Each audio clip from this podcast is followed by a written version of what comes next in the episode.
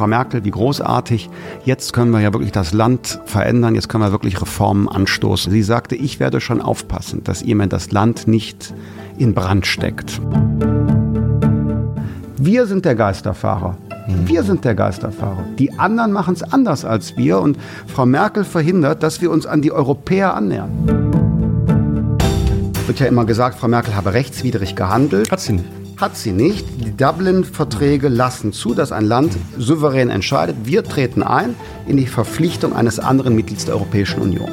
Und das machen wir aus humanitären Gründen an diesem Wochenende, weil wir nicht zulassen können, diese Zustände, die wir am Bahnhof dort sehen. Sie hätten auch genauso gehandelt in der Nacht. Ja. Ja, ja. das war das, war das, ja. der- genau. Okay, und wir sind ja schon mal- Ja. Ich fühle mich irgendwie zurückversetzt in eine Zeit, in der ich gar nicht gelebt habe, als in diesen, als, als in beste diesen, Satz bisher. Ja, in diesen Fernsehsendungen Ja. richtig gequarzt wurde und die da auch Oh. beim, beim, beim internationalen Gauss. Früh Günther, oh, Günther Gauss, Gauss, Gauss, Gauss, Günther, na, Gauss. genial. Merkel oder Spahn? Weiter. Das war das schnellste weiter. Der hat schon Das wieder das- reingeguckt in das meine war das schnellste weiter. Merkel oder Spahn, komm. Also weiter. Wie kann ich mir eine ideale Regierung vorstellen? Momentan ist das die, die ich auch mal mit habe verhandeln dürfen. Die letztes Jahr gebildete Schwarz-Gelbe in NRW. Die finde ich gut. Arabisch 8. Ersche. Ja. Der Arsch scheint dazu verurteilt, sein Dasein im Dunkeln zu fristen, wie der Klochar unter den Körperteilen. Er ist der wirkliche Idiot der Familie. Deshalb werde, bin ich manchmal auch so überscharf und aggressiv. Weiß ich ja auch.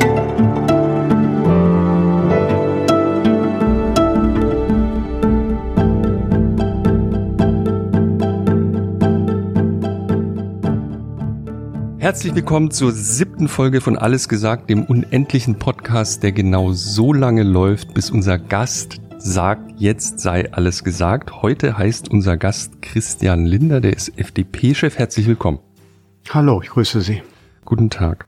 Ähm, wir sind äh, sehr geehrt, weil Sie sind pünktlich gewesen. Äh, in, wir haben ja, also was man dazu sagen muss, wir bereiten uns sehr gut vor. Wir lesen alles zu unseren Gästen, was verfügbar Alles. ist. Alles. Das ist übrigens die Stimme von Jochen Wegner, dem Chefredakteur von Zeit Online, den Sie gerade hören. Und das ist Christoph Ahmed, der Chefredakteur des Zeitmagazins, der unseren Gast auch gleich noch genauer vorstellen wird. Bevor es losgeht, muss ich noch eine Sache sagen. Es gibt eine E-Mail-Adresse, die heißt allesgesagt.zeit.de.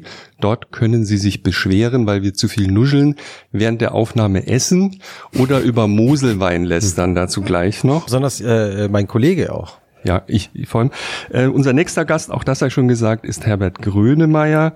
Ähm, wir haben bisher eine Frauenquote von genau 50 Prozent. Es waren drei Frauen bei uns und drei Männer und insgesamt haben wir 18,3 Stunden aufgenommen bis zum heutigen Tag. Mal gucken, wo wir heute landen. Und bevor es jetzt wirklich losgeht, müssen Sie bitte ein Schlusswort festlegen. Ich weiß nicht, ob Sie das Ritual kennen. Wahrscheinlich haben Sie unseren Podcast noch nie gehört.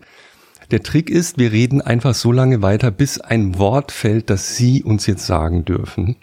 Es sollte diese kleine Handreichung, sagen wir jedes Mal, das nicht das Wort und oder oder so sein, weil dann hört abrupt der Podcast auf und die Schlussmusik ertönt. Welches FDP, Wort? FDP wäre auch schlecht. FDP wird Freiheit kommt vielleicht auch zu oft vor. Ja, was könnte noch oft vorkommen? Ähm, irgend, irgendwas aus der Karibik. Wir könnten mal versuchen, äh, ein karibisches Wort zu nehmen, das wir bis dahin meiden, aber Sie dürfen es auch nicht verwenden. Nein. Okay, aber welches ist es? Was mit J fängt's an. Das, oh Gott, das ist aber jetzt, das ist, das, guck mal hier. Also, wir haben uns Zu ja schwer? In, in der großen Vorbereitung, in der großen Ich dachte, Vor- wir schauen nach vorn. In der intensiven Vorbereitung auf diesen Podcast war ja eins klar, in jedem Artikel über Christian Lindner heißt es, er ist der beste Rhetoriker in der deutschen Politik. Und so ist es, ne? Jetzt haben sie gleich schon wieder uns so eine sprachliche Hürde Das, aufgebaut. das, Das können, wir stimmt das, vielleicht genauso wir können wenig. Das wie- Das stimmt vielleicht Oh. genauso wenig äh, wie Ihr Hinweis auf die Pünktlichkeit. Das war doch auch eine Anspielung. Der, Das- der, der haben- Kollege Christian vier- hat vier gerade Herrn, Herrn. Herrn Wegner angetippt dabei. Ja, Also aber ist das- ja okay. Ja, Ja, weil ja. er hatte doch hatte diese diese Eingangspointe gar nicht ausgeführt. Nur er hat ja Probleme mit Nähe und Anfassen. Wir ja nicht, Christoph. Nein. Aber das ist jetzt schon schon der dritte Aspekt, wo äh, äh, Sie in Schwierigkeiten geraten mit einem Kollegen, der ein umfängliches Porträt geschrieben hat. Das J-Wort müssen wir aber erwähnen, fürchte ich. Ja, Ja. ich, ich glaube auch. Ich glaube, wir brauchen noch ein anderes. Ähm, Lassen Sie sich Zeit, wir bleib, haben. bleiben bleiben wir einfach Optimisten. Das wäre mein Schlussgedanke. Bleiben wir einfach Bleiben wir Optimisten. Optimisten. Das ist gut. Okay. Okay. Gut, ab sofort. Das ist ja? so wie à la gut, trinke mal noch einen. Also, ne? Das ist so, so eine? Sentenz, die man immer, hatten wir auch mal. Nein, das ist das so ein bisschen Habeck-Style, würde ich sagen. Ja, Habeck-Style. Ah, ja. Der war auch schon in unserer Sendung. Ja. Drei Der Stunden. War lange da. Aber vor Publikum. Ähm, Christoph. ja, Vor. Publikum. Ja, wir haben, wir zeichnen manchmal live auf. Ja gut, das Äh, gut, dass Sie das sagen, weil äh, wenn der vor Publikum drei Stunden, das Ja, natürlich, das das, ist natürlich was easy. anderes. Easy. Nee, Wa- ist nicht- warum, ist es, warum ist es was anderes? Ja, das, das gibt eine andere Atmosphäre. Ähm, Hm, da, das wird, das, das, schlafen. nee, das wird, das wird intensiver. Da steigt die Raumtemperatur an. Das ist für den, Nee, das den denjenigen, der, der diskutiert und spricht, ist das äh, aphrodisierend. Ach so. Und insofern, wenn ich, wenn ich, äh, naja, wir gucken mal, wie es es hier läuft. Über das Reden Ja, wird mir wir auch haben jetzt mehrfach übrigens über Moselwein gesprochen. Ja. Wie sieht's denn eigentlich aus? Äh, ja, haben Sie nur Moselwein? Ha, ja. Warum? Das, äh, Weil wir äh, hart unser Gast ist recherchiert gut haben. vorbereitet. Und? Äh, und auch da ist die Quellenlage wirklich traurig. Also nach, ich würde mal schätzen, fünf bis 600 Seiten Lindner. Ja. Weißwein, Habe ich nur Rotwein. den Hinweis gefunden, dass er Weißwein trinkt. Und im Winter Rotwein. Ja. Aber das war's. Auch es gibt das keine ist eher Angabe nicht, zu. Eher nicht. Ich trinke eigentlich ganz selten Rotwein, auch im Winter Siehste? nicht. Und am liebsten in der Tat trinke ich Weißwein. Hm, aber nicht es, von der Mosel, ne? Es muss nicht unbedingt ein I Moselwein tell sein. you. Aber jetzt haben wir nur eine Kiste Ja. Moselwein hier, Ja. weil das ist so ein bisschen Kult. Was für eine Traube ist es denn? Ja, ja, ich habe keine Ahnung. Also ich Du hol kannst mal, ich hol mal, Gucken wir uns oder? mal an. Ja? Wir gucken mal, wir schauen uns das Liebe. Moselweintrinker, wir haben sehr viel E-Mails von Ihnen und euch bekommen. Ich entschuldige mich ausdrücklich, sollte ich jemals ein schlechtes Wort über Moselwein gesagt haben, das nicht von Herzen gekommen ist. Das war jetzt so ein Lindner. Irgendwie, Das war ein Lindner, wieso? ja, also die Was Geschichte denn, ist, was so, denn Lindner? es ging damit los, dass Katharina Bali hier war und die ist ja so an der Mosel mit ihrem Wahlkreis und äh, ich, ich habe mir nur erlaubt zu sagen, dass es nicht zu den dollsten Gewächsen gehört, die ich so gerne trinke. Ja, die, die Reichweite von Zeit Online ist seit diesem Podcast um der in der. Mosel äh, echt nicht mehr, Zusammengebrochen. nicht mehr erholbar. aber ich zeig mal deswegen die haben wir Flasche das unserem Gast. Wiedergutmachung, haben wir jetzt, kann, äh, können Sie mal vorlesen, was es ist? Ja, es ist auch noch ein Riesling. Ja, natürlich. Was, Ja, gibt's da was anderes? Betrüb- ja, es gibt betrübt. noch, gibt noch andere, andere Trauben. Ich bin persönlich, äh, dann haben wir jetzt schon schon äh, Quellenlage geschaffen, weil sie, Ja. weil sie sagen, ja, man findet nicht und so. Also ich trinke überwiegend weiß, rot stimmt Ja. nicht so richtig und äh, äh, am liebsten keinen Riesling. Nee, dann sind wir, doch, sind wir doch gut unterwegs. Haben wir doch super gemacht. Ja. Ja. Okay, pass auf, Aber ich stelle ja den Gast vor. ich, ich geb mach dir mal den, Flasche den, und den, äh, wirklich hervorragenden, wahrscheinlich hervorragenden, sehr teuren den meiner. Musik. Tim Rauer, der auch mal zu Gast war, hat sich hat furchtbar gelästert über unsere schlechte Ausstattung, aber ich glaube, wir sind immer besser. Der Flaschenöffner ist neu, oder? Den, ist der ist auch alt, Flaschenöffner? sagt Maria. Es ist auch kein wirklich professioneller. Man muss dazu sagen, wir, wir zeichnen diesen Podcast auf am Dienstagabend nach der Wahl in Bayern und wir wollen natürlich gleich über die politischen äh, Ereignisse dieser Woche auch sprechen. Deswegen halte ich mich ultra kurz mit der Vorstellung. Oder so haben wir es besprochen. So ist recht. Deswegen sage ich einfach nur, unser Gast ist im Alter von 14 Entschuldigung. in die FDP eingetreten. Hat seitdem, der schüttelt den Kopf. Das äh, auch schon, wir können Was, die schon Quellenlage falsch? schon, wieder die Quellenlage nee. korrigieren. Ja, es hängt einfach damit zusammen, man kann überhaupt erst mit 16 Jahren Mitglied einer Partei werden. Also kann ich es gar nicht mit 14 gewesen sein.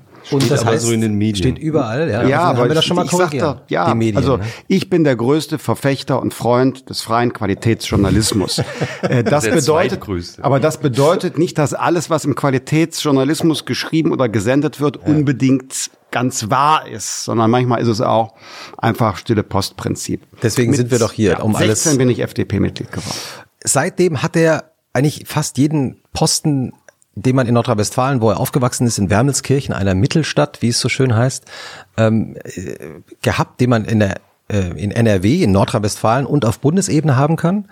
Ähm, er ist heute der Parteichef und Fraktionsvorsitzende der FDP und alles, was dazwischen passiert ist, also die Aufstiege und die Abschiede, zwischenzeitlichen Abschiede, die großen Erfolge und auch die großen Niederlagen und auch so Momente, äh, wie im Hotel Savoy an der zu sitzen und äh, beim absoluten Tiefpunkt seiner Partei zu beschließen, wir schaffen es.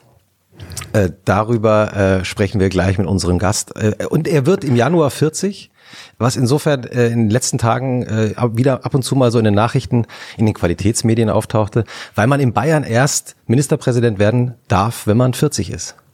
Also nochmal herzlich willkommen, Christian Lindner. Herzlich willkommen. Nochmal hi. So, jetzt So, jetzt. Prost. Also es tut mir leid Wohl. Riesling und so. Liebe Moseltrinker, wir Alles- trinken Moselriesling. So, so, schauen wir mal, wie der Riesling für den Nicht-Riesling-Fan ist. Ach, den finde ich jetzt aber gar nicht so schlecht. Ich stimme zu. Ähm, der ist gar nicht so schlecht, weil äh, von der Säure her, das ist der Grund, warum ich nicht so ein Riesling-Fan bin. Von der Säure her ist der verträglich. Ja, das ist okay. Okay, ne? Super. Ja. Ich habe eine Frage. Jo. Zur Bayernwahl? Ja. Und zwar bin ich wahrscheinlich der Einzige, der sich die Wählerwanderung der FDP in Bayern angeguckt hat, außer der FDP. Und was mir aufgefallen ist, jedenfalls, wenn ich den Qualitätsmedien in dem Falle Zeit.de glauben darf, ist, dass sie einmal komplett, ich übertreibe maßlos, wie das Journalisten so machen, einmal komplett ihre Wähler ausgetauscht haben, ist leicht übertrieben. Aber ich meine sowas wie 24 Prozent sind von der CSU ihnen zugewachsen, aber nur 18 Prozent von ihnen selbst. Ja, also die Leute, von den Leuten, die letztes Mal FDP gewählt haben, sind jetzt noch 18 Prozent in ihrer Wählerschaft enthalten, wenn ich das richtig verstehe. Aber 24 Prozent von der CSU. Es gibt, und so, so einen großen Effekt gab es jetzt in dieser Wahl nicht. Ich glaube, der ist auch eher selten, ne? bei kleinen Parteien wahrscheinlich. Sie können mir jetzt gleich erklären, ob das Unsinn ist oder falsch. Ich fand es nur bemerkenswert, weil wir haben ja alles gelesen, unter anderem auch über ihren Relaunch der Partei zum Beispiel mit großem Interesse am Wochenende noch ihr Buch gelesen dazu. Das übrigens äh, sehr gut zu lesen ist. Total gut zu lesen. Äh, ge- gegen allem, was Kollegen schreiben, ist das Buch lesenswert. wirklich. Wieso entgegen allem, was Kollegen Es gab schreiben? äh, es ist kritische Worte in verschiedenen in, Qualitätsmedien. in, ähm, äh, äh, in der Zeit gab es eine sehr positive Ja. Rezension.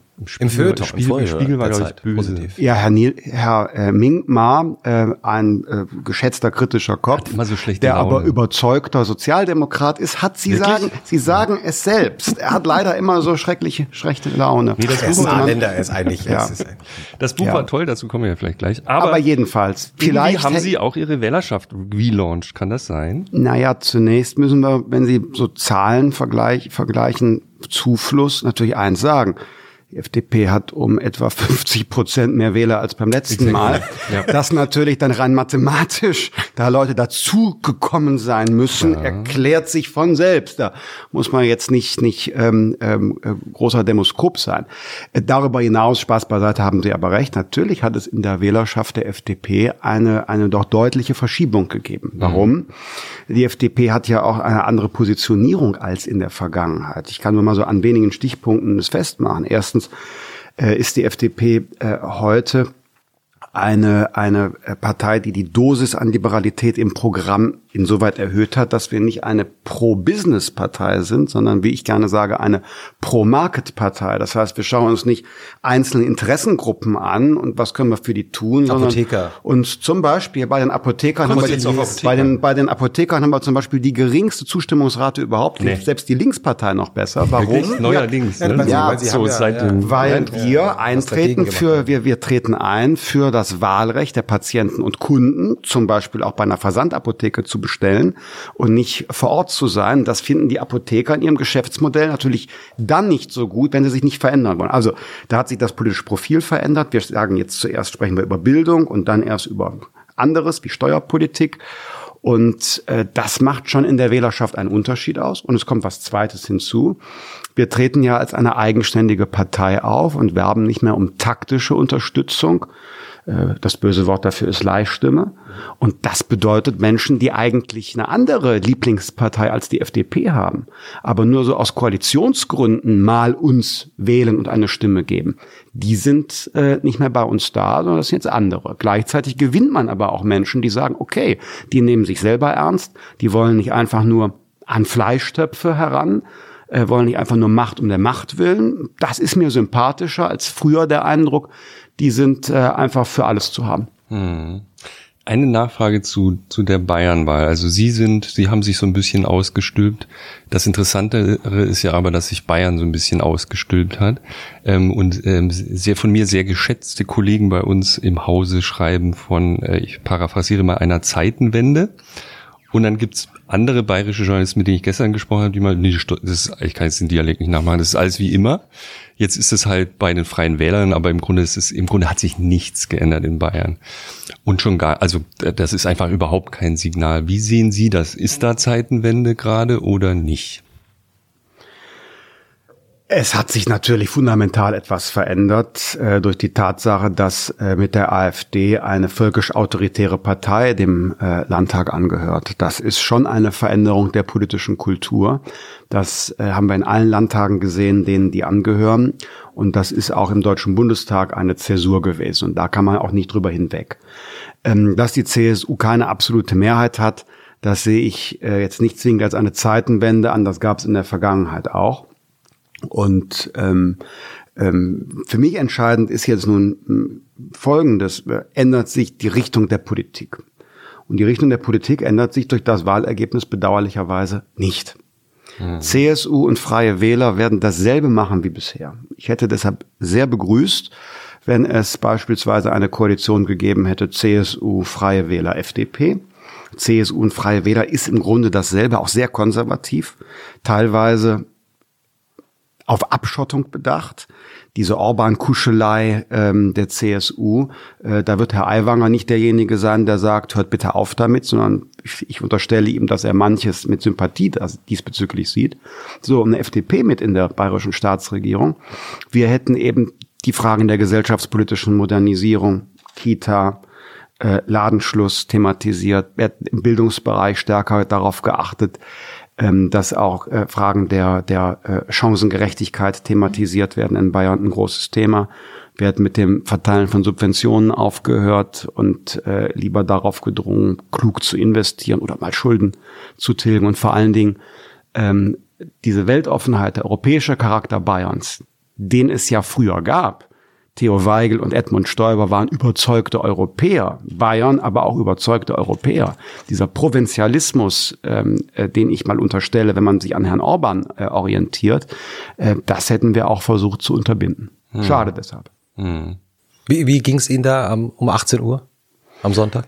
Äh, man muss ja sagen, dass äh, zu meinen, Leb knapp, ne? zu meinen Lebzeiten war die FDP überhaupt nur zweimal im Bayerischen Landtag. Verstehe. Das heißt, das Und ist da jetzt, auch erst nachts um wann war das? Das ist, das ist, um drei oder? dass es jetzt ein drittes Mal zu meinen Lebzeiten zu einer Landtagsfraktion kommt, das ist schon ein großer Erfolg. Äh, wir haben jetzt überhaupt wieder die Möglichkeit, in Bayern parlamentarisch zu arbeiten und ähm, äh, inhaltliche Positionen, Haltungen auch konkret zu vertiefen im äh, politisch-parlamentarischen Alltag. Und das ist eine ganz andere Bedingungen. Also wer mal aus der APO-Position heraus, aus der außerparlamentarischen Opposition heraus äh, Politik gemacht hat, ähm, äh, geworben hat, ähm, der weiß, das ist ein anderer Sport als aus dem Parlament heraus das zu machen. Und ich bin sehr Sie, froh, dass die Bayern jetzt äh, auch eine liberale Fraktion haben. Sie wissen das ja, ne? wie das ist. Ich weiß, wie das ist. Und bei mir war es auch so eine Art, wie soll ich sagen, Leitversion von außerparlamentarischer Opposition. Ich war vier Jahre Vorsitzender einer FDP, die nicht im Bundestag war, aber ich war zugleich Vorsitzender einer großen Landtagsfraktion im größten Bundesland. Das heißt, das ist schon nicht ganz kompletter APO. Unsere Freunde in Bayern, die haben aus der kompletten APO gearbeitet. Martin Hagen, unser Spitzenkandidat, hat äh, im Ehrenamt äh, eine Spitzenkandidatur gehabt. Das ist schon Sport und ich zoll ihm deshalb da großen Respekt. Ähm, Jochen Wegner hat vor ein paar Minuten schon mal das Thema Relaunch ihrer Partei angesprochen. Und das war mir ehrlich gesagt, obwohl ich jetzt auch äh, mich für politische Ereignisse interessiere und das alles ja auch sehr aufmerksam verfolge, äh, vor der Vorbereitung zu unserem äh, Podcast in dieser Dramatik nicht klar, dass sie die Partei komplett neu erfunden haben. Dass der Relaunch der Partei war nicht, also in der öffentlichen Wahrnehmung war das immer so ein bisschen so, okay, die FDP hat jetzt noch eine neue Farbe, Magenta dazu bekommen. Es gibt eine Werbeagentur Heimat, die Hornbach äh, normalerweise äh, Kampagnen macht. Und ansonsten ist es im Grunde genommen die Partei, die es immer schon gab. Die Wahrheit ist, sie haben die komplett neu erfunden. Wir haben sie aus der Tradition erneuert, würde ich sagen. Und ähm, das, was Sie jetzt gerade an, an ähm, Fragen mit, mit Relaunch und über Agenturen sagen, hat dabei nur eine, eine marginale Rolle gespielt. Das Entscheidende war, wir haben ähm, uns die Frage gestellt, Warum wollen wir überhaupt Politik machen? Warum wollen wir in den Bundestag? Warum sind wir überhaupt freie Demokraten und nicht grüne Christdemokraten oder Sozialdemokraten geworden? Und das ist die entscheidende Frage nach der Identität, nach der Mission einer Partei. Äh, politische Parteien sind ja kein Selbstzweck. genauso wie ein Unternehmen kein Selbstzweck ist. Äh, die gehen unter, wenn sie nicht mehr gebraucht werden, wenn sie nicht mehr attraktiv sind. Und so wäre es der FDP auch gegangen. Ja, das heißt, wär, es, also war ja so, war ja 2013 sind wir untergegangen. Nicht mehr im Bundestag zu sein, ist im Grunde äh, schon ein politischer Bankrott. Äh, spannende Leute machen einen Bogen um sie, Medien machen einen Bogen um sie herum. Wie selten war ich bei Zeit oder Zeit Online zu, zu äh, der Apophase. Tut uns leid, Ja, aber manchmal. Muss ihnen nicht leid tun, weil Medien orientieren sich an Relevanz. Und wer außerparlamentarisch ist und aus dem Parlament gefallen ist, der ist nicht relevant, der prägt keine Debatte, der hat keine Meinung. Erst recht kann er nicht entscheiden als Regierung. Ähm, als Opposition ist es ja schon schwer genug, in die Öffentlichkeit zu kommen, weil sich natürlich Medien und Öffentlichkeit an Relevanz Kriterien orientieren und relevant ist, wer entscheidet. Wer sagt, ich schlage vor und in vier Jahren will ich vielleicht mal entscheiden, sagt man, okay, dann kann ich ja in vier Jahren auch wieder hinschauen, was du machst. Also, das Entscheidende bei uns war die Frage, warum wollen wir es und äh, darauf wieder eine Antwort zu finden, für einen selbst zunächst einmal, für die eigene Partei, weil das die Voraussetzung ist, auch andere zu überzeugen. Das war die Aufgabe. Und die Antwort äh, war, wir sind eine Partei, die äh, ein, ein, ein totales, äh, total freundliches, äh, optimistisches Menschenbild hat. Wir glauben an den Menschen, an die Fähigkeit zur Selbstverantwortung, an die Großzügigkeit und Toleranz von Menschen und äh, dass wir sie, den Einzelnen, stark machen wollen. Ähm, in Zeiten, wo die Leute das Gefühl haben, sie sind nicht mehr Piloten des eigenen Lebens, wegen der entfesselten Kapitalmärkte, der Machtballung der Googles dieser Welt, ähm, Migrationsfragen, ähm, einer gefühlten Postdemokratie, wo die Politik nur in Sachzwängen entscheidet, egal was du wählst. Das macht den Einzelnen klein. Und natürlich wird der Einzelne auch klein gemacht, wenn ihm ein kultureller Horizont, Qualifikation, Bildung also fehlt, um Dinge einordnen, verstehen zu können. Und äh, das, was ich, ich, ich nenne das so, ähm, ist jetzt nicht der offizielle FDP, sondern mein privater Begriff, 360 Grad Liberalismus. Mhm. Das heißt, du schaust dir den Einzelnen an und äh, wo gibt's etwas, was ihn klein oder in seiner Freiheit beschränkt und egal, ob das Staat ist oder, oder äh, äh mächtige Spieler in der Wirtschaft oder Menschen, die, die, die noch, ähm, äh, wo man investieren kann in die Persönlichkeitsentwicklung, die das wollen. Überall da sind wir zur Stelle und sagen, wir unterstützen. Aber ähm, darf ich nochmal auf diesen Relaunch zurückkommen? Was Sie sagen, ist ja das Ergebnis von einem sehr qualvollen Prozess. Mich hat das so ein bisschen an Unternehmen in der Krise oder Startup muss pivotieren, also die Richtung ändern, ein völlig neues Produkt äh, mit dem restlichen bisschen Geld, was man hat, entwickeln. So las ich das ein bisschen. Also relativ qualvoll und ähm, was so zwischen den Zeilen zum Beispiel in Ihrem Buch zu lesen ist, ähm, sie werden sozusagen von außen bestürmt, jetzt sag doch mal was, wir müssen doch jetzt äh, mal sagen, wo wir hinwollen und sie so, sind so, nee, wir, wir bleiben jetzt bei diesem Plan, wir müssen das erstmal in Ruhe ausdiskutieren und so weiter. Das ist schon interessant, das zu lesen, wenn auch nur die Hälfte davon wahr ist, was in diesem Buch steht, fand ich das bemerkenswert, weil in, in dieser Art habe ich selten gelesen. Ich bin mir sicher, viele Parteien haben sowas schon mal durchgemacht. Ich glaube in Deutschland noch nicht.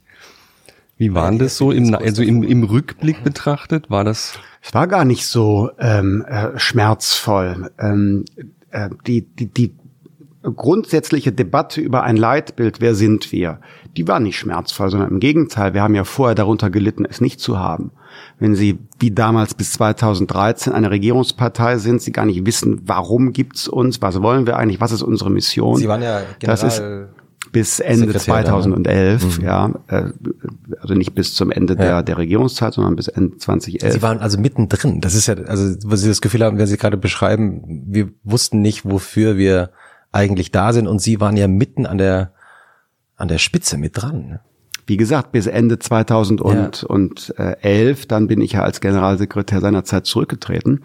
Mm, Also dieser Prozess war nicht so schmerzhaft, wie Sie jetzt sagen. Äh, Das zu klären, im Gegenteil, war ein Gefühl der Befreiung und in der Partei war unglaublich viel Motivation. Wir haben ja hunderte Veranstaltungen mit tausenden Mitgliedern gemacht, die über das Leitbild diskutiert haben. Und ähm, das hat die Partei zusammengebracht, das hat Analyse gebracht, das hat Klarheit gebracht. Und äh, das hat viel Freude gemacht, Warum? auch für, für, für uns selbst. Und danach übrigens kam erst all das, was nach außen hin Hm. sichtbar war. Das war 2015. Das Jahr 2014 Hm. war diese interne Debatte und die war gut. Ich habe auch mein Bild korrigiert von Ihnen an einer Stelle. Ich, ich glaube doch, dass das sehr, sehr qualvoll war. Und Sie gelten als, also wenn ich den Kollegen glaube, die das schreiben, als jemand, der nicht immer jede Verantwortung übernimmt, sondern auch mal sich aus der Gleichung nimmt, wenn er denkt, das läuft hier nicht so, wie ich mir das vorstelle. Und ich hatte so ein bisschen das Bild von jemandem, der, also in der Öffentlichkeit jedenfalls, äh, vermitteln sie bei manchen, wenn man so mit Leuten spricht, das Bild von jemandem, der so einen leichten Fuß macht, wenn es mal kritisch wird, ist das Gegenteil. In einer, in der größten Krise von dem Laden zu sagen, so und jetzt komme ich, ich habe auf diesen Moment quasi gewartet, unter der Dusche zu sagen, Am, am Sonntag, am Wahlsonntag Jetzt 2013. ma- ne? ich möchte das machen, ich möchte jetzt durch diese Krise gehen. Das ist, das passt nicht in das Bild. Ja, das ganze Bild ist aber auch merkwürdig. Mein 2002 nach der Bundestagswahl war ich einer der ersten, die gesagt hat, okay, Karriere hin oder her, ich stelle mich gegen Jürgen Möllemann, weil diese antisemitischen Ausfälle äh, kann ich nicht tolerieren. Ich gehe an die Seite der innerparteilichen Opposition. 2011 hatte ich den Mut zu sagen, ich ziehe mich vom Amt eines Generalsekretärs zurück, weil ich die inhaltliche Positionierung nicht teile. Und ein weiteres Mal äh, setze ich meine Karriere aufs Spiel, weil wer ein solches Amt abgibt, ähm, der muss entweder sagen, ich werde jetzt Vorsitzender, das wollte ich aber nicht, sondern ich wollte nur sagen, ich muss einen Neuanfang hin und ich will es nicht mehr, kann es nicht mehr glaubwürdig vertreten. Aber es gab auch viele, 2000 aber es gab viele, die damals in dem Moment gesagt haben, also der Lindner geht jetzt, weil er weiß, dass äh, das Schiff sinkt. Ja, Sie müssen mal die zeitgenössischen Berichte über meine Parteifreunde lesen, die mir Steine hinterhergeworfen haben. Da war nicht klar, dass man dann, dann strahlend wiederkommt. Dann war 2012 in der 2%-Situation in Nordrhein-Westfalen in den Umfragen eine Neuwahl. Haben meine Freunde mich gerufen, ich soll Spitzenkandidat werden, ein Himmelfahrtskommando. Vier Jahre außerparlamentarische Opposition, ohne dass klar ist, dass es sicher ist. Und dann den Mut, Nein zu sagen zu einer Regierungsbeteiligung, die am Ende jetzt kommen wir, jetzt kommen wir. am, zu einer Regierungsbeteiligung, die die ja, das ist eher der harte Gang zu sagen da nein. Also ich will damit, ich, wollte damit hatte sagen, gehofft, wir können das J-Wort noch zehn ich hab- Minuten hier sind rausnehmen. ich habe Hier nicht ist es. gebracht. Ich habe auch ist nur eine Aufzählung gemacht, um deutlich zu machen, dass dass ich mich über dieses dieses äh, merkwürdige Framing extrem wundere und Oh, es, es es trifft auch nicht zu. Es Sorry, klingelt. es klingelt. Es klingelt. Ich gehe mal an die Tür. Es ist etwas früh, Ja, aber bei, bei Rubin Ritter gab es letztes Mal da kam der Post, Amazon. da hast du Turnschuhe bestellt, der, Amazon-Bote, sag ich schon, der Zalando-Bote. Der ist ein bisschen früh dran, aber wir haben Essen bestellt. Ich Ja, hoffe, ich- das ist das Essen und nicht Schuhe, wie letztes Mal. Es ist Essen. Also es, ist, ja. es ist jedenfalls eine eine äh, eine Box. Super, wir haben Currywurst bestellt. Ist Prima. Ja, sehr gut. Das, also auch das nur nach Quellenlage, ne? Ist Hallo, ist ja, Ist auch. ein- K- Currywurst Ich esse stimmt, gerne- oder? Ja, also die ich esse- Qualitäts, Ich Qualitätsmedien esse, an der Stelle gerne haben sie richtig. Currywurst. Ja. Oh, da haben wir so die Box. Äh, Was brauchen Sie wieder? ja, ja, ich muss so eben, stell's, wenn Sie erlauben, kurz bei uns ab. So, dann packen wir mal aus. Haben wir eigentlich schon bezahlt? Ja, ja. Gott sei Dank. Das ist schon bezahlt. Bin mir nicht sicher. Guten Tag, hallo. Oh, das ist aber viel. Wie heißen Sie? Hallo, Wanne. Vielen Dank für die Lieferung. Wir packen gleich mal aus. Also Sie brauchen Ihre Box noch, ne? Ja, ich bin dabei. Jochen Wegner. Oh, wir haben, wir haben sehr viel bestellt. Also es gibt Currywurst mit Pommes. Die sind ja eher so Low Carb, glaube ich, ne? Wie kommen Sie darauf? Habe ich gelesen in den Medien, dass sie Wir machen heute zwar eine Pommes einzige Grundlage für essen. Wikipedia, oder? Jetzt wird alles unter dem Ja, das, Stichwort- das wäre das wär toll. Ja. Was, was steht auf Wikipedia, was falsch ist? Das weiß ich nicht. Ich habe den Wikipedia-Eintrag lange nicht gelesen. Aber, aber gibt's viel, also jetzt mal unabhängig von einzelnen Porträts, aber gibt's viel, was einfach definitiv, wo Sie sagen würden, das ist einfach totaler Quatsch an Fakten, Ja, da gibt's gibt's viel. Also gerade diese biografische Einordnung, über die wir begonnen haben zu sprechen, ist einfach, wenn man wenn man sich wirklich die Stationen ansieht, echter Unsinn. Also Wie würden so eine Pommes anbieten? Schon Ähm? Also jetzt ja, als gerne. Beiwerk. Ja, ich guck mal gerade. Wie würden Sie Ihr eigenes Leben anfangen zu erzählen? Ähm, das äh, mache ich nicht. Also das ist, ich bin, bin äh, 39, ich mache keine Biografie. Äh, wie, wie würde ich mein Leben anfangen zu erzählen? Das ist noch so mittendrin. Aber äh, der Anfang. Also der Anfang ist ja, Ihre Eltern, Ihre Mutter war ja sehr jung, als Sie geboren wurden. Ihre Mutter war 17. Und das heißt, sie ist immer noch, eine, sie haben eine sehr junge Mutter. Ich habe eine sehr junge Mutter, ja. Das Ich auch. Ich, meine Mutter war 21, als ich geboren wurde. Das, ja, das ist, äh, wie würden Sie Ihr Verhältnis zu Ihrer Mutter heute beschreiben? Ich habe zu ähm, beiden Elternteilen, äh, ich muss sogar von vier Elternteilen sprechen, weil meine Eltern sich früh haben scheiden lassen und beide haben neue Partner. Ich habe zu allen Vieren äh, prima Verhältnis, sehr gut, sehr familiär, sehr freundschaftlich. Die untereinander übrigens auch. Das heißt, die können sich zu viert auch sehen, ohne dass es irgendwelche ähm, äh, ähm, äh, Schwierigkeiten äh, gäbe oder so. Das ist äh, ein großes Privileg, eine Familie und einen Freundeskreis äh, zu haben, jenseits dessen, was man als öffentliche Figur so, so hat an, an Themen oder an Umfeld. Mir ist aufgefallen, dass in ihrer Jugend ähm, Also es gibt Currywurst fast und alles schon angelegt ist, ähm, was sie heute noch bestimmt. Sie sind e- extrem, wie wir schon erwähnt haben, extrem früh in die Politik gegangen. Sie haben sich extrem früh für Autos interessiert. Sie haben sich extrem früh für Unternehmertum interessiert. Ähm, alles war schon da. Also viel früher als bei anderen. Warum? Wissen Sie nicht. Das weiß ich nicht. Wie ging das mit den Autos los?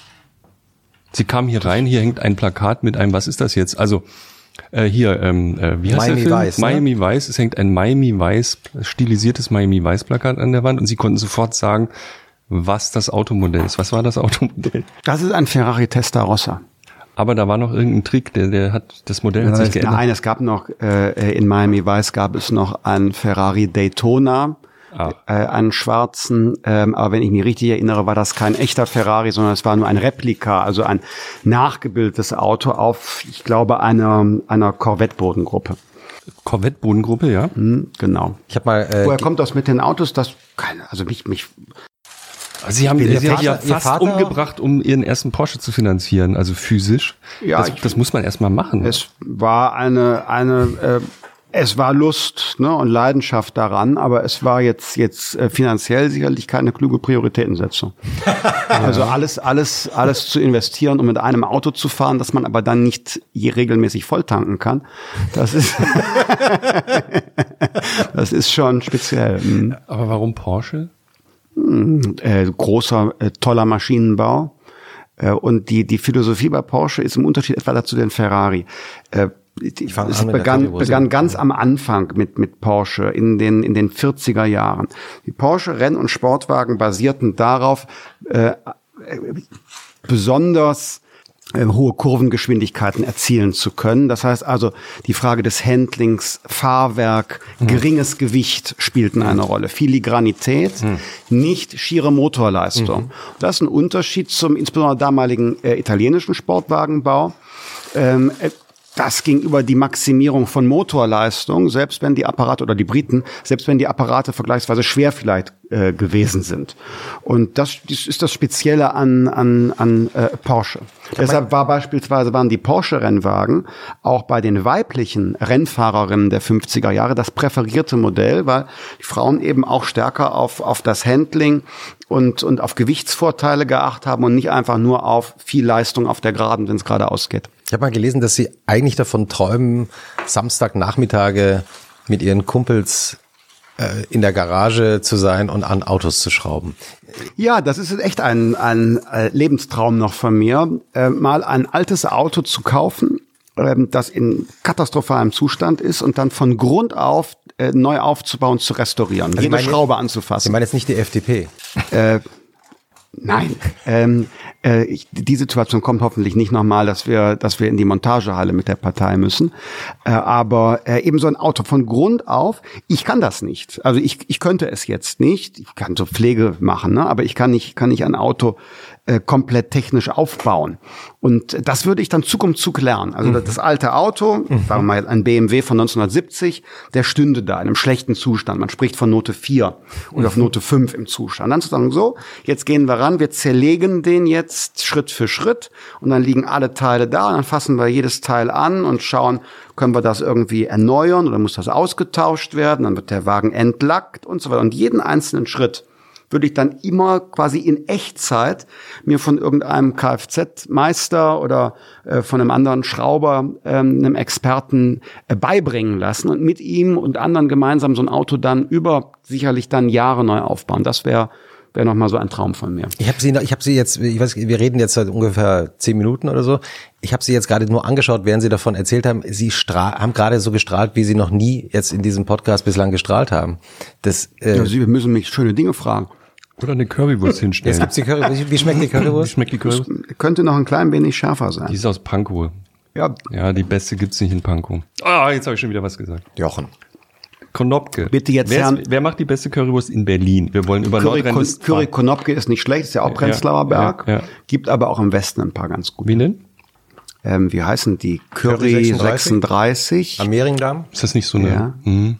ja. Aber Konopke kenne ich auch gut. Habe ich in der Nähe mal gewohnt. Dem, die allerbeste Konopke. gibt's, wenn Sie haben ja äh, lange im Prenzlberg gewohnt, bevor Sie bei diesem komischen Politiker eingezogen sind. Da gibt es. Meinst du äh, Jens Spahn? Ja. Ah. Das wissen viele nicht, nur wir und 100 Millionen Zeitungsleser, dass der Mann bei Jens Spahn zur Untermiete wohnt. Und nicht jetzt zur, nicht zur Untermiete. Zur Miete. Zur Miete. Entschuldigung, zur Miete ja. wohnt. Immer noch, ähm, oder? Das stimmt. Das stimmt, das ja, stimmt. Mhm. Ähm, und äh, in Prenzlberg, wo sie früher gewohnt haben, die beste Currywurst meiner Ansicht nach ist äh, im Mauerpark. Mhm. Ähm, äh, Mauerpark Flohmarkt bei Mauersegler. Was zeichnet die aus, diese Ist auf Holzkohle gemacht. Ah. Das, und alles Natur, Darm und oder nee, also man kann mit und ohne Darm. Das, das Wort und, Darm, ähm, also ich esse auch gern Currywurst, aber ich, muss immer sagen, beim Wort Darm geht's. Aber ist das nicht das Spezielle an der Berliner Currywurst, dass sie, ohne, dass sie ja, ohne man Darm mit ist? und ohne, so viel ich mich erinnere. Die finde ich noch besser, weil die eben so auf Holzkohle noch gemacht ist. Mhm. Wir reden in diesem Podcast ja über alles. Ich wollte noch mal auf diese Leidenschaft äh, zurück. Ähm, ich habe in der, ich glaube im Spiegel stand 2004 über sie. Zweimal ist der Student und Landtagsabgeordnete mit seinem BMW 320D, das waren noch traurige Zeiten, innerhalb eines Jahres in eine Radarfalle geraten. Ist das richtig? Das weiß ich nicht mehr. Ernsthaft, aber ähm, das äh, schließe ich nicht aus. Aber ich habe jetzt äh, die gesamte Geschichte über die ähm, 20 Jahre, die ich den Führerschein habe, jetzt nicht vor Augen. Aber äh, gegenwärtig habe ich null Punkte jedenfalls. Echt? Ja. Hm. Fahren Sie überhaupt noch selber? Ja. Porsche? Jawohl. Okay. Woher kommt diese, also selbe, selbe Frage zu den frühen Leidenschaften, frühe Unternehmerleidenschaft. Wenn ich das richtig verstehe, haben Sie für die Stadtwerke Wermelskirchen als Schüler die Betreuung eines Internetcafés übernommen, das keiner besuchen wollte, woraufhin Sie dafür Werbung gemacht haben und kurz danach eine Werbeagentur gegründet haben, richtig? Korrekt, ja, genau so war's. Hm. Wie kommt man, wie kommt man darauf? Ich meine, wenn ich mich an meine Schulzeit erinnere, ich habe Sloterdijk gelesen, ja, mhm. aber ich, ich wäre nie auf die Idee gekommen, eine Werbeagentur zu gründen. Ja, der Unterschied war, ich wollte mit 18 zu Hause ausziehen und, und, ein Auto haben und da musste ich Geld verdienen. Okay. Und äh, die Idee, Geld zu verdienen, war ein Gewerbe anzumelden. Und äh, deshalb seit meinem 18. Geburtstag kümmere ich mich selber um meinen Lebensunterhalt und äh, am Anfang, über auch Jahre war das äh, in der Selbstständigkeit. Hm, am Anfang war das aber nicht äh, äh, Kommunikation oder Werbung, das war am Anfang Reklame. Mhm. Ich benutze den Begriff, um deutlich zu machen, es war konzeptionell jetzt noch nicht so. Also, Was war ihr, so. wer war Ihr erster Kunde? Ja, das, Sie so wollen, das ja, waren die Stadtwerke also, ja. Wermelskirchen. Ja, und dann ging es weiter, dann äh, äh, kleinere Handwerksbetriebe da um die Ecke und dann nahm das ein Tempo auf. Dann habe ich äh, für regionale Telefongesellschaften ähm, im Rheinland den Marktantritt gemacht und dann auch ähm, äh, äh für Sparkassen gearbeitet. Damals hat man noch Filialen für junge Leute gemacht. Muss man sich vorstellen. Heute, mhm. keiner macht bei mir eine Filiale. Die Filialen werden geschlossen, äh, weil es online geht. Aber damals sagten wir, wir brauchen eine, brauchen Filialen für junge Leute. Mhm. Die Dinge habe ich gemacht. Dann habe ich äh, Love Parade Auftritte gemacht. Was war das eigentlich mit der Love Parade? Ich habe auch, das, das ist, steht nur so lapidar irgendwo. Sie mhm. seien dreimal mindestens mit einem eigenen Wagen. Zweimal. Auf der, hm? Zweimal auf der Love Parade ja. gewesen? Was war das denn? Das war äh, ein Wagen auf der Love Parade. Einmal war es äh, ein klassischer Wagen, also, also auf der Berliner LKW, Love Parade. LKW-Auflieger. Einmal war es ein Bus. Da habe ich, hab ich einen, einen ähm, alten Schulbus gekauft und ähm, umgebaut als, als, wie das damals hieß, hieß Float für die Love Parade. Genau. Es gab ja, es gab ja diesen ähm, im Wahlkampf, im letzten Bundestagswahlkampf tauchte ja plötzlich dieser Film auf. Den haben ja viele, die jetzt den Podcast hören, auch gesehen. Ähm, ein Beitrag, den die Deutsche Welle damals gedreht hatte über Sie und Ihren Partner, Geschäftspartner. Äh, das nur zum Thema Qualitätsmedien. Äh, ich glaube, da stimmt die Hälfte nicht, oder? Also mindestens. Oder, der äh, Beitrag stimmte so, ja. nur der äh, kam ähm, wie folgt zustande. Äh, wenn du dich mit 18 selbstständig machst, dann äh, klingeln nicht sofort die Kunden und sagen, wir haben auf sie gewartet. Sondern du brauchst, musst ja in eigener Sache Vertrieb machen. Sonst wird ja keiner auf dich aufmerksam. Also viele, die jetzt hören, sind Solo-Selbstständige vielleicht. Wie kommen die an Kunden? Da musst du Vertrieb machen. Und äh, ein Teil des Vertriebs war, dass wir in eigener Sache unsere Kommunikations- und PR-Kompetenz äh, genutzt haben. Und ähm, haben also über die Medien Dinge gemacht, die Selbstständigen von der Schulbank, also ne, mit, mit Boulevardmedien.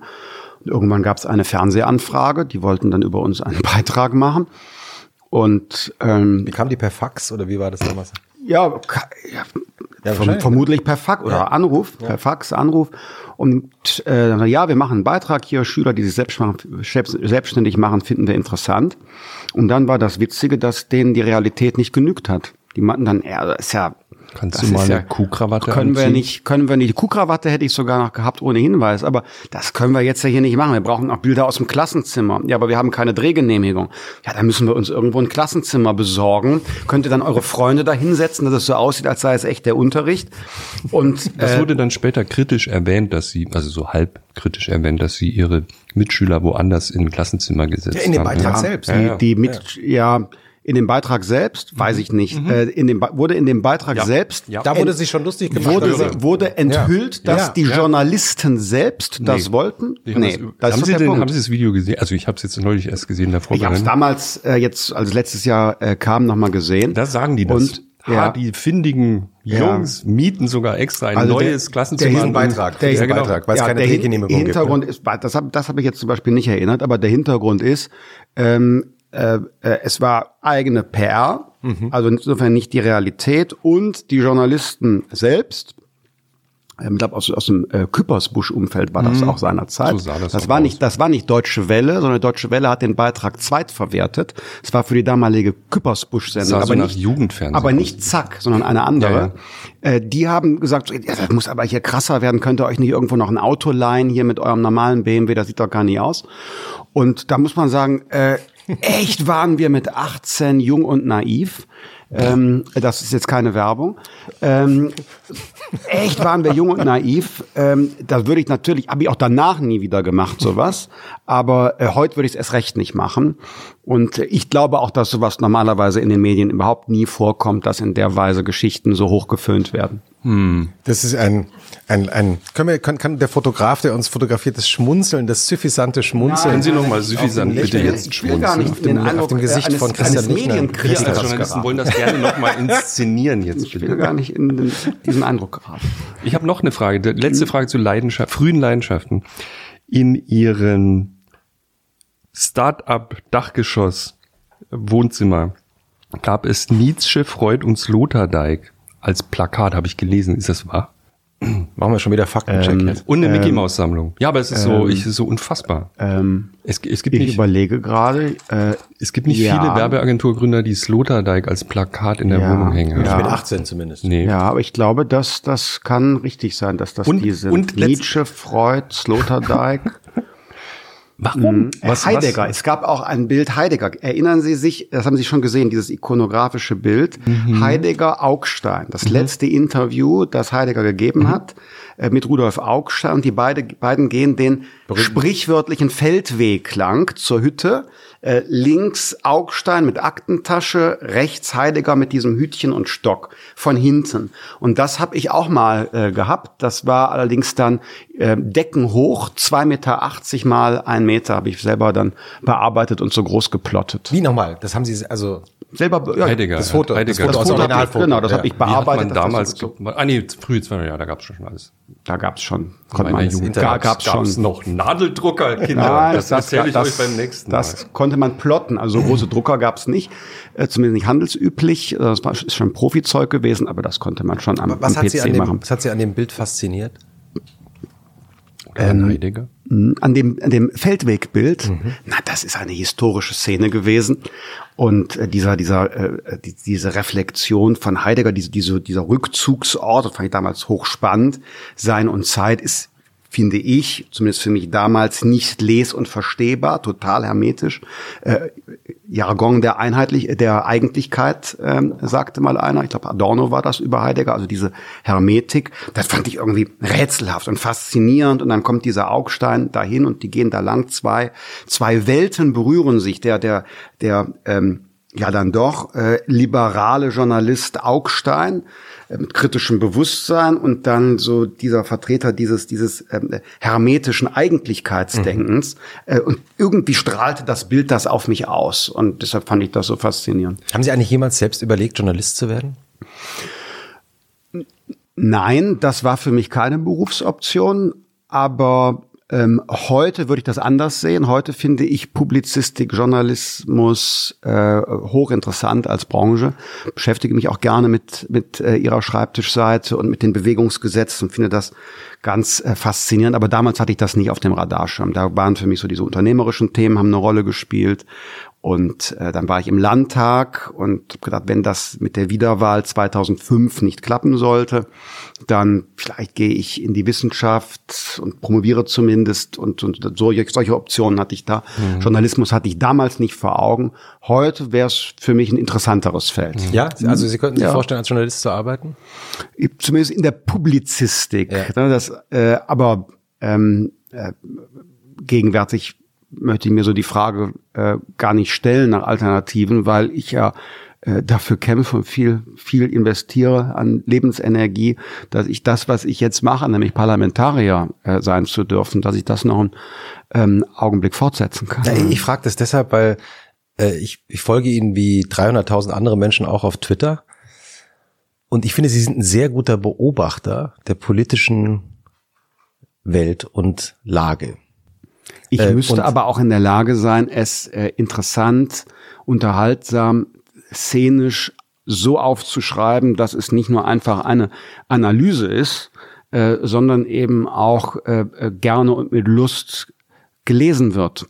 Und äh, ob ich das kann, äh, darüber gibt es vielleicht unterschiedliche Meinungen nach der Lektüre des Buchs. Nee, ich, ich frage es auch deshalb, weil natürlich, man kann ja auch sagen, der, der brillante Analytiker, und Beobachter, ähm, ist der immer auch der Ideale, der auch sagt, also egal, ob das jetzt durchdacht ist oder nicht, das mache ich jetzt. Ja, die Frage können Sie so stellen. Was ist Ihre Antwort? Naja, ich bin äh, 18,5 Jahre Abgeordneter, ich war dreimal Spitzenkandidat. Warum muss ich mich immer für irgendwas rechtfertigen? Möchte ich gar nicht, sondern äh, gucken Sie einfach äh, drauf, was ich mache, was ich sage, wie ich entscheide. Und dann bildet man sich sein Urteil. Und das, ich muss doch nicht immer, ich kann doch nicht Ihren Job übernehmen, äh, auch noch mein eigener Interpret zu sein. Nein, nein, nein aber äh, was Christoph äh, vielleicht äh, sehr freundlich ausgedrückt hat, was mir fast schon mit ein bisschen Schrecken aufgefallen war, in ihrem Buch zumindest, mir war nicht klar, wie sehr Politiker Medien reflektieren. Also dass sozusagen die eigene Bedeutung und Bedeutungslosigkeit viele Gedanken jeden Tag kreisen ausschließlich um die Frage, wie interagiere ich mit Medien, vorsichtig ausgedrückt. Ne? Also wie, von der Frage, wie finde ich statt, mit welchem Trick äh, komme ich nochmal in die Presse. Sie haben es ganz am Anfang auch schon erwähnt. Das scheint ja viel der Arbeit auszumachen. Und ich war erstaunt, äh, wie viel ähm, das offensichtlich ausmacht, äh, der täglichen Arbeit nur zu interagieren, zu überlegen, wie bringe ich meine Botschaft an die Leute. Faszinierend. Also so ein Blick ins Gehirn. Ich kann das Buch wirklich empfehlen, auch aus dem Grund. Hätte das in dem Ausmaß nicht erwartet, wahrscheinlich bin ich völlig naiv. Nein, nicht völlig naiv, aber ähm, vielleicht haben Sie auch jetzt eine spezielle Art der Lektüre gehabt. Ähm, Im Buch also halt. ja, Gut, aber das kann man ja auch unterschiedlich wahrnehmen und interpretieren. Ich würde nicht so weit gehen, dass, dass äh, diese Fragen jetzt äh, so eine dominante Bedeutung haben. Mhm. Aber natürlich ähm, äh, in dem Buch äh, spielt es eine besondere Rolle, weil ich rufe in Erinnerung, wir waren ja außerhalb des Bundestages, das heißt außerhalb der Arena ähm, des Parlaments die Öffentlichkeit herstellt. Das heißt, äh, Guerillataktiken zu überlegen, wie hm. hältst du dich eigentlich ähm, äh, einfach in einer, einer verblassenden Erinnerung. Können Sie mal einen Trick erzählen? Sie erwähnen in dem Buch, es gibt so, da schreiben Sie, glaube ich, wörtlich Tricks, wie man dann doch nochmal ein Quote, ein Zitat bekommt. Was in ist denn so? Tagesschau, jetzt oder? können Sie es ja, naja, oder in der, in der Regionalzeitung, wenn man überhaupt Post. nicht, es gibt wirklich, ich meine, 2014 waren Sie, glaube ich, so in der schlimmsten Phase, ähm, wo sie dann beschreiben, keiner wollte mehr, keiner will zum Parteitag kommen. In ein, ein, ein, ähm, ein, ein Ereignis. Wir haben ja das ganze Jahr 2014 an unserem Leitbild gearbeitet. Äh, ich halte es auch wirklich für ein gutes Leitbild. Ich halte viele unserer Inhalte für ähm, zustimmungsfähig für mehr als 20 Prozent der Leute. Nicht für alle, weil wir sind ja eine liberale Prozent Partei. Genau. Keine Ahnung. Jedenfalls äh, mehr als 20 Prozent. Mehr, mehr, ja, jeden, denke ich schon. Ja, jedenfalls mehr als die 10,7, die wir hatten. Also deshalb Empfehlung, wer, wer Lust hat, schaut sich mal, mal dieses Leitbild auf unserer Webseite an. So, das haben wir jemals erarbeitet nach innen. Und ehrlich gesagt, von den, den professionellen journalistischen Beobachtern hat sich dafür keiner interessiert. Wir hatten diese hunderte Veranstaltungen, 15.000 Besucher und es hat sich keiner interessiert. Es ist nie mhm. breit in der Öffentlichkeit gewesen. Und zum 6. Januar 2015 äh, wollten wir unseren neuen Auftritt zeigen. Also was ist jetzt das Ergebnis unseres Erneuerungsprozesses? Wie haben wir uns, uns äh, analysiert? Äh, wofür stehen wir? Was ist, was ist der Kern dessen, warum wir wieder Politik machen wollen? Warum wir uns zurückkämpfen wollen? Warum wir ein Comeback äh, äh, uns wünschen? Und für dieses, dieses Dreikönigstreffen, also unser traditioneller Jahresauftakt, wo ich das so in einer Rede darstellen wollte, in Stuttgart, haben sich, in Stuttgart haben sich eine Handvoll Leute angemeldet. Mhm. Wirklich eine, eine Handvoll. Sechs. Ja, waren sechs. Eine Handvoll Leute angemeldet und äh, dann haben wir ähm, die Idee geboren. Im Gespräch mit der Agentur kam das auf. Das ist die Agentur Heimat. Ja, wir könnten ja ähm, durchsickern lassen, die FDP wird beim Dreikönigstreffen eine neue Farbe äh, zeigen. Sie wird nicht mehr blau-gelb sein, sondern es kommt eine neue Farbe Magenta. Und ähm, als das durchsickerte, von uns gezielt durchsickerte. Wie macht man das? Was heißt durch, wie lässt man das durchsickern? Der äh, ähm, äh, ein Agenturverantwortlicher führt ein Interview mit einer einer Zeitung und in dem Zusammenhang sagt er, ja, wir werden auch eine neue Farbe bringen. Und da springen alle darauf und zwar mit der Absicht, okay, die Traditionspartei, jetzt ist sie endgültig durchgeknallt. Äh, durchgeknallt. Sie glauben, eine neue Farbe zu machen. Super, super. Ähm, äh, äh, da gehen wir hin, äh, um das zu beobachten. Und dann ist die Zahl der Anmeldungen, ich glaube, auf, auf bald 80 oder an die 80 gestiegen.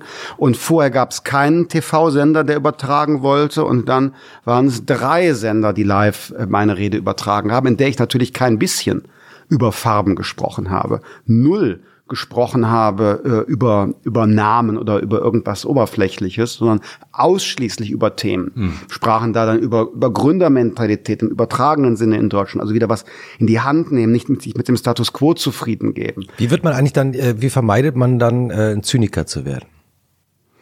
indem man weiß, dass äh, Medien ja auch bestimmten ähm, äh, Rationalitäten folgen. Sie sind verpflichtet ihren Lesern oder ihren Hörern und die haben Interesse an Relevanz, an, an Originalität und, und äh, nicht an, an äh, äh, wissenschaftlichen, äh, blutleeren Betrachtungen.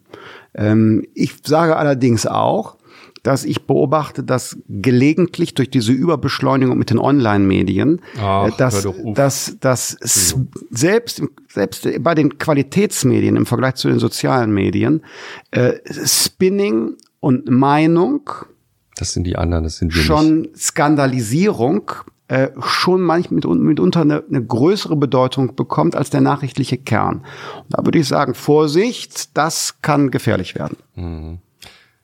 Beim Thema Werbung wollte ich nochmal nachfragen. Im Bundestagswahlkampf, der ja für Sie sehr gut lief, ne, da hatten Sie ja wirklich viel Rückenwind und äh, die Berichterstattung war positiv und äh, alle haben darüber berichtet, wie gut dieser Wahlkampf läuft ähm, da gab es ja die, ähm, die berühmten Bilder von ihnen, Schwarz-Weiß-Bilder im Unterhemd. Ähm, Und ich habe irgendwo gelesen, Es war kein Unterhemd, es war ein T-Shirt. Ein T-Shirt, ein weißes T-Shirt. Ich habe auch ein Unterhemd im Kopf. Das Verrückte ist, ich bin äh, mit dem Mountainbike gefahren durch Nord-Berlin, äh, wie jeden Samstag.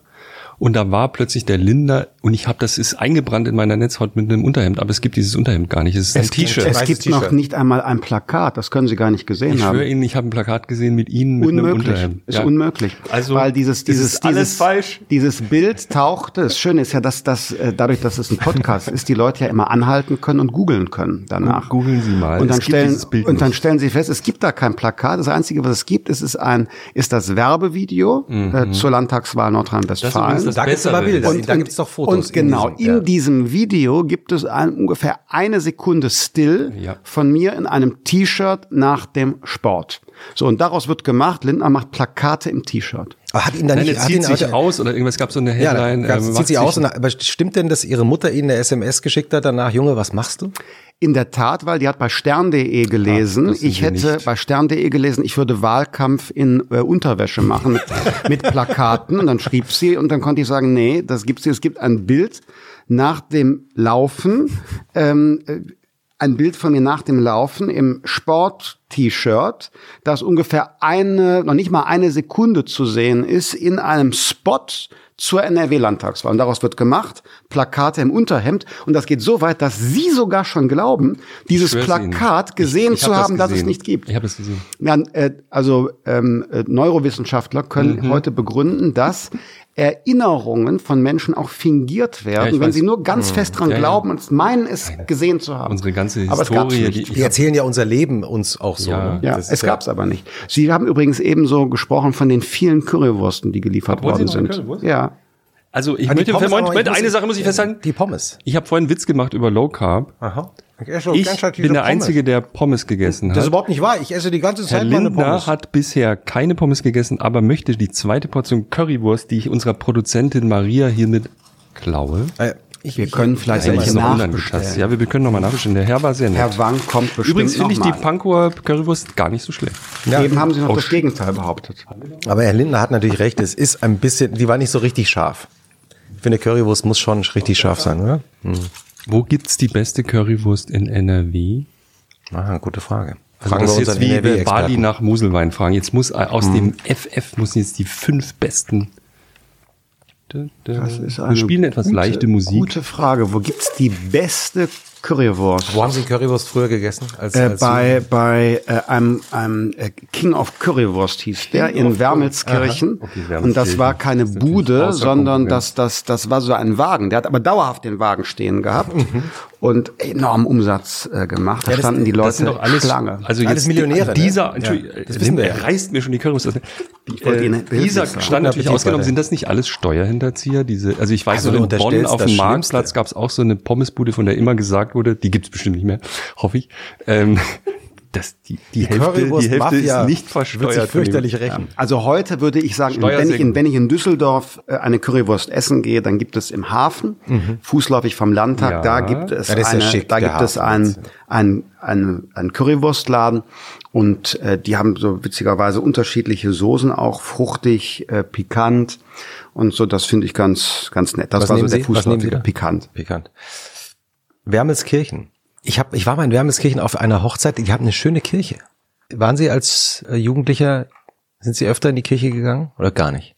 Der Mann ist so Ich habe ähm, äh, Ja. Mhm. Kommunion äh, gefeiert, aber äh, darüber hinaus und danach nicht. Sind Sie gläubig? kein Kirchenmitglied jedenfalls. Ich bin ne? kein Kirchenmitglied. Ich lehne Glauben nicht ab und ich halte das für mich offen.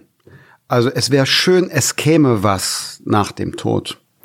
Ähm, aber irgendwie spricht für mich das Allermeiste dagegen.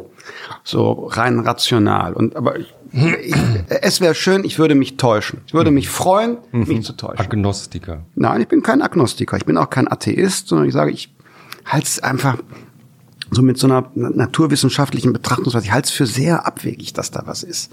Für sehr, sehr unwahrscheinlich. Aber ähm, ich, ich, ich, kämpfe nicht dagegen, sondern im Gegenteil, ich würde mich über nichts mehr im ureigensten Interesse freuen, wenn danach, weitergehen würde. ja, danach schlägst du die Augen auf, fährst, gehst durch diesen Tunnel da, durch diese, in Richtung des hellen Lichts und plötzlich ist da was auch immer. Und als was würden Sie gerne äh, wiederkommen? An Wiedergeburt glaube ich erst recht nicht. Also danach ist vorbei. Es kommt vielleicht was anderes. Eine, eine andere, bei, im, im äh, Star Trek-Universum würde man, glaube ich, von einer anderen Emanation sprechen. Ne? Äh, Man ist dann woanders. Star Trek-Universum. Sie sind richtiger.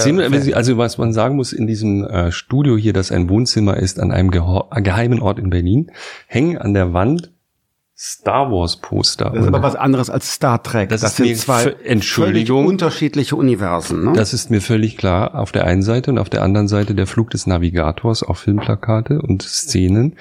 Und der Mann kam rein und hat sofort gesagt, ah, Star Wars. Ah, der Flug des Navigators. Ist das so ein Ding bei Ihnen gewesen? Oder ist es noch? Haben Sie die letzten Star Wars Sachen gesehen? ja, Solo. Wirklich? Solo, a Star Wars Ah, wie war's? Story. Solo war nicht so gut, oder? Solo war nicht so gut. Äh, Rogue One fand ich besser. Wenn Ja. wir jetzt wenn wir von den Ja. Spin-offs Ja, sprechen. ne? Rogue One fand ich besser, weil die Geschichte auch in sich geschlossen war. Und das hat, fand ich sehr gut. Es war, waren äh, Protagonisten, die sich entwickelt haben. Und am Ende wurde es krass geschlossen durch, wir wollen jetzt nicht spoilern, durch, ah, kann man, jetzt kann man spoilern. durch ein, durch ein Ereignis, das sozusagen automatisch ausgeschlossen hat, dass dieser Erzählstrang fortgesetzt Ja. wird. Sie wissen, was ich meine. Ja, er, er, erzähl's Und doch, der- das kann man doch hier Moment, erzählen. Eine Plasmabombe eben.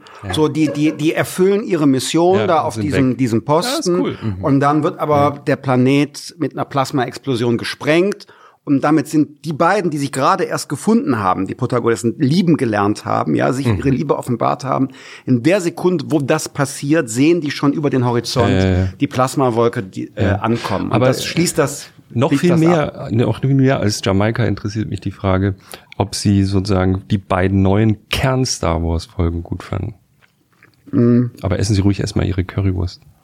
Und jetzt auch weiter meine Pommes, weil das Fand ich ist die ein neuen äh, Kern. Kern Star Wars Folgen gut. Naja, die, ne? ja. Luke und so. Ja, ja, das ist schon, ist schon klar.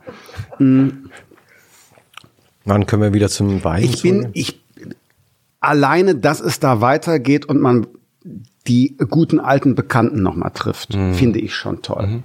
Das hat mir gefallen. Ähm, so die, die äh, Vorgeschichte von, von äh, Anakin äh, Skywalker zu sehen und sein, sein, sein, äh, seinen Weg dann ähm, zu Darth Vader, das ist also das, das nimmt, wenn man dann die ersten drei wieder sieht, ein klein bisschen von der Faszination, weil, weil als ich das zum ersten Mal gesehen habe, so die, die Maske und, und äh, die Macht, das, das äh, hat das im Nachhinein jetzt ein klein wenig, wie soll ich sagen, verharmlost, ne? Weil so der Nimbus weg ist, man so im Nachhinein jetzt dann weiß, die neuen Folgen sind ja die alten, Ja, ne, ja, sozusagen Äh, vor der äh, vor den den ersten aus äh, Ende 70er Anfang 80er. Aber ich habe es dir trotzdem gern geschaut. Ich weiß, es gibt da äh, von Fans teilweise Kritik daran, auch an den den Spin-offs jetzt den aktuellen gibt's Kritik. aber ich, finde Solo einfach fand ich schwierig, also äh, mit meine Kinder auch, aber die ja, was heißt, was heißt schwierig? Ähm, dass sie äh, Shui zu treffen und und äh, auch auch ein paar Protagonisten, die man später. Also ich finde ja immer spannend, wenn es gelingt, dass dass Leute eingeführt werden, wo man weiß, okay, erst in viel späteren Phasen tauchen ja, die ja, auch ja, nur ja. am Rande auf. Ja, ja. So und vielleicht ist das eine Sache für Insider, die Freude daran haben zu sagen, ah, ich verstehe die Anspielung. Ich glaube, wir müssen die- diesmal in den Show Notes Ja, besonders Charaktere ja, äh, Luke. und deren, Auftritt. und deren Entwicklung auf, ja, äh, das Aber was nachvollziehen. ich Aber, das eigentlich ist, fragen wollte, was ich eigentlich fragen wollte, warum? Warum was? Ich habe mit Christoph besprochen, wir müssen eine Frage klären. Ist, Sie können die nicht mehr hören. Wir machen jetzt einen harten Schnitt. Hier auf meinem iPad steht ganz groß, warum? Alle Leute, mit denen wir in der Vorbereitung gesprochen haben, die, äh, denen wir erzählt haben, dass wir hier sind, sagen, frag doch nochmal, warum, warum, oder warum nicht? warum nicht? Das J-Wort. Und ich habe, ja, man muss wissen, wir Die haben, Curry, die zweite Currywurst ist, weg. gegessen. Die zweite Currywurst ist gegessen. haben wir ein So, jetzt. Fundament erreicht. Ja.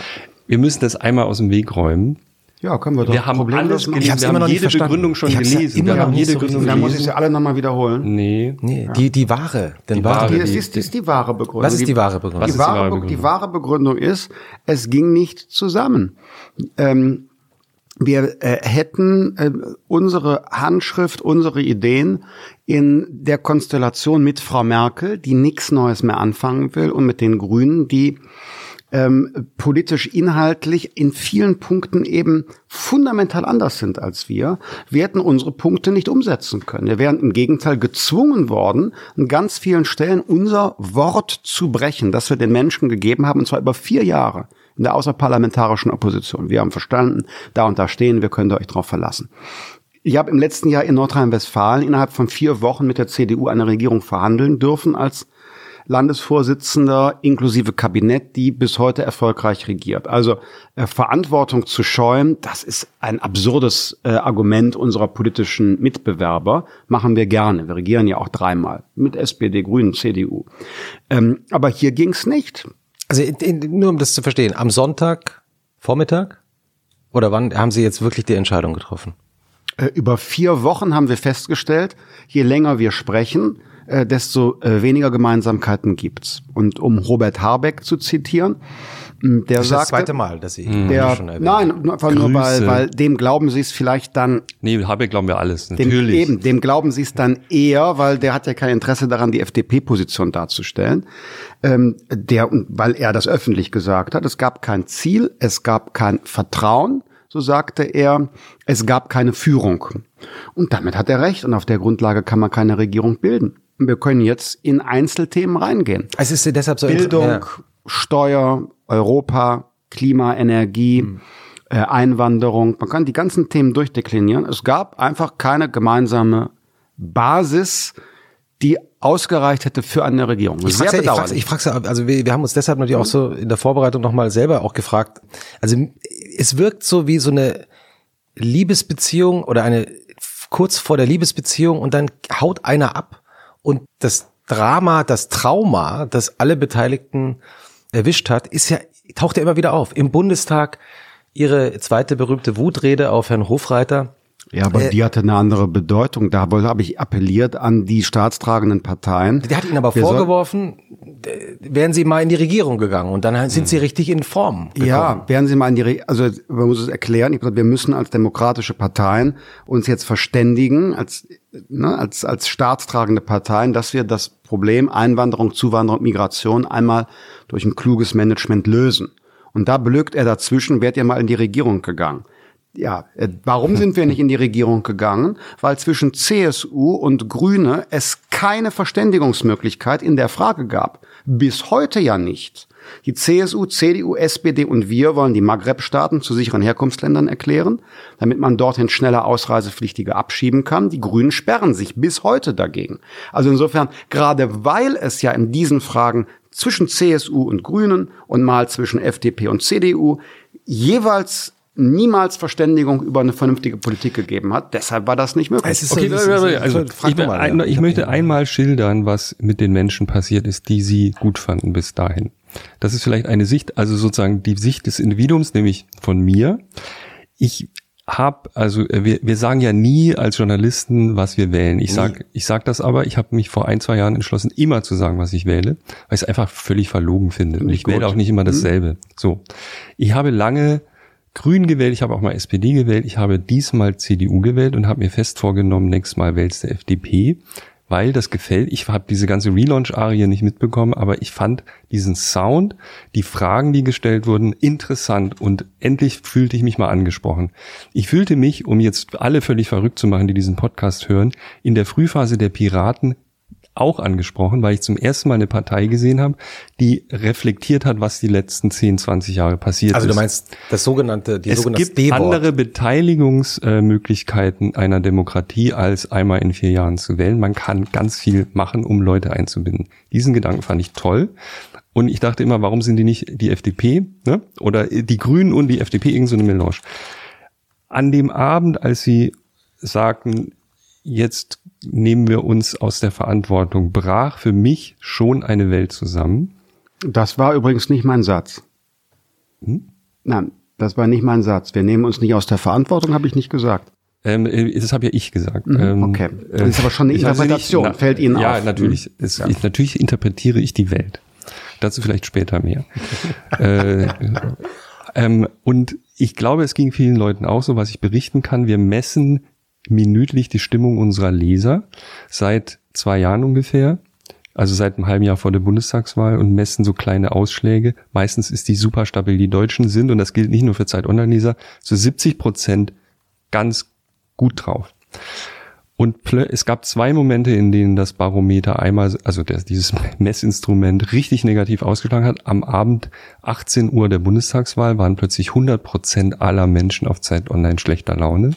Und das zweite Mal, ich würde mal sagen 90 Prozent, als Jamaika geplatzt ist. Und ich glaube, das lag nicht daran, da, also viele haben sich gewünscht, endlich mal ein neuer Wind, endlich mal eine neue Konstellation mit neuen spannenden Beteiligten. Und dann wirft ja. dieser Mann hin. Danach endlich mal keine Kroko mehr, ne? Nee. Es war eigentlich die Vorstellung, was da an Intelligenz, an Ideen, an Drive zusammenkommt. Das war schon ähm, spannend. Und das haben ihnen viele nicht verziehen, ich auch nicht. Kann ich nichts dran machen. War mir klar, dass das so kommt, musste ich in Kauf nehmen.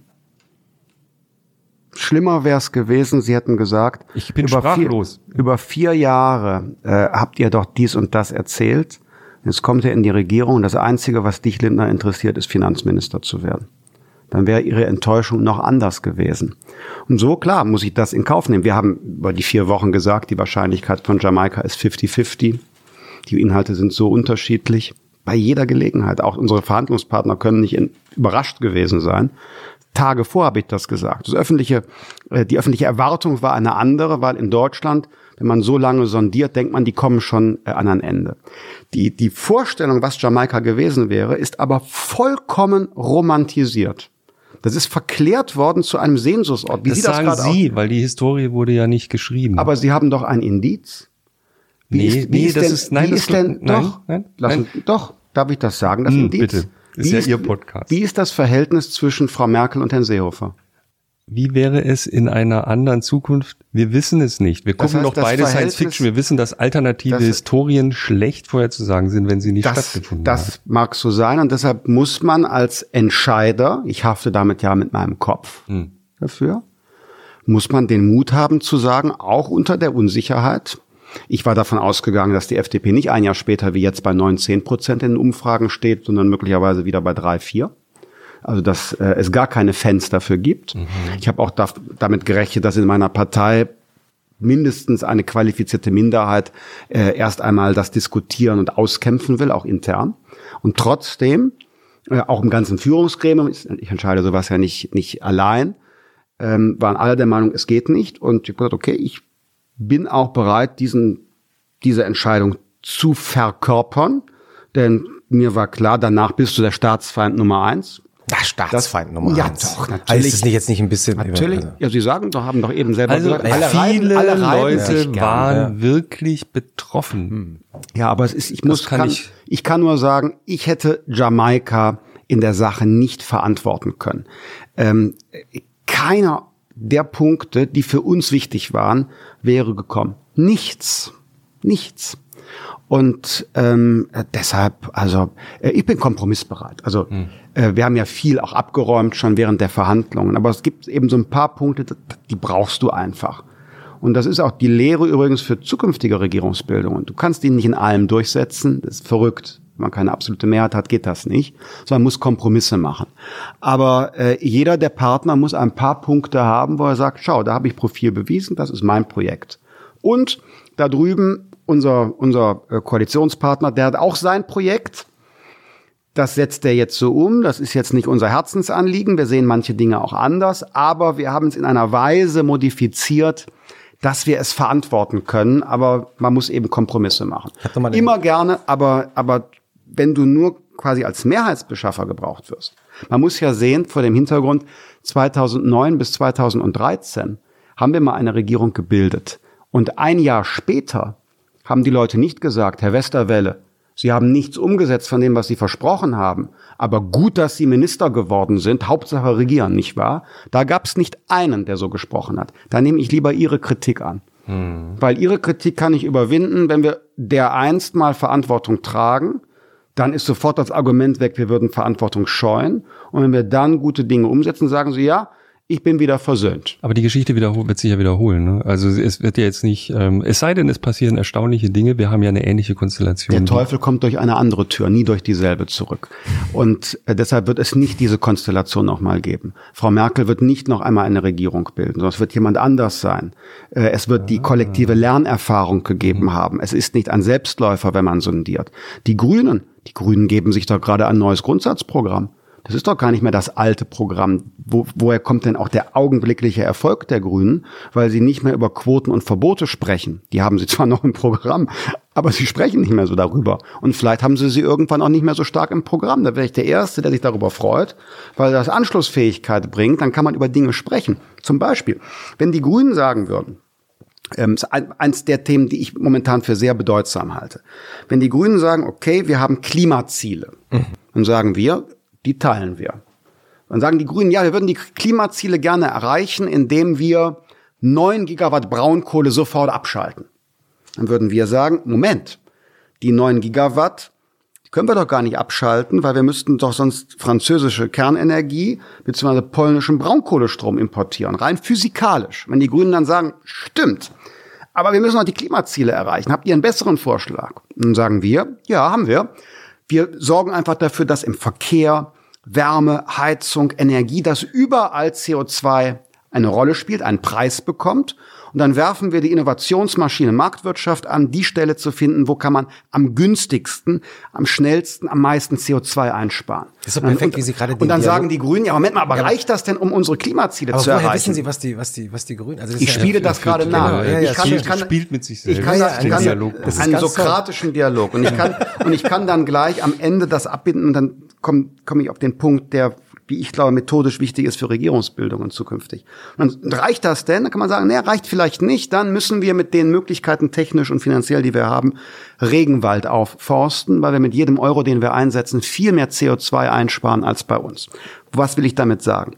Äh, in ganz vielen Fragen sind sogar die Ziele zwischen unterschiedlichen Parteien, auch zwischen FDP und Grünen gleich. Zumindest beim Klima, bei den Klimazielen mhm. ist es mhm. so. Aber die Wege unterscheiden sich. Und vielleicht muss man einfach bei der, bei der, bei der, bei der Regierungsbildung zukünftig mal schauen, naja, lass mal erstmal über Ziele sprechen und dann versuchen zu entideologisieren bei den Wegen. Ähm, aber oft genug sind es ja zusätzliche Vorstellungen, die eine Rolle spielen und die die Sache dann verkanten. Da geht es dann nicht nur um CO2, sondern zum Beispiel um eine grundlegende Ablehnung von Individualverkehr und Auto etwa. Sie haben ja ähm, äh, gerade schon erwähnt, kurz, dass Ihre besondere Freundin Angela Merkel ja keine Bundesregierung mehr neu zusammenführen wird aus Ihrer Sicht. Ähm, ich habe eine Szene gefunden, weil Sie auch schon erwähnt haben, äh, den, den Einzug 2009 äh, im Bundestag. Äh, und Sie können gleich korrigieren, wenn es äh, nicht stimmt. Ähm, da seien Sie, Christian Lindner, zu Angela Merkel auf Angela Merkel zugekommen oder sie sei also äh, im Bundestag umhergelaufen. Und jedenfalls haben sie offenbar sehr euphorisch zu ihr gesagt, ich kann die Geschichte erzählen. Ich weiß, welche Sie meinen. Nee, es war etwas anders. Es war der Abend, als der Koalitionsvertrag zwischen CDU, CSU und FDP in der NRW-Landesvertretung unterschrieben worden mhm. ist. Wir sind jetzt, glaube ich, im, im Oktober, November 2009. Mhm. Und wir standen an einem Tisch. Wir sind junge Abgeordnete der CDU und der FDP. Wer war dabei? Ähm, der Kollege Bijan Dirsaray, der Kollege äh, Marco Buschmann, der Kollege Johannes Vogel, ich meine von der CDU, Carsten Linnemann, ich bin nicht ganz sicher. Mhm. Jedenfalls, wir standen an einem Tisch an diesem Abend der feierlichen Unterzeichnung des Koalitionsvertrages und äh, die Kanzlerin kam zufällig vorbei und freute sich über die gute Stimmung an dem Tisch. Und äh, einer von uns sagte, äh, Frau Merkel, wie großartig, jetzt können wir ja wirklich das Land verändern, jetzt können wir wirklich Reformen anstoßen. Der eine von uns, äh, das sind waren Sie. Äh, ich, ich weiß es gar nicht mehr, ob ich es war. Ähm, entscheidend ist auch nicht, wer das gesagt hat und was er gesagt hat, sondern die Antwort ist das Entscheidende. Sie sagte, ich werde schon aufpassen, dass ihr mir das Land nicht in Brand steckt. Also sprich, diese besondere Methode Merkel, verschieben, moderieren, mit Geld Probleme übertünchen, Unterschiede mit Geld zu versuchen zu überbrücken, ähm, Zeit kaufen, äh, Dinge nicht erklären, das war da schon angelegt. Das ist sozusagen eine, eine ungewisse Vorausdeutung, würde man in der Literatur sagen, ähm, für das, was späterhin kam. Und äh, Sie haben damals mitgelacht, aber wahrscheinlich am Abend oder am nächsten Tag gedacht, mir wurde die Bedeutung dieser Anekdote erst viel, viel, viel später klar. Und insbesondere an dem Tag nach ähm, der NRW-Wahl 2010, als Frau Merkel ohne Absprache einfach unser Hauptwahl, unsere Hauptwahlzusage, große Steuerreform, einfach abgesagt hat und die FDP einfach dazu geschwiegen hat. Mhm. das würde mir heute nicht mehr passieren. Würde ich sagen, hey, okay, unser wesentliches Vorhaben sagst du ohne Rücksprache ab. Wir verkünden es nicht gemeinsam, es kommt nicht was Neues, sondern du sagst es als Regierungschefin ab haben wir verstanden. Damit ist der Koalitionsvertrag gekündigt. Liegt können wir, auch, neu, können wir neu verhandeln oder ihr sucht euch neue Freunde. Liegt es auch in solchen Dingen? Meistens haben äh, so Dinge wie das Ende von Jamaika, solche großen Dinge und auch viele kleine Dinge nicht nur eine Ursache. Ne? Kann ja sein, dass Sie zu dem Eindruck gekommen sind, wir bekommen hier unsere Sachen nicht durch. Kann aber auch sein, dass Sie sich mit Frau Merkel nicht so gut verstehen und dieses Vertrauensverhältnis nicht da ist. Ich habe so heftige Zitate gelesen, ja. Mhm. Also allein in diesem Jahr in einem Medium namens Zeit Online. Jeder andere würde es besser machen als Angela Merkel. Mhm. Also, jetzt tiefer, viel tiefer geht's nicht, ne? Ja, können Sie vielleicht äh, den Kontext insgesamt zitieren? Bitte. Nee, haben Sie das nicht aufgeschrieben? Ich habe mir das Zitat rausgeschrieben und dann du hast wieder Copy-Paste gemacht. Nee, ja, und dann habe ich mir noch ein zweites Zitat rausgeschrieben. Ich habe nur ein Problem aus dem Interview. Ich habe nur ein Problem mit Angela Merkel, ihre Politik. Ja, aber der Kontext ist hier wie immer so entscheidend. Jeder andere würde es besser machen als Frau Merkel. Weil jeder, jede oder jeder Neue, der eine Regierung bildet, nicht die Wirbelschleppe von 13 Jahren Regierungshandel und Entscheidungen mitträgt. Wo du das, was man vor fünf Jahren mal geprüft hat, was man vor sieben Jahren mal entschieden hat, was man vor zehn Jahren mal dachte, was, woran man dann festhalten muss. Mhm. Wo es dann nur noch um, in der amerikanischen Terminologie, um die Legacy, um das Erbe geht und nicht mehr darum, ein neues Kapitel aufzuschlagen. Das heißt, wenn ich sage, jede oder jeder andere würde es besser machen, ist das keine qualifizierte Aussage über die Persönlichkeit von Frau Merkel, wie dieser Kontext verdeutlicht. Es ist einfach der Hinweis, jemand, der neu anfängt, wie beispielsweise Armin Laschet in Nordrhein-Westfalen mit uns oder Daniel Günther in Schleswig-Holstein in einer Jamaika-Koalition. Jeder, der neu anfängt, ist in der Lage, vergangenes Regierungshandeln auch zu korrigieren, kritisch zu prüfen, was Neues zu wagen. Sie oder er will das ja.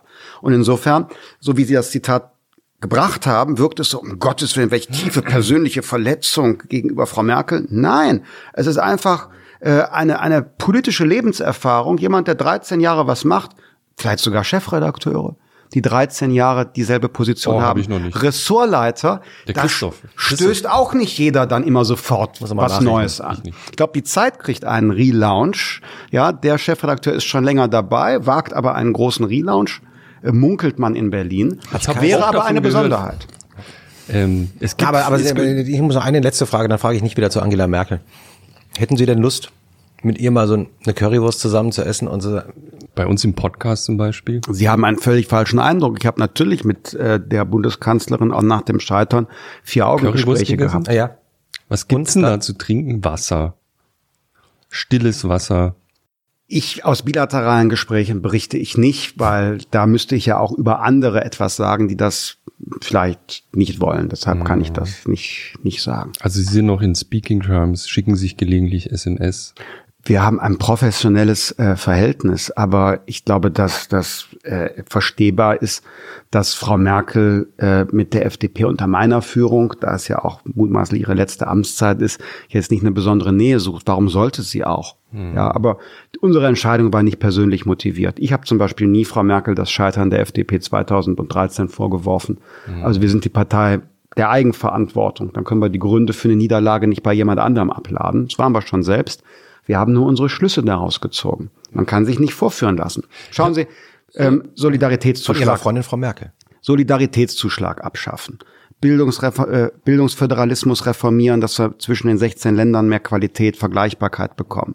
Ein Digitalministerium, äh, 5G, Internet, in dem wir da auch Fördergelder reingeben, Telekom-Aktien verkaufen. Ein Einwanderungsgesetz, das gleichzeitig weltoffen und bürokratiearm ist für Leute, die kommen, und das auf der anderen Seite eine Kontrolle wiederherstellt, dass wir wissen, wer kommt und ob sie oder er äh, berechtigt ist. Ein Europa, das zum Beispiel in Fragen der Verteidigung, Macron-Vorschlag, vorangeht, eine europäische Armee gründet. Digitaler Binnenmarkt, damit wir nicht abgehangen werden durch, durch, durch Grenzen innerhalb Europas gegenüber USA und China. Aber bitte nicht die Vergemeinschaftung von Schulden und finanziellen Risiken, weil dann hilft man nur den Links- und Rechtspopulisten in Italien. So, wenn man sich auf so ein Programm hätte verständigen können, ja, hier, bitteschön, gerne, hätten wir gemacht. Es gibt noch einen weiteren Grund. Es gibt ja immer viele Gründe, sage ich. Das müssen Sie nicht so sehen. Ähm, waren Sie vielleicht einfach nicht bereit, Sie kamen aus einer wirklich harten Durststrecke, hatten sich gerade neu aufgestellt, die ersten klaren Gedanken gefasst, was die FDP sein soll und auch ein bisschen Sorge, dass sie zerrieben werden in so einer Regierung und es ihnen einfach noch zu früh war, sie vielleicht das Team auch noch gar nicht hatten, um Nein. das durchzustehen? Nein, da müssen Sie keine Sorge haben. Wir haben ja äh, wesentliche Fragen ähm, in diesen Verhandlungen ja von Ministern äh, diskutieren lassen.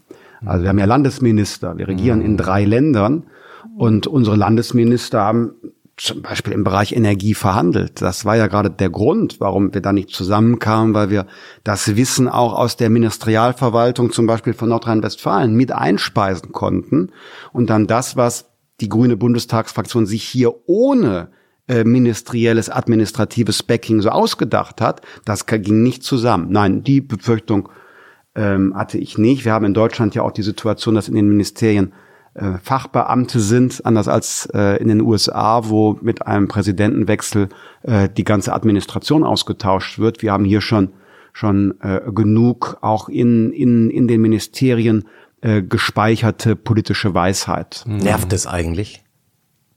Dass Nein. ihnen, dass ihnen die Nein. Leute, dass, dass sie auch wissen, mhm. ähm, es gibt ja manchmal, also wenn ich mich versuche, in sie, in ihre mhm. Situation an dem Wochenende hineinzuversetzen und sie wissen, okay, ich bin jetzt, also ich versuche es zu verstehen, ja. Mhm.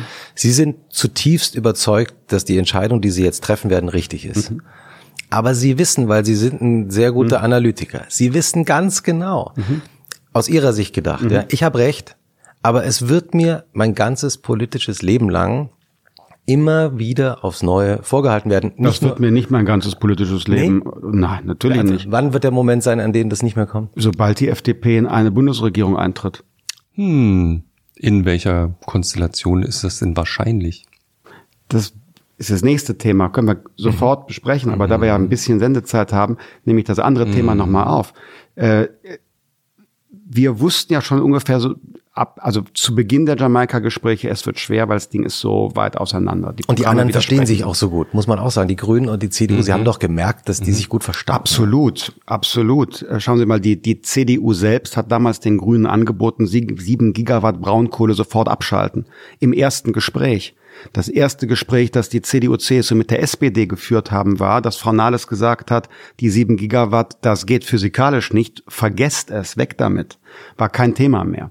Und äh, klar, sind jetzt da so, merkt, da haben Sie gemerkt, ja so energiepolitische Details, die waren schon irgendwie miteinander also, parat. Das aber Potsdam Institut da sagt, es geht physikalisch schon, äh, wollte ja, ich nochmal so ja, einwerfen. Die Bundesnetzagentur, die die Netzesteuer sagt, der Netzesteuer sagt, äh, Netzesteuer sagt fünf Gigawatt, wird sehr teuer. Und dann haben wir gleichzeitig das Problem, dass wir von außen Strom einführen müssen. Mhm. Weil an den Tagen, ja doch, an den Tagen, wo wir keinen Wind und keine Sonne haben, wie kommt denn dann der Strom genau nach Bayern oder so? Wie geht denn das? Meinte, diese Debatte sei schon erheblich weiter, aber gut. Ich will jetzt nicht, Sie nee, wollten ja eben das noch nein, ausführen. Nein, ja, auf keinen Fall jetzt im Klima abbiegen, das nein, machen wir später.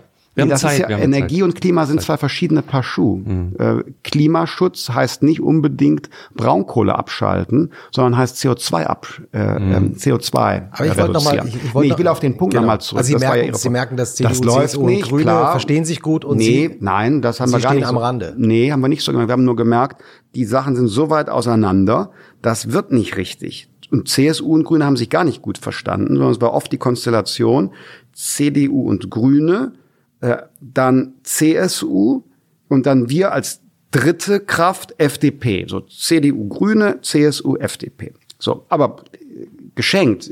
Sie haben ja auf einen anderen persönlichen Punkt hinauskommen wollen.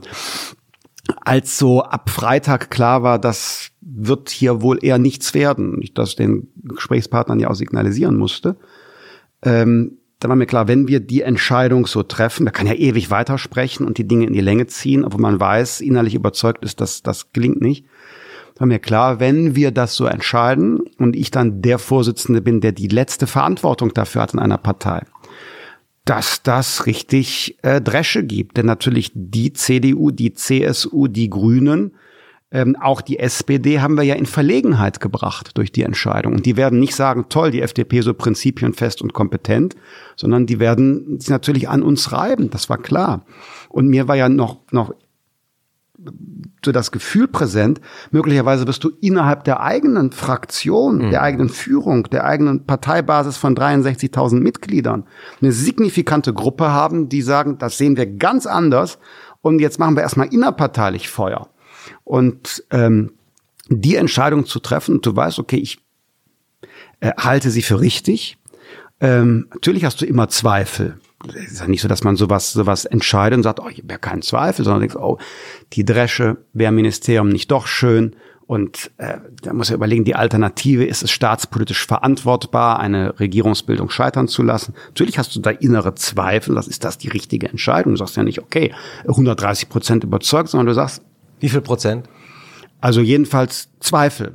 Okay, nach der Abwägung, auch bei aller Bereitschaft, Schmerzen zu erleiden, es geht nicht. Aber dann im Wissen, also es kommt jetzt eine sehr harte Zeit, vielleicht überlebst du sie gar nicht, weil es innerparteiliche Revolte gibt. Ich bin ja überrascht. Ich dachte, die Umfragen gehen runter und innerhalb der Partei gibt's richtig Zunder. Überlebst du vielleicht nicht äh, persönlich. Und falls du es überleben solltest, wirst du vier Jahre lang äh, permanent in jeder Plenardebatte damit konfrontiert werden. Und so ist es gekommen. So ist es, zumindest ein Jahr ähm, äh, gekommen. Und ähm, das war mir klar. Ich dachte, vier Jahre APO, okay, und jetzt kommt äh, eine andere Phase. Nach vier Jahren durchs Land reisen und, und ne, dachte ich, jetzt kommt eine andere Phase, Gestaltung, ein bisschen ruhig und so weiter, ein bisschen Stabilisierung. Nein. Es ging genauso, nicht ganz genauso, aber sehr vergleichbar weiter. Ja, haben Sie eigentlich während der Sondierung, da habe ich gelesen, dass Sie manchmal, also die im Schnitt nicht länger als fünf Stunden geschlafen haben. Haben Sie danach besser geschlafen? Nach der Entscheidung? Ähm, ich schlafe jetzt nie so viel mehr als, als fünf Stunden unter der Woche, aber ähm, Nein, das war ja dann auch äh, natürlich ähm, äh, enorm viel Erklärarbeit auch nach innen und außen zu leisten.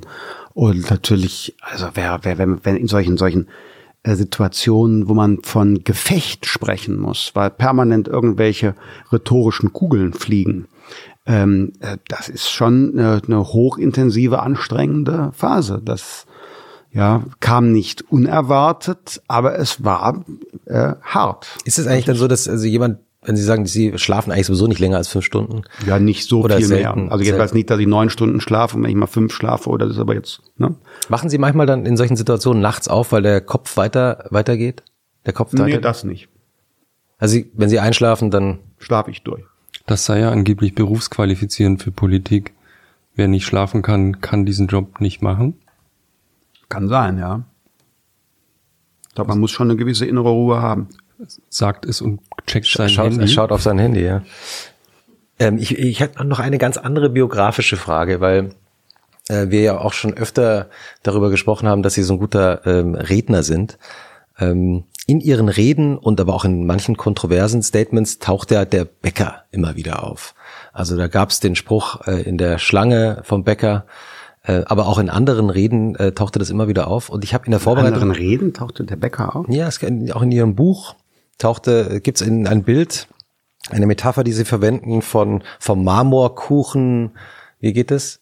Äh, das, äh, ich kann ah, nachschauen. Okay, ja, ja, wie ist es? Ah, ja, da geht's um den Föderalismus. Ja. Und ähm, da sage ich, also es gibt zwei Varianten. Der Marmorkuchen, wo die Zuständigkeiten zwischen Bund und Ländern so durcheinander gehen. Und es gibt die Schichttorte, wo der Bund, die Länder, die Europäische Union, die Gemeinden jeweils klare Zuständigkeiten haben, weil ja verstehbar ist, wenn ich weiß, die Kommune ist dafür zuständig, dann kann ich bei einer Kommunalwahl darüber abstimmen. Und über das, was beim Landtag entschieden wird, stimme ich bei der Landtagswahl ab. Wo die Dinge durcheinander gehen, ist die Verantwortung, die politische Verantwortung nicht so klar zuzuweisen. Da kommt dieses Marmorkuchenbild her. Und Ihre Dann kann ich genau ja. noch, mein Großvater hatte eine äh, Bäckerei, eine Konditorei und da habe ich Handwerk so äh, in der ganz frühen Kindheit kennengelernt. Und äh, Sie meinen aber jetzt dieses zufälligerweise äh, ähm, Bäckerei ähm, äh, die Bäckerei-Anekdote, die ich beim Parteitag äh, erwähnt habe. Das war was völlig anderes. Das war ähm, der schwule Mann eines leitenden Mitarbeiters, der vor einigen Jahren aus Asien nach Deutschland kam und der berichtete, dass äh, seit 2015 er in der Bäckerei in der Schlange angeschaut wird, weil die Leute ein diffuses Gefühl der Unsicherheit haben und er spürt das, dass er anders angesehen wird. Und sein Appell war, äh, macht nicht Deutschland, schottet Deutschland nicht ab und werdet nicht eine völkische Gesellschaft, aber stellt über einen funktionierenden Rechtsstaat das Vertrauen der Menschen wieder her, weil uns das im Alltag entlastet, auch mich als als Zuwanderer. Der Spruch ist Ihnen ja auch, das gab es ja heftige Kritik. Soll ich mal erzählen, weil das ist, glaube ja. ich, ähm, so nicht angekommen. Ja. Man kann das aus dem Zitat. Man kann beim Bäcker in der Schlange nicht unterscheiden, wenn einer mit gebrochenem Deutsch ein Brötchen bestellt ob das der hochqualifizierte Entwickler künstlicher Intelligenz aus Indien ist oder eigentlich ein sich bei uns illegal auf, aufhaltender, höchstens geduldeter Ausländer. Die Geschichte, die Sie erzählen, ist, äh, verstehe ich total. Das Zitat hört sich anders an. Das mag äh, so sein, wie Sie es zitieren, aber es gibt äh, ganz in interessante Impressionen. Als ich das so in der Rede geäußert habe, waren äh, 100 Journalistinnen und Journalisten im Raum. Mhm. Keiner hat getwittert darüber, mhm. keiner hat darüber geschrieben, mhm. keiner hat darüber ich hat habe dazu Tweets eine gesehen dazu von ein Anwesenden. Tag, ein nee, Tag nee, später. Es, es hat jemand getwittert also wissen Sie bestimmt besser, mhm. aber mir ist ähm, jetzt heute habe ich noch mal was mhm. gelesen, wo jemand noch mal nachfragt, was genau hat er jetzt gesagt? Ja, ich bin hier. Er sagt er hat Folgendes gesagt. Ja. Vielleicht also ich kann es nur eben zu Ende erzählen. Ja klar. 100 Journalistinnen und Journalisten im Raum, keine Berichterstattung dazu, ähm, keine äh, äh keine Nachfragen. Ich habe danach mhm. noch mit 50 Leuten einen sogenannten Hintergrund gemacht, wo man Rückfragen stellt. Nichts. Mhm. Taucht in der Berichterstattung bei der DPA auf den mir bekannten Tweets nichts auf. Mhm. 26 Stunden später tauchte eine, wie man sagt, gespinnte Interpretation dessen, was ich gesagt habe, auf. Und dann haben Journalistinnen und Journalisten, die nicht im Raum waren, dazu Kommentare verfasst. Und da möge sich jeder über die Art und Weise, wie unsere Mediendemokratie funktioniert, sich sein Bild machen. Ich schildere einfach nur die Abläufe. Mhm. Davon mal unabhängig. Also mhm. gleich müssen wir unbedingt noch über Autos reden und die anderen Sachen. Ja. Aber ähm, weil wir schon dabei sind, ähm, warum ist, und das ist wirklich eine ernst gemeinte Frage, ja. es gibt so viele wichtige Fragen und bitte erklären Sie mir mein Land, ja. warum sind, ist dieses Migrationsthema immer noch so bestimmend für jeden Politiker in Deutschland? Warum? Weil es nicht, warum? weil es erstens nicht gelöst ist und daran vielfältige Ängste und Emotionen gebunden sind. Ist es sind. das nicht allein? Also weil sozusagen, ähm, ich weiß nicht, dieses Jahr werden wir wahrscheinlich keine 200.000, sondern vielleicht 160, 170.000 Menschen haben, die überhaupt über diese Grenze kommen und Asyl beantragen. Ähm, so dramatisch kann es eigentlich nicht sein für das, was wir daraus machen. Ich frage das wirklich mit ernsthaftem Interesse. Was? Ja, ähm, ich kann Ihnen ja nur schildern. Sie haben recht. Äh, bei allen auch Umfragen steht das Thema Migration und Flüchtlinge ganz oben. Auch jetzt in Bayern eines der bestimmenden Themen. Und äh, ich glaube, dass das äh, Thema für viele Menschen verbunden ist mit zunächst der Empörung über äh, ein staatliches Organisationsversagen. Mhm. Und bei einem Teil des Publikums verbunden ist mit äh, kulturellen oder ökonomischen Verlustängsten.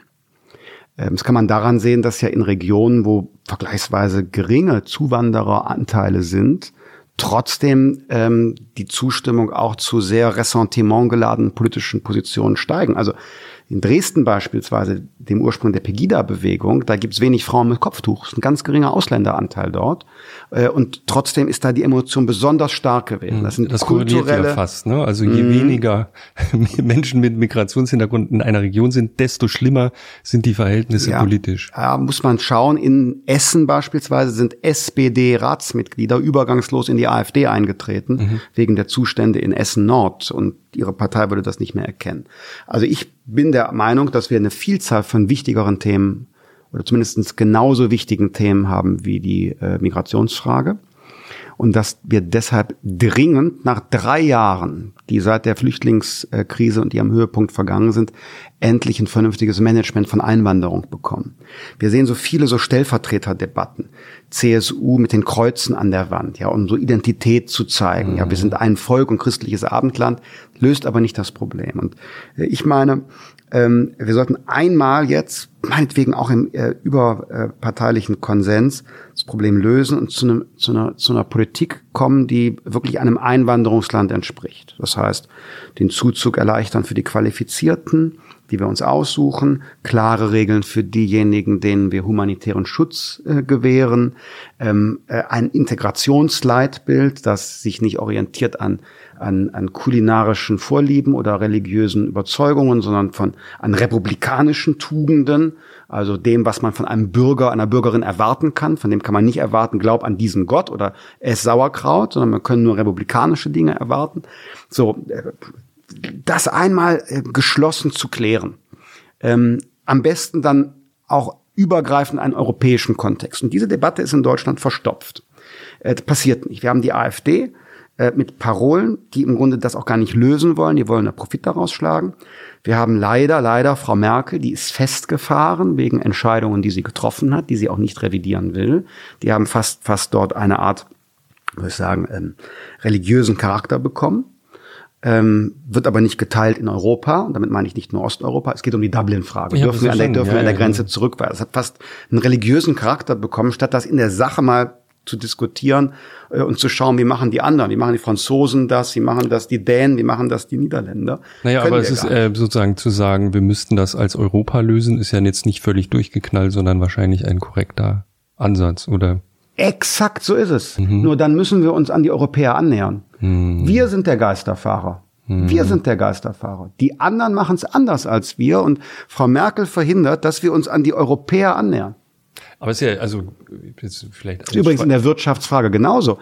Die, die, die äh, jetzt, jetziger Status Bilanz Merkel ist, Europa gespalten in Ost und West in der Migrationsfrage, in Nord und Süd in der Wirtschaftsfrage. Hm. Es ist kompliziert. Ne? Also sozusagen, da wird, ich, ich bin jetzt leider auch kein Migrationsexperte und Dublin-Experte, aber mir fällt schon auf, dass auf beiden Seiten der Debatte es schon ein bisschen durcheinander geht mit den Fakten. Es wird immer so getan, als hätte Frau Merkel persönlich irgendwelche Grenzen geöffnet und so. So war es halt dann doch nicht. Ne? Nämlich wie war es? war so, dass ähm, es eine humanitäre Situation, jetzt guckt er ganz kritisch, Nein, eine, eine, interessiert. Eine, eine, humanitäre Situation gab und man gesagt also hat, okay. Vom September 2015. Ja, 2015. Und wir ähm, müssen etwas tun. Und sie hat gesagt, okay, wir setzen bestimmte, was man kann, was, was völlig legal ist, äh, eine Prüfung, eine Vorprüfung des Asylverfahrens außer Kraft. Diese Leute können, wenn sie bei uns anlanden, hier Asyl beantragen. Das ist alles. Es gab keine Grenzöffnung, es gab keine Sonderaktion. Und das war ein erstmal in dieser Situation nachvollziehbarer, sogar humanitärer Schritt. So ist und es. Und diese Geschichte wird immer umgeschrieben. Nee, sie beenden die Geschichte ja jetzt schon, aber sie geht ja weiter. Wie geht die Geschichte die weiter? Die Geschichte geht weiter. Jetzt gucke ich wie Sie, so ein bisschen dieser, kritisch. Diese, ähm, Sie hätten äh, auch genauso die, gehandelt in der Nacht. Was ja, hätten, ja, ja. das, war, das, war, das, ja. genau. Okay, und aber ja, ja schon mal, ja. Das ja, wir halten mal fest. In der Nacht genau. Die, das war nicht völlig durchgeknallt zu sagen, diese Leute brauchen dringend Hilfe. Sie ja. bekommen sie dort nicht. Wir tun mal was. Und es geht auch nicht um Hunderttausende, sondern es geht um einige Tausend. Ja, hm? genau. Jetzt so. Und in dieser Situation, wir haben im, im um, ja. Ungarn äh, unhaltbare Zustände am Bahnhof, entscheidet die deutsche Bundesregierung.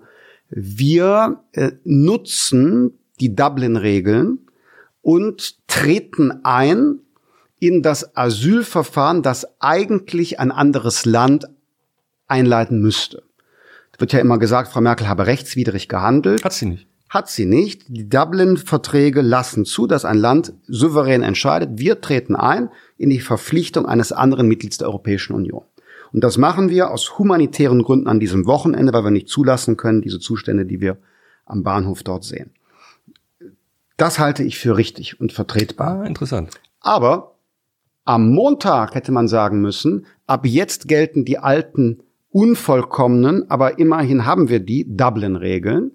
Ähm, wir weisen ab jetzt wieder an der deutschen Grenze Asylbewerber ähm, ähm, aus äh, europäischen Nachbarstaaten ab. Warum? Dadurch, dass Frau Merkel diese Entscheidung in, in äh, äh, einzutreten, statt anderen Ländern die Verantwortung zu geben, einzutreten, ist eingeleitet worden ein, ein, ein Zug nach Deutschland, weil alle anderen Länder ähm, quasi die Passage nach Deutschland ermöglicht haben. Das heißt, Sie hätten, Sie hätten, wenn Sie jetzt an der Stelle von Frau Merkel gewesen wären, knallhart am Montagmorgen gesagt, so und jetzt. Gilt das alte Recht wieder. Und das Interessante ist, hat ja Ihr Kollege Robin Alexander in seinem Buch Die Getriebenen in dem, in dem Buch herausgearbeitet, dass schon eine Woche nach der Entscheidung von Frau Merkel innerhalb der Bundesregierung ebenfalls darüber nachgedacht worden ist, das alte Recht wieder in Kraft zu setzen oder im Rahmen des Rechts wieder von der Zurückweisung Mhm. Gebrauch zu machen. Sogar die Befehle hat es schon gegeben, aber keiner hat die Befehle an die Bundespolizei erteilen wollen. Das hätte man machen müssen. Warum wäre das von Vorteil gewesen? Es hätte dann einen Einigungsdruck in Europa gegeben. Wenn du sagen müssen, wir Deutschen übertragen nicht die Hauptlast. Das machen wir nicht. Wir sind solidarisch, wir übernehmen Verantwortung mit allem, was wir können, aber nicht allein. Sondern wir müssen eine gemeinsame europäische Lösung finden.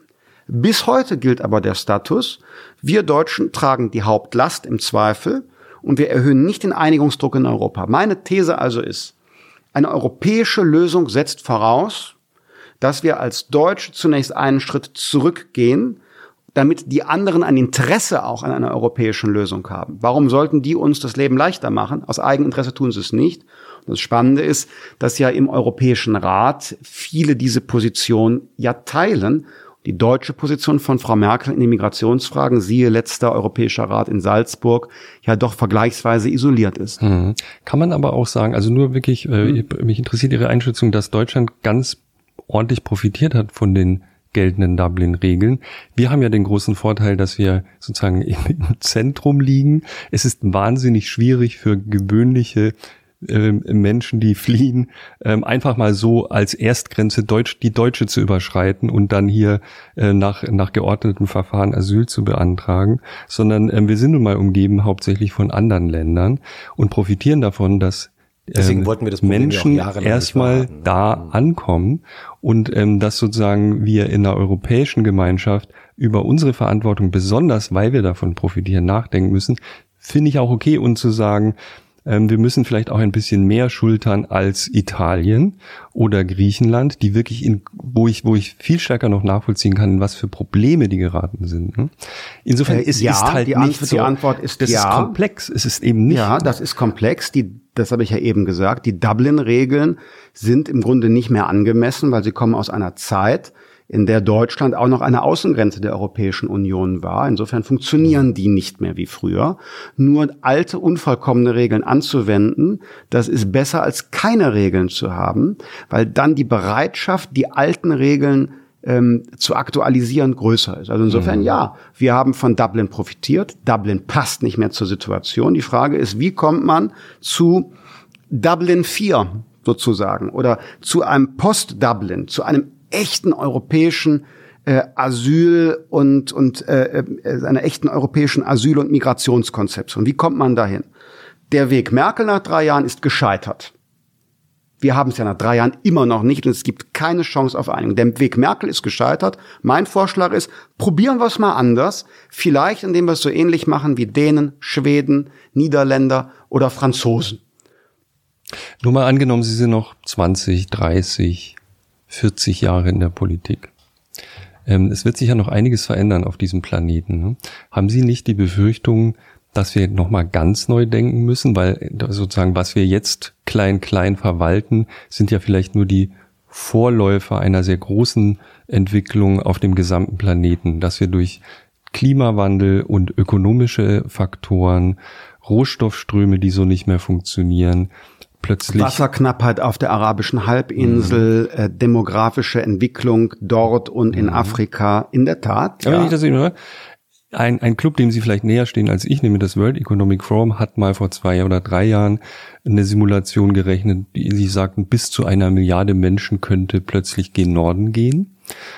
Und ähm, was auch immer wirklich passiert, die Wahrscheinlichkeit ist hoch, dass wir mit, wir überlegen mal, wie wir das mit der Grenze machen und wie wir vor Ort diese Menschen auffangen, damit die nicht nach Europa kommen. Das ist vielleicht kurzfristig für irgendwen hilfreich. Langfristig sind wir äh, in ein globales Problem eingebunden, über das wir bald mal reden müssen, sonst passiert dasselbe wie mit dem Klima, da reden wir auch schon lange drüber und es passiert relativ wenig. Was wäre, das ist jetzt die Frage, was wäre Ihre, ich, Sie, Sie nicken so, was ist die Vision für so einen Planeten, wenn Sie in 30 Jahren immer noch Politiker sind? Wie muss denn das dann funktionieren? Bleiben wir mal bei dem Migrationsthema. Weil, also jetzt also die Vision für den Planeten, da nee, muss ich, da also würde ich jetzt, da würde ich sagen, da, da passe ich. Mhm. Also die Vision, können Sie mal ganz kurz Ihre Vision für den Planeten Na, wir haben ja Zeit. Wir haben ja Zeit. Bitte. Nee, also in fangen, welche wir, fangen wir einmal mit dem Thema Migration mhm. an. Und das ist ja genau mein Reden. Wir müssen uns jetzt mit diesem Thema beschäftigen und es lösen. Das fängt im Kleinen in Deutschland mit einem Einwanderungsgesetz an. Es geht auf die europäische Ebene. Kontrolle der Außengrenze. Ich spreche nicht von Schließung, sondern Kontrolle. Wir brauchen Zuwanderung in Europa und wir haben humanitäre Verpflichtungen im Rahmen dessen, was man verantwortungsethisch leisten kann. Also Kontrolle der Außengrenze, europäisches Verteilsystem. Und dann kommt jetzt die Schlüsselaufgabe. Wir schauen in, auf die, die arabische Halbinsel. Ähm, Gunnar Heinsohn und andere haben darüber geschrieben, wie es dort einen Überschuss an jungen Männern gibt, äh, die äh, keine Perspektive auf Familie, beruflichen Erfolg haben. Das ist natürlich ein Aggressionspotenzial, das da entsteht, wenn man keine Perspektiven aufzeigt. Vielleicht sind legale Einwanderungsmöglichkeiten in unseren Arbeitsmarkt dort eine Möglichkeit, ihnen Perspektiven zu geben, denjenigen, die äh, willig äh, sind, sich zu qualifizieren und bereit sind, sich in eine, eine äh, europäische Gesellschaft zu integrieren. Wir haben in Afrika einen Kontinent, den wir nur defizitär betrachten, das ist aber ein Chancenkontinent. Äh, da gibt es inzwischen Gesellschaften, die ähm, echten Mittelstand haben. Chinesen sind da weiter, ne? Die, mhm. die Chinesen machen da Postkolonialismus. Wir sprechen in der Defizitperspektive über Afrika. Dabei ist es eine Chance, in ähm, ökologischer und sozialer Hinsicht dort den Fortschritt zu begleiten. In ökologischer Hinsicht, warum bauen die jetzt da Kohlekraftwerke? Wir schalten unsere ab. In Afrika entstehen Kohlekraftwerke. Wie klug wäre es, wir würden unsere Technologie im Bereich der Erneuerbaren dorthin exportieren. Es wäre für die eine Chance, aus dem, aus dem, dem, dem äh, Reifegrad der schmutzigen Produktion sofort zu springen in die digitalisierte, dezentrale ähm, äh, Informationsgesellschaft bisschen viel gesagt, da ist natürlich viel zu tun dort, aber trotzdem diese, diese äh, Entwicklungsschritte mit Kupfer im Boden, Rohre, Kohle könnte man dort zu überspringen helfen, hat eine ökologische Komponente, stärkt auch Wachstum, reduziert Migration. Also, was will ich sagen? In, in Deutschland äh, Einwanderungsgesetz beschließen, in Europa abgestimmte Migrationspolitik und äh, Kontrolle des Zugangs, in Afrika und auf der arabischen Halbinsel äh, den zivilisatorischen Prozess äh, unterstützen mit unseren Möglichkeiten, die wir haben. Das könnte Win-Win sein. Äh, wir haben jetzt noch die Möglichkeiten, es ist auch noch Zeit, man muss es nur tun. eine Priorität ich, ich, ich, muss sagen, ich, man hört Ihnen wahnsinnig gerne zu mhm. beim äh, das war jetzt übrigens so eine kleine Vision für den Planeten. Ne? Absolut, ich mal, absolut. Ne? Das war, ich wurde das war, hier, hier so ein bisschen. Nee, nee, das hast du gut rausgekitzelt, fand ich. Jetzt. Aber ich, ich hat es doch gesagt. Ja. Ähm, Sie wurden mal im Wahlkampf äh, gefragt nach Ihren Vorbildern. Und da haben Sie, äh, es war in einem, in, auch in einem Podcast-Interview, und da haben Sie äh, gesagt, ja, also mit Gibt Vorbildern. Andere Podcasts? Ähm, wir haben davon gehört, davon gelesen. Ich ähm, habe jetzt bald einen. Ja. Sie haben ja, Sie kriegen einen ja, jetzt, ja, ja, ja, ja. So wunderbar. Ja, zwei ähm, Wie heißt der? Alles, alles ja, es geht, gefragt? Nee, es geht, geht, geht, um, geht um zwei, äh, zwei Farben. Ein Nein, Thema, zwei Farben. Und, äh, und ich lade mir dort Leute ein, äh, mit denen ich ein Gespräch führe. Das Ach, heißt, genau, also, also ich bin so eine Mischung aus Interviewer und habe auch eigene Meinung. Sie machen das gerne, ne? Ich, Sie haben ja auch mal so Townhall-artige Sachen gemacht. Ja, genau. Und ich lade da Leute ein. Im ersten Podcast, der jetzt bald kommt, ist Frank Thelen hier, Serien, oh, Seriengründer, Höhle der Löwen. Haben wir auch schon mal davon gehört. Der ist, so der ist präsent zurzeit in den ja, Medien. Ja. Gut, aber ich wollte eigentlich fragen, nochmal auf die Frage nach den Vorbildern, äh, äh, auf die Vorbilderfrage kommen. Da haben Sie gesagt, verzeihen Sie mir, also ich paraphrasiere mhm. hier, verzeihen Sie mir, dass ich mich jetzt hier nicht festlege, weil egal, wen ich jetzt hier nenne, das würde mir irgendwie negativ ausgelegt werden. Ähm, haben Sie, haben Sie keine Vorbilder in dem Sinne? Sloterdijk. Ähm, das ist ein Autor, den ich, den ich äh, lese. Aber was ist ein, ein, ein, ein Vorbild? Es gibt Leute, an denen äh, nimmt man Maß, orientiert sich, findet Dinge beeindruckend mhm. oder weniger beeindruckend. Ähm, und aber ich, es gibt jetzt nicht so ein Rollenmodell, wo ich sage, ja, so wie der möchte ich jetzt sein und daran orientiere ich mich. Das, das habe Aber gab es ein paar, also weil Sie haben auch jetzt wieder, das ist interessant, das also ist ja eigentlich eine total harmlose Frage. Mhm. Äh, und äh, auch jetzt nennen Sie wieder keine Namen. Ich habe mich nur gefragt, als ich das, das gehört habe, ähm, dass dass Sie da keinen Namen nennen, weil es ist ja eigentlich etwas. Warum, warum, was ist, was wäre das Problem hier? Was wäre jetzt Ihr Vorbild? Nur damit ich jetzt weiß, was Sie Genscher. erwarten. Nee, aber jetzt Ihr Vorbild, Hermann. Was also, würden Sie sagen, ist Ihr Vorbild? Christoph, jetzt musst du auch ja, mal was aus finde, deinem Privatleben erzählen. Nee, ist ja gar nicht privat. Ich finde zum Beispiel äh, als, ähm, als, als politischer äh, Mensch finde ich Willy Brandt ein absolutes Vorbild. Also mit all den Einschränkungen, die man sagen kann, die es für jeden Politiker gibt. Aber jemand, der konnte sein Land mitnehmen, der konnte äh, auch gegen einen politischen Mainstream bestimmte Themen durchsetzen in den 70ern, ähm, finde ich sagen, ist schon, also was Politiker betrifft, jemand, der vorbildtauglich wäre. Weil Sie lachen. Ja, weil sie, also, weil sie haben den Namen Willy Brandt genannt, aber Helmut Schmidt beschrieben. nee, Willy Brandt hat natürlich äh, oder Neiße das war ja keine, es war nicht gerade eine mehrheitstaugliche Entscheidung damals. Ne? Also gegen, gegen CDU und CSU, ja. ja. Aber mehr Demokratie wagen. Es war ja schon ein, ein gesellschaftlicher Mainstream-Aufbruch. Willi wählen 1972, ja. Also da hat, hat Helmut Schmidt, also jetzt kann ich die beiden historisch vergleichen, also müssen Historiker machen. Mhm. Aber, aber das heißt, also Genscher würden Sie nicht nennen? Äh, Genscher, Genscher, ja, Genscher und Lambsdorff äh, muss man immer als als FDP-Vorsitzender nehmen. Aber ich, ich würde, ich, ja, muss man immer nehmen. So, nachdem wir das jetzt aber, abgehakt haben. Nein, aber ich, ich, ich kann es inhaltlich begründen. Ähm, ich würde niemals alleine Genscher nennen. Warum nicht? Warum nicht? Genscher ist ein großer Außenpolitiker gewesen, den ich sehr schätze. Ich habe mit ihm sogar mal ein Buch zusammen gemacht. Also ich kenne ihn auch persönlich. Unglaublich äh, verehrenswürdige Persönlichkeit und Staatsmann ähm, der für einen Teil des Liberalismus steht, multilateraler Ansatz, Aussöhnung, europäische Integration, deutsche Einheit, großartig, Teil unseres Erbes. Nur auf der anderen Seite äh, bin ich äh, großer Lambsdorff-Fan. Ähm, äh, soziale Marktwirtschaft, also Ordoliberalismus, äh, äh, transatlantisches Verhältnis, das war nicht so Genschers Priorität muss aber von der Philosophie her, die liberale Idee ist stark angelsächsisch inspiriert. Das macht sie für manchen Deutschen ein bisschen fremd. Äh, muss man das transatlantische Verhältnis nennen, sein Einsatz für Menschenrechte, Tibet in dem Zusammenhang. Also ich würde die beiden nennen. Ich würde nicht nennen, zum Beispiel als Vorbild für mich als Parteivorsitzender. Wir reden über Christian Lindner, Bundesvorsitzender der FDP, nicht Christian Lindner, Privatmensch. Als Parteivorsitzender würde ich nicht sagen, dass mein Rollenmodell jetzt wäre Theodor Heuss ähm, weil das war mehr so eine, soll ich sagen, ähm, äh, hoch auf dem gelben Wagen. Klammer, das war Walter Scheel. Ne? Das also ich, ich will mich nicht negativ abgrenzen, ich will sagen, also wenn, dann finde ich äh, die beiden Pole, Lambsdorff und Genscher, für einen Parteivorsitzenden der FDP äh, interessant. Sie haben gerade auch erwähnt, dass Sie mal ein auch sehr interessantes Interview-Gesprächsbuch zusammen mit Hans-Dietrich mhm. Genscher gemacht haben.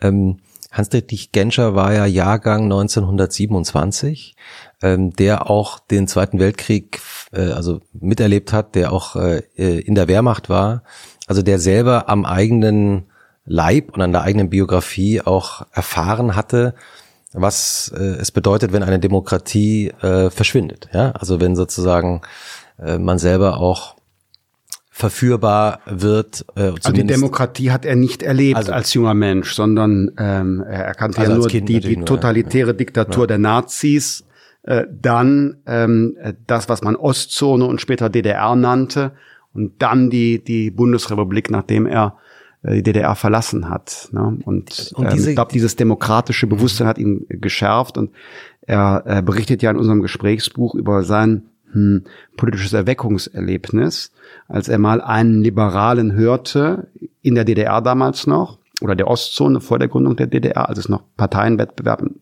eigentlichen Sinne gab, einen Liberalen, der sagte, ja, äh, Liberalismus ist die äh, umfassende Antwort auf jede Form der Unfreiheit und Unterdrückung. äh, ganz am Anfang sprach ich mal von 360 Grad Liberalismus. Ne? Also äh, Unterdrückung ist auch möglich durch wirtschaftliche Machtballung. Mhm. Unterdrückung ist möglich durch Bürokratismus. Unterdrückung ist möglich durch eine Shitstorm-Kultur, die andere Meinungen niederbrüllt. Und jetzt meine moderne Interpretation dieses uralten Zitats. Und das hat ihn erweckt und da ist er dann äh, für die Liberalen. Ähm, Jetzt ist ja diese eine, eine Nachfrage noch zu Genscher und seiner Biografie oder auch zu seiner Generation. Diese Generation ist ja fast verschwunden. Ähm, das ist ja die Generation, die die Bundesrepublik, also das Land, wir sind ungefähr gleich alt, ich, Sie sind 39, ich bin 44, in dem wir ja aufgewachsen sind. Gleich alt. In dem wir ja fast, in dem wir äh, aufgewachsen sind.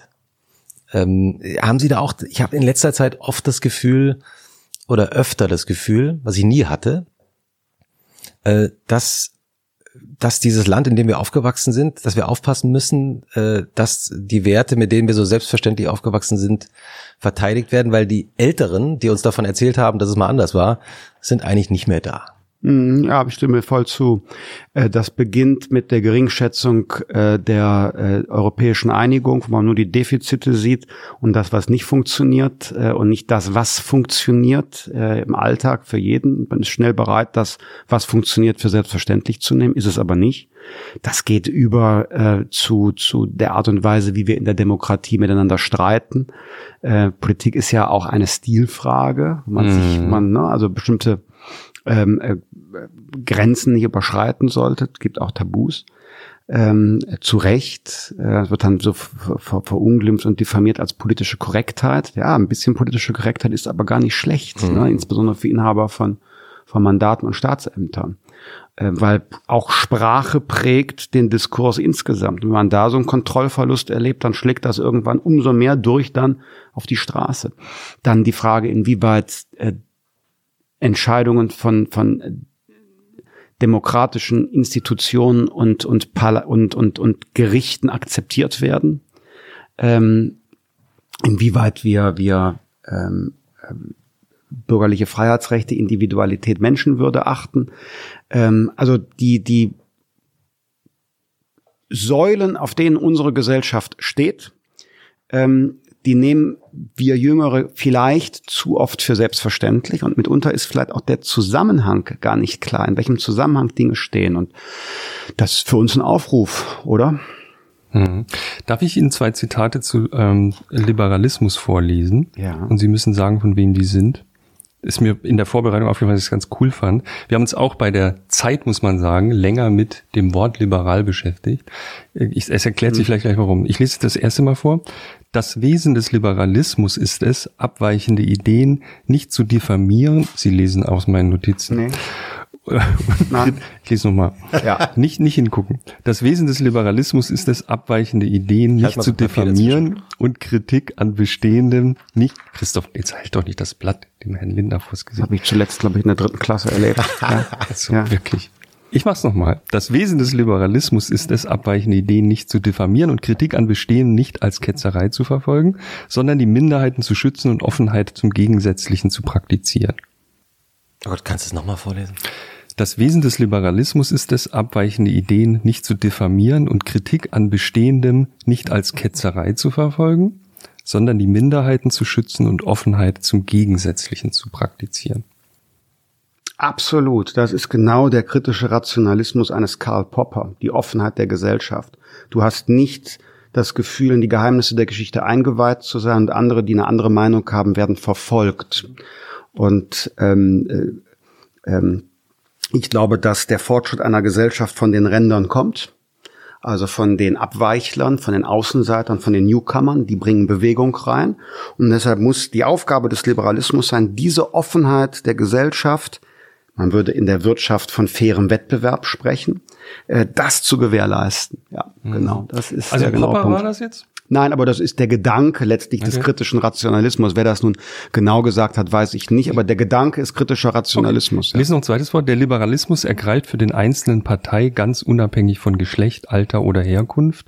Er will die Chancen von Einsteigern, Machtlosen und Abweichlern ja, erweitern. Das ist jetzt von mir. Das hm? ist Lindner. Ja, hört Fand sich so ähnlich an wie das erste. Ne? Interessanterweise ja. ja. Das hm. erste ist Marion Gräfin Dönhoff. Die ist auch eine Liberale.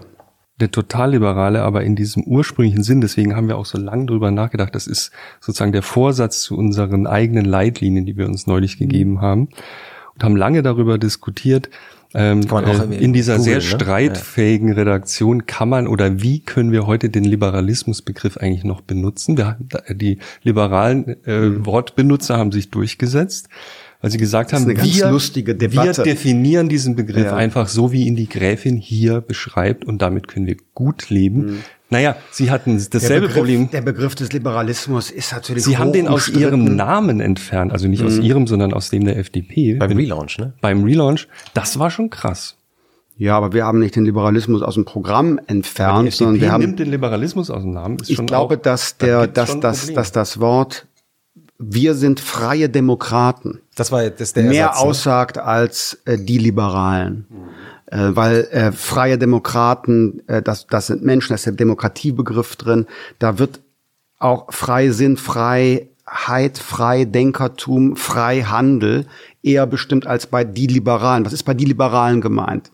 Ja, die Liberalen. Ist das die, die äh, äh, liberale Drogenpolitik am so und so Platz in Berlin, die für gescheitert erklärt worden ist. Ich habe noch einen Wein auf ja, oder oder sonst was. Ich, Nein, also ich, ich nehme Ihnen insofern, mal diese insofern, weg, die da Insofern äh, ist der Begriff Liberalität oder Liberalismus im Programm ähm, weiter da. Wir sind die Aber liberale es gibt, ein, Partei. es gibt ein Problem, der ist auf alle möglichen Weisen entfremdet worden das von ist seinem ein, Ursprung. Das ist ein, so ist es. Wie Sie es, genau wie Sie es gesagt haben, er ist entfremdet worden von seinem Ursprungsbegriff. Und es gibt eine sehr lesenswerte Rede von Joachim Gauck, wo er, ähm, ich glaube, es war beim Walter-Eucken-Institut in Freiburg vor einigen Jahren mal den mhm. Begriff des Neoliberalismus dekantiert hat um jetzt eine Weinmetapher zu nehmen, Sehr schön. also umgegossen Ach, hat och, und och, mit neuem Sauerstoff versehen Der Mann hat. kann einfach reden. Das, ist das habe ich aber schon mal von Ihnen gelesen. Das, das nehmen Sie ab und zu, das Bild. Ja, ja man, weil so es, es gibt ja Ideen, die sind traditionell, aber man kann sie noch einmal in, in, in neuem Gewand anders interpretieren, eben wie ein Wein dekantiert wird. Was will ich sagen? Äh, der Begriff ist viel, es ist schillernd. Nahezu alles, äh, was es an Fehlentwicklungen gibt, wird darauf zurückgeführt, dass natürlich ja der starke Staat, die Regeln, die Umverteilung, der Ausgleich und so weiter fehlt. Und es äh, ist ganz interessant. Ähm, natürlich ist der Status quo und ist das Bestehende nicht nicht zufriedenstellen. Gibt es immer Aufgaben. Die Frage ist nur, ob ein, eine ganz andere, eben nicht liberale Ordnung besser wäre. Wo Sie eben über Ihren Diskussionsstand in der Zeit gesprochen haben. Ihr Kollege und stellvertretender Chefredakteur, Politikchef Bernd Ulrich empfiehlt immer angelsächsische Literatur äh, der harten Liberalismuskritik. Und wenn man sich die Bücher dann ansieht, in der Tat, da wird gesprochen von der Vereinzelung der Gesellschaft, dass die, die Menschen äh, entkoppelt werden von also kulturellen Bücher, Erbe. Sie haben, Sie haben sich da daraufhin auch ja. mal angeschaut. Äh, Klar, was es gab in 2010 eine Debatte zwischen Bernd Ulrich Grüße und diesem Mann hier ähm, über den Liberal aber die Krise sind, des Liberalismus. Ja, aber wir sind jetzt jetzt im Jahr 2017, 18. Stimmt. Ja, weil diese aktuelle Literatur ähm, Nee, 18. 2017, nee, das, die, die, das Streitgespräch, das, grad, das Streitgespräch, das Sie meinen, ist aus dem Jahr in der Tat 2010. Mhm. Ja. Aber ich rede jetzt über aktuelle Literatur ja, ja, 2017, 18, die Bernd Ulrich verbreitet. Guck mal da, Liberalismuskritik. Der Liberalismus führt zur Konsumorientierung, Vereinzelung, Gesellschaften werden gespalten, Menschen werden entfremdet von ihrem kulturellen Erbe und so weiter und so weiter und so weiter und so weiter. So, und dann empfiehlt er, ja, guck mal, das muss man lesen, das ist die Kritik am Liberalismus. Wenn man diese Bücher aber liest, dann stellt man fest, Moment mal. Und Sie haben es getan. Da, hm, das sind total ultrakonservative katholische Hochschullehrer aus den USA, die als Gegenmodell für den Liberalismus die kleine dörfliche Idylle mit ähm, äh, kirchlich geprägter, konfessionell geprägtem, engen Familienbild empfehlen. Und man hört schon, welche kulturellen Ressentiments gegen Individualität und Multikulturalität darin enthalten sind. Das heißt, ähm, wir müssen auch sehen, dass äh, diejenigen, die den Liberalismus kritisieren, äh, dann auch sagen müssen, was soll das Gegenmodell sein? Und wenn das Gegenmodell ist, wieder zurück zu diesem, diesem, diesem alten Bild einer, einer geschlossenen Gesellschaft, kulturell, völkisch, also ethnisch äh, religiös einförmig, dann würde ich sagen, nee. Ja, dann wobei nehme ich, die, dann nehme ich die Defizite der liberalen Ordnung in Kauf. Wo man, glaube ich, Bernd Ulrich, also äh, das, glaube ich, davon jetzt äh, einmal schützen muss, dass er äh, nur in die Nähe von solchen Weltbildern äh, sich selber zählen würde. Das würde ich ja nicht sagen. Ich äh, will ja auf was anderes hinaus. Die Kritik am Liberalismus ist wohlfeil. Ähm, aber man muss dann sagen, was will man anders machen? Und da kann ich nur sagen, entweder, also dieses, dieses völkische Gegenmodell, ich wäre nicht dabei. Und das Modell Venezuela, ja, also äh, Staatssozialismus, da wäre ich auch nicht dabei. Mich Hm. überzeugt auch nicht unbedingt das Gesellschaftsmodell der Volksrepublik China. Ich finde es schon im Prinzip ganz gut, wie wir es in Europa machen. Hm. Ich kann Und das ist eine liberale Ordnung. Bernd ist ja wie, das ist sozusagen das App, der, der, der das Apple des Politikjournalismus. Die, viele der Gedanken, die er, die er ähm, bringt, hat man schon mal irgendwo so anklingen hören, aber er baut das perfekte iPhone draus und man will, man endlich sieht man so, jetzt fällt, fällt alles an seinen Platz. Und 2010 schrieb er eben, ich zitiere, ich habe mir das nämlich auch rauskopiert, alle derzeitigen Krisen haben zweierlei gemeinsam. Zum einen liegt ihre Ursache nicht in staatlichem Handeln, sondern in der kaum kontrollierten Betätigung individueller Freiheit. Zum anderen, nur mit einer deutlichen Ausweitung staatlicher Macht lässt sich dem beikommen, sagt er. Äh, Also die Themen, die er anspricht, das ist jetzt hier aus dem Kontext nicht klar. Klima, Finanzkrise war damals natürlich noch ein Thema, viel größer als jetzt.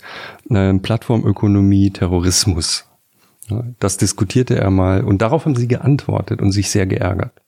Ja, weil es ist einfach äh, in sich so richtig und falsch zugleich, dass Mhm. man daraus kein politisches Konzept ableiten kann. Dieses äh, Ja-Nein zu Staat überzeugt mich überhaupt gar nicht. Das ist so eine Schwarz-Weiß-Denke, so eine Digital-Denke, die den Problemen nicht gerecht wird. Zum Mhm. Beispiel äh, die Frage Plattformökonomie erfordert mehr staatliches Handeln.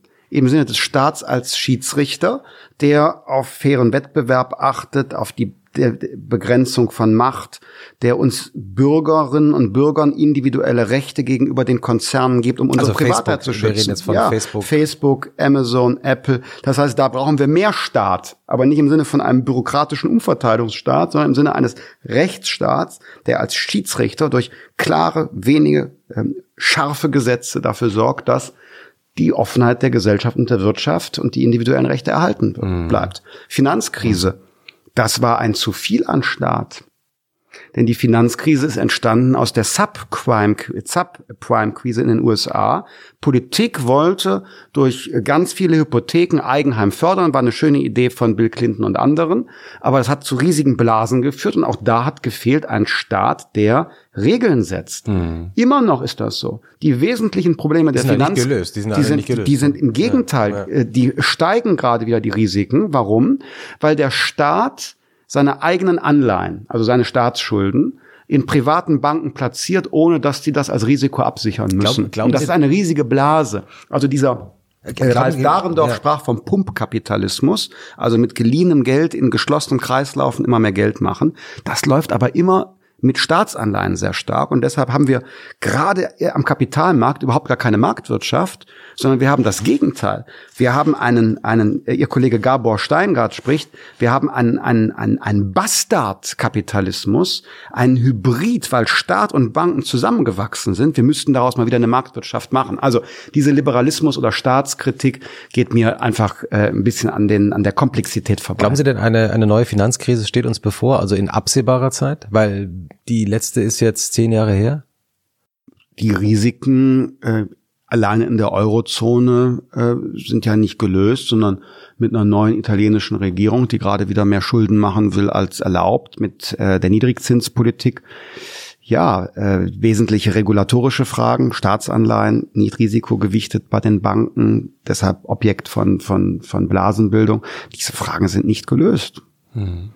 Aber ich bin auch kein Cassandra-Rufer. Ich meine, dass das alles auch in den Griff zu bekommen ist, wenn man die richtigen Entscheidungen trifft. Christoph, Jochen, sollen wir das Spiel spielen? bitte. Ja, wir müssen ähm, vor allen Dingen auch, weil morgen ist Regierungserklärung Merkel. Ich muss mir noch überlegen, was ich sage. Wir müssen noch Sie müssen sich- ah, das Sie ist, wir müssen- müssen noch erst zu sprechen über die zwei Bände da, Ja. zweitens über Autos, Autos. und meinetwegen drittens noch ihr kurzes Spiel. Wir fangen an mit dem kurzen Spiel. Wir fangen, das Spiel ist äh, 26 Fragen lang. Es ist Um ein, Gottes Willen. Nein, das geht ganz schnell. Das ist Ja, der, gut, das, dann äh, los. das Oder soll ich erst, Moment, ich, ich könnte auch, ich könnte ich will auch noch, aber eins sagen, ich, ich könnte auch äh, noch die Stückchen, äh, haben, haben Sie Lust auf Ja, was können wir noch, äh, wir haben Quark, Quark, äh, nee, Ja? Quatsch. nee, für äh, mich nicht. Bitte Ach, schade. Wir hatten Nein, als danke. Nachspeise Pudding. Das gleich, ist nett, aber für so. mich können Sie, bitte fühlen Sie sich völlig frei. ja, Ich bin so also wir- voll von wir- den Pommes. Ja, ich auch ein bisschen, aber äh, ich wollte es trotzdem ja einmal angeboten haben. gegessen. Sie sind ja sehr diszipliniert, was das Essen Wahnsinn. betrifft. Zwei Currywürste. Aber, aber keine keine, Pommes. aber keine Pommes. Ich wusste, dass es so sein wird. Wie viel, wie steht viel, nämlich wie viel, jedem wie, viel, wie viel, Ja, was aber ein bisschen merkwürdig ist, immer, wie ich mal äh, äh, in, in der Jugendzeit sehr schwer, sehr fett war. 100 Kilo hab ich Und gelesen. Ist das genau. wirklich so gewesen? 100 Ja, Kilo. das war so, sehr fett war und das weghungert, dann muss man natürlich aufs Essen achten. Und ich finde es schon ein bisschen mies von Journalisten, auf solche wirklich körperlichen Probleme fortwährend zurückzukommen. Ich weiß nicht, warum man das macht. Das finde ich übrigens persönlich übergriffig. Gab es ein Spiegelgespräch oder ein Spiegelporträt, wo der Journalist da intensiv darüber geschrieben hat, ich esse keine Pommes. Warum esse ich keine Pommes? Weil ich als Pubertierender so fett war, dass natürlich das Körpergedächtnis auch eines 40-Jährigen daran erinnert und man schneller zunimmt. Und solche körperlichen Makel zum Gegenstand von Berichterstattung zu machen, finde ich mies. Finden Ich entschuldige mich vielmals, so war das, es ist ganz das, sicher ist das, nicht gemeint. Ja, ich habe ja auch nicht von Ihnen jetzt Naja, Nee, aber, aber wir, ist wir das, ist haben das sozusagen bei Ihnen auch darauf Bezug äh, genommen. äh, Ist das eine, also finden Sie das tief, also spüren Sie das wirklich oder ist es eher so, dass Sie denken, okay, das ist eine gute rhetorische Antwort jetzt darauf, dass jemand über darüber schreibt? Was meinen Sie jetzt? Ich habe es nicht verstanden. Also ist es, wenn Sie sagen, Sie finden es mies, trifft Sie das wirklich heute noch? Na, oder? Das frage ich. Ich, ich, wenn man äh, jetzt bald zwei Jahrzehnte so in der Politik ist mit den Machtauseinandersetzungen und was man da so liest, damit muss man umgehen können. Damit muss man umgehen können. Trotzdem wundere ich mich, weil ich denke, na ja, das war ein, honoriger Mann ähm, und ein, ein auch geschätzter Journalist. Warum schreibt er jetzt da über die Pommes, wo er doch an anderer Stelle sogar dann äh, über diese, diese gesundheitliche Frage schreibt? Was soll das? Und was sagt das überhaupt über mich als Politiker aus? Solche Nebensächlichkeiten wäre ja interessanter zu fragen, Mensch, wie ist deine Analyse der Finanzkrise oder Naja, wie siehst du Liberalismus? Ist, da, da würde ich jetzt äh, insofern einmal Wir noch müssen nach- Ihre 26 äh, Fragen machen wir bearbeiten, gleich, machen falls wir wir gleich. noch Autos und Machen wir Sloterdijk gleich, machen. machen wir gleich, machen wir auch noch äh, die Ja. Blasen Also von Sloterdijk. Ich will, ich will aber sagen, ich muss wir, trotzdem, ich muss wir haben jetzt schon zweieinhalb Stunden auf der Uhr bald. Sie und ich habe mich, wir fangen doch gerade hab mich, erst an. Ich habe mich äh, wirklich entschieden, äh, ich will es kürzer machen Nein. Äh, als manch anderer. bei Nein, nein, Aber also auf wir- keinen wir Fall fangen doch kürzer gerade als erst an. Habeck. Wir fangen doch, Doch, gerade erst an. gerne. Nein, nein, nein, Ähm, aber so, äh, also, also, äh, ich, du- wir machst- müssen, machst du jetzt- machst wir du die müssen eigentlich- Ich 26 wollte nur mal sagen, es tut mir wirklich leid, falls Ich wir hab- jetzt irgendwie Nein, ich wollte gar nicht so scharf reagieren. Ähm, nicht- ich entschuldige mich auch für die Absicht. scharfe Reaktion. Ach komm, das ist doch jetzt. Also Aber wollen wir noch kurz Mosel, anstoßen mit darauf Mosel zwischendurch? anstoßen. Ja? In Das diesem Podcast wird jedes Problem durch Moselwein gelöst. Ich fühle mich irgendwie zurückversetzt in eine Zeit, in der ich gar nicht gelebt habe, als in diesen, als, als in diesen, bisher. ja, in diesen Fernsehsendungen Ja. richtig gequarzt wurde und die da auch beim, müssen wir- beim, beim internationalen Gauss. Früh, Günther, oh, Günther Gauss, Gauss, Gauss, Günther, Gauss. genial, 90 Gün- Minuten. Günther, Frühschoppen. Günther, Gün, Frühschoppen, Rauchen Höfer, und so, Werner ja, Höfer, klar, ja. aber äh, wo sie sagen, Günther Gauss, unfassbare Genial. Szene, heute nicht mehr reproduzierbar, vielleicht noch mal irgendwann bei Online-Formaten. Die Szene, ich glaube, das war das Interview Franz Josef Strauß, ähm, kurz bevor oder nachdem er CSU-Vorsitzender geworden ist. Wir sind also zweite Hälfte 60er Jahre. Und äh, Gauss stellt Strauß eine Frage. Strauß beginnt erstmal äh, richtig eklig zu husten, meiner Erinnerung. Das Ganze dauert 25 bis 30 Sekunden. Dann nestelt er in seiner Tasche, holt eine Zigarre raus, schneidet die ab, zündet die erstmal an, pafft dran, macht zwei Wolken. Inzwischen sind, glaube ich, äh, zwei Minuten vergangen, seit Gauss die Frage gestellt hat und hebt dann an mit der Antwort. So, äh, das ist journalistischer Inhalt. Ja, also, natürlich. also die, die Szene, wie er hustet, sich Ja, was ja. anzündet, überlegt, das ist Inhalt. So in der Clipkultur, Gegenschnitt und so weiter, geht das verloren an Tiefe natürlich. Ne? Und äh, äh, vielleicht ist das ja äh, beredte Schweigen, Ja. um es mal so ähm, äh, paradox zu sagen. Ähm, dieses beredte Schweigen, das ist als Stilmittel leider in der Gesprächsführung verloren gegangen. Achtung, wir können ja kurz mal. Das war zu Doktor, offensichtlich. kurz Dr. Murke. Dr. Murke, einmal Dr. So, jetzt bitte die 26 Oh, Fragen. Okay, die 26. Aber ich Ich sage als, Dis als. Disclaimer, sage ich vorab, Ja. Äh, ich habe viel Spieltrieb, aber Nee, ähm, ganz man muss nicht immer über jedes Spiel. Stöckchen springen. Also, nee, eben. Sicherheitshalber vorab gesagt. Das Spiel heißt. Sie sehen übrigens ein klein bisschen aus wie Kieser Sutherland, muss ich Ihnen sagen, wenn Sie gehe jetzt so es. schauen. Sagt, sagt äh, Herr Lindner er zu hat gerade mir. gesagt, du siehst aus wie Keith Ein Sutherland. bisschen habe ich gesagt. Äh, äh, okay, 24. aus welcher Phase? Ich wollte 24. Jack Bauer, hm, Staffel 2. Christoph ist gerade mindestens fünf besser- Zentimeter gewachsen. Besser ich wird's nicht so- mehr. Ähm, So, dann Ich glaub, können wir, der- wir der bring me up to, bring me up to speed, Ja, so. sagt er, oder? Okay. Bring me up to speed. Bitte. Soll ich er ist das ein Spiel perfekter, noch Er ist ein erklären? perfekter Redner. Das Spiel geht so, das Spiel heißt A oder B oder weiter. Ja, Sie können das eine sagen, das andere sagen. Ich sage ein A, ein A oder ein B und Sie können A oder B sagen oder weiter, wenn Sie es nicht beantworten wollen. Sie müssen immer eins von beiden wählen. Es sind 26 Von Paare. dreien. Ein von dreien. A oder B oder weiter. Genau. Ich, also, Sie kriegen A, das hin. B, weiter. Die drei Varianten gibt's. Mhm. Okay. Also, erstes Paar. Snooze oder Aufstehen? Was ist jetzt A und B? Also ich meine, Snooze ist A, Okay. Aufstehen ist B. Sie können jetzt sagen Snooze oder Sie können sagen Aufstehen. Sie entscheiden. Snooze. Gut. Achtsamkeit oder keine Zeit? Achtsamkeit. Aber ein hoher Anspruch. Hm. Ja oder vielleicht? Ja. Fest oder frei? Frei. Ach. Teilen oder haben? Teilen. Ach. Share, iOS- Share Economy. Warum Nee, muss man bestimmte Dinge, gut. die im Alltagsgebrauch sind, Interessant. besitzen? Interessant. Haben oder sein, hat Erich Fromm ein großes Buch drüber geschrieben. und? Wie heißt das? Haben oder sein. Also, hm? Wie, wie Geht ist die so. Antwort? Äh, ich würde Erich Fromm, Sein. äh, Erich Fromm, sozialistisch-marxistischer Psychoanalytiker, würde ich jetzt nicht unbedingt mich für eine der beiden Seiten entscheiden. Ist für zu lang. iOS oder Android? Bitte? iOS, iOS, iOS. oder Android? WhatsApp oder Signal? WhatsApp. Facebook oder kein Facebook? Kein Facebook. Bargeld oder Bitcoin? Bargeld. Bei Rot oder bei Grün? Bei Grün. Rot oder Grün? Rot. Aha. Kant oder Ach, Hegel? Sie sind, Sie sind schon wieder in, in Nein, das ist ja- nein, Nein, nein, nein, Ich nein, finde nein, grüne, grüne Krawatten hässlich und ich trage öfter mal rote. Ja, nee, wir müssen das nicht erklären. ja. nee, ich aber ja nur, ist weil doch Sie- eine was sagen. Erklärung. Das ist doch eine gute Erklärung. Also, ich sage nicht, wie die Frage gemeint ist. Das ist völlig offen. Das ist der Teil. Kant oder Hegel? Bekannt. Früher Hegel oder später Hegel? Ach, Kleiner Witz. Früher Hegel oder später Hegel? weiter. Komm. Quinoa oder Currywurst? ähm, Beredtes Schweigen. Hey, nach Ja. zwei Currywürsten ist das ganz schön lange Pause aber so, hier. so äh, äh, sogenannte Superfoods, wie das jetzt so Mhm. heißt. Aber Quinoa nicht nehmen. Also, Was ist, was ist Superfood? Er Das gesagt. ist, das ist, äh, ja, Was? genau sowas eben. Mhm. 01 oder 02? Äh, 01. Aber Neu- dafür mehrere. Jetzt kommt meine Lieblingsfrage. Bin sehr aufgeregt. 911 SC oder 550 Spider? 550 Spider kann tödlich enden. 911 SC. Warum, warum, äh, darf ich eine Laienfrage stellen zwischendurch, zwischen deinem Test? Ja. Warum tödlich enden? Das ist das Auto, in dem äh, James Dean tödlich verunglückt ist.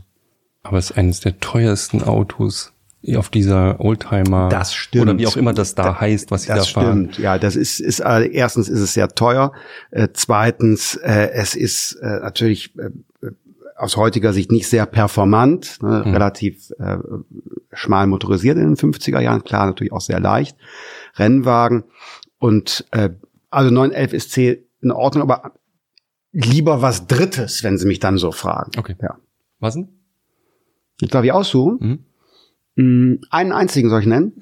Ich kann auch zwei nennen. Mhm. Dann, äh, dann würde ich jetzt sagen 911 äh, Turbo äh, 3,6 aus der Baureihe 964 bzw. 965 zum Beispiel, finde ich ganz gut. Mhm. Oder ein 911 äh, Carrera RS 2,7 1973, 74. Sehr teuer, genau, Sie kennen sich aus. Nee, ich kenne mich überhaupt nicht aus. Doch der, Frage, der letztere ist, ja, sind alle jetzt, jetzt sehr, Auto. das sind jetzt alles Träume und nicht, nicht ähm, äh, realistische teuer? Investitionen.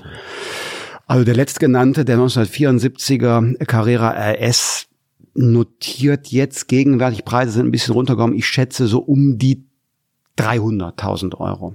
Also insofern nichts, was man im öffentlichen Dienst Mhm. äh, so erreichen kann. Da müsste man Chefredakteur werden. Ja, der Christoph Wär auch- kommt jeden Morgen mit nicht- Ja, ich habe überhaupt kein Auto. Tretroller. Ich Lange auch nicht. Kein Auto. Ja. Ich habe im Alltag würde ich auch kein Auto fahren. Also sie, es gab mal eine Phase, da hatten sie kein Auto, jedenfalls haben sie es behauptet im Interview, als sie in den Prenzlauer Berg gezogen sind. Sagen Sie in einem Interview und ich merkte auch, Ja, da ich habe ich- kein Auto. Ich habe, das gab eine Phase, da hatte ich kein Was privates ist denn Auto. da passiert? Da Ach, Sie hatte hatten ich- zwei, einen Fuhrpark? Nein, hatten Sie nicht? Doch. Nein, ich hatte zu dem Zeitpunkt hatte ich kein privates Auto, da war ich Dienstwagenfahrer. Schlechte das Phase ich, oder gute Phase? Äh, das war eine Phase. nicht Generalsekretär? äh, das, genau, das genau, das war eine Phase übertriebener Vernünftigkeit.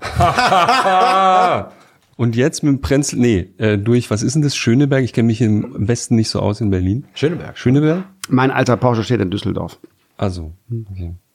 So, jetzt, sorry, jetzt, Jetzt wir, wieder jetzt den seriös werden 26. wieder. Mobile.de oder autoscout24.com? Mobile.de, Mhm. Autobild oder Automotorsport? Automotorsport, Cohiba oder Partagas? weder noch. Sie, Aber Sie haben doch Also, Ja, aber dann würde ich sagen Monte Cristo. Also, sorry. Gandalf oder Saruman? Ja, dann, dann äh, Aragon. Weiter. Steve McQueen oder Ryan Gosling? Sehr, In, sehr gute Frage. Ja, ich. sehr gute, sehr Frage. gute Frage. Sehr gute Frage. Weil Ryan äh, Gosling in Drive ja ein ganz klein bisschen in die Richtung von Steve McQueen geht. Das ist ja auch ein Road-Movie. Ich bin sehr stolz auf diese Frage, aber Sie müssen A oder B sagen. Ja. mh. Ich entscheide mich für McQueen, weil er erstens A auch privater Rennfahrer war, spät, äh, So wie Sie? zwei- zweitens äh, nee, der war Haben Sie so einen aktiv- Rennschein? Sie haben wirklich einen Ja, Rennschein, aber der ne? hat das aktiv gemacht. Zweitens wegen des genrebildenden Films äh, Le Mans. Äh, großartige Produktion, ein bisschen langweilig aus heutiger Sicht, übrigens mit Siegfried Rauch, der den Ferrari-Piloten ähm, äh, spielt, und wegen Spätere Bullet. Traumschiff, äh, Mhm, später, Kapitän. genau, Ja. 25 Jahre später, und wegen Bullet. Alles heute nicht mehr so ganz so spannend. Drive spannender, auch der großartige Soundtrack übrigens von Ja. Drive, super. Ja. Ähm, aber eben Steve McQueen eben wegen der historischen Bedeutung für äh, das, das, das. Die das, Geschichte von Drive ist ja, es gibt den, erzählen Sie mal kurz nochmal die Geschichte, ist, der ist ja der Held, also gespielt von Ryan Gosling, der ja äh, ein. Fahrer, der gebucht wird für Aufträge. Und er hat diese, diese, diese, ähm, diesen Blouson Den mit roten? dem Skorpion hinten Nee, ist drauf. der rot oder ist der nur in meiner Erinnerung oder ist der silber? In meiner Erinnerung ist er so silbergoldig. Ja, genau. Ich müsste mal gucken. Ich habe, glaube ich, ähm, den, den, dabei? ich habe Nee. ich hab den Soundtrack habe ich hier so, drauf. immerhin. Den, den Soundtrack Und müsste da ich ist auf dem den. Cover ist der, Der Soundtrack Ja. ist wirklich gut. Ja, da er ist hat den da, Soundtrack. Da, also es ist genau, das ist so silbrig, silbrig golden mit dem Skorpion. Darf ich auch mal Nightcall ist das Lied, oder? Das, Äh, das, Von Kawinski und Love Fox, ja, das ist das Nightcall ist ein gutes. Cliff Martinez hat darauf äh, einige gute Stücke. anspielen? ja, wir, wir haben ja keine GEMA-Probleme, deswegen spielen wir es einfach an. Nee, wir haben kein Klimaproblem. Das ist ein, Ich mach mal ein bisschen vor. Jetzt, jetzt, Ja, ja. das. Und jetzt, jetzt, jetzt, jetzt, jetzt. Jetzt. Hm. Das ist meine Art von Musik, ne? Aber sehr cool finde ich, da bin ich übrigens erst drauf gestoßen über den Soundtrack Drive.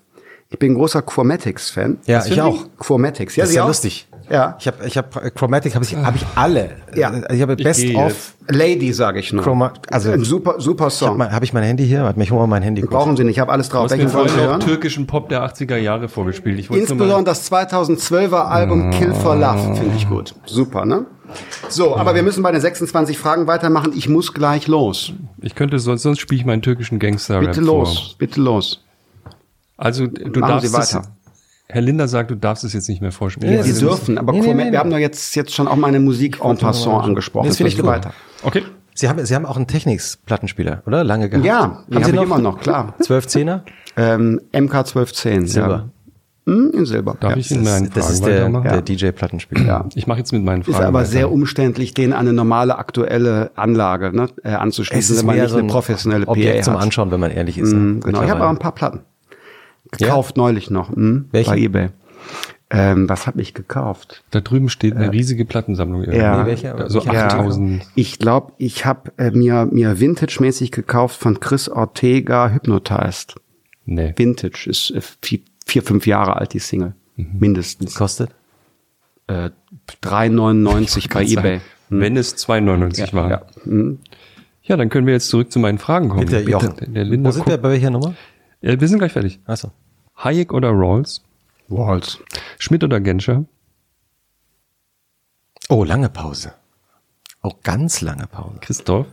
Ähm, ja, aber weil äh, das sind zwei Staatsmänner, das finde ich Hm. eigentlich nur, weil der eine in der FDP ist, mich entscheiden zu müssen, irgendwie ein bisschen, bisschen awkward. Ne? Wieso eigentlich sagen?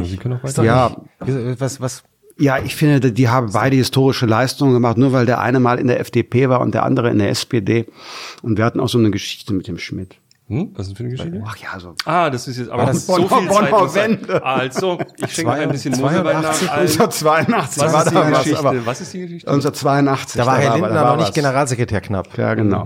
Ja. Nein, weiter. Komm, Also, weiter. Äh, verdammt. Merkel oder Spahn? Weiter.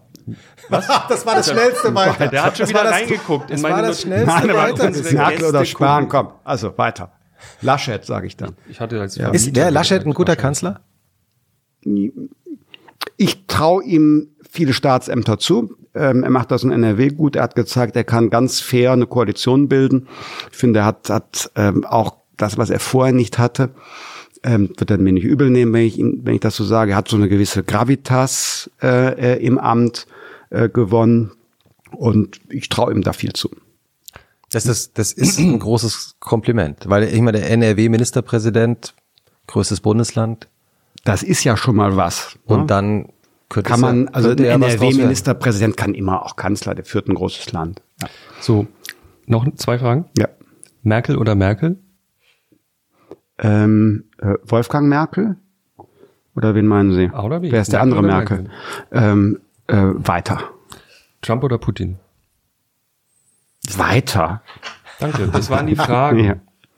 So, war warum das- haben, warum haben Sie Peter Sloterdijk Kritik der Weil zynischen sie, es gibt eine? Geschichte, die ich vorhin nicht erzählen konnte, weil mir der Christoph wieder ins Wort gefallen Ich falle dir nie ins selten, selten, anders selten, abgebogen ist, selten, die selten, ich, äh, selten. die ich toll fand aus ihrer. Aber beschreib mal die Bücher, die du hast. ich habe voll. hier eine, hm, ich glaube sogar Originalausgabe von Peter Sloterdijk, Kritik der zynischen Vernunft.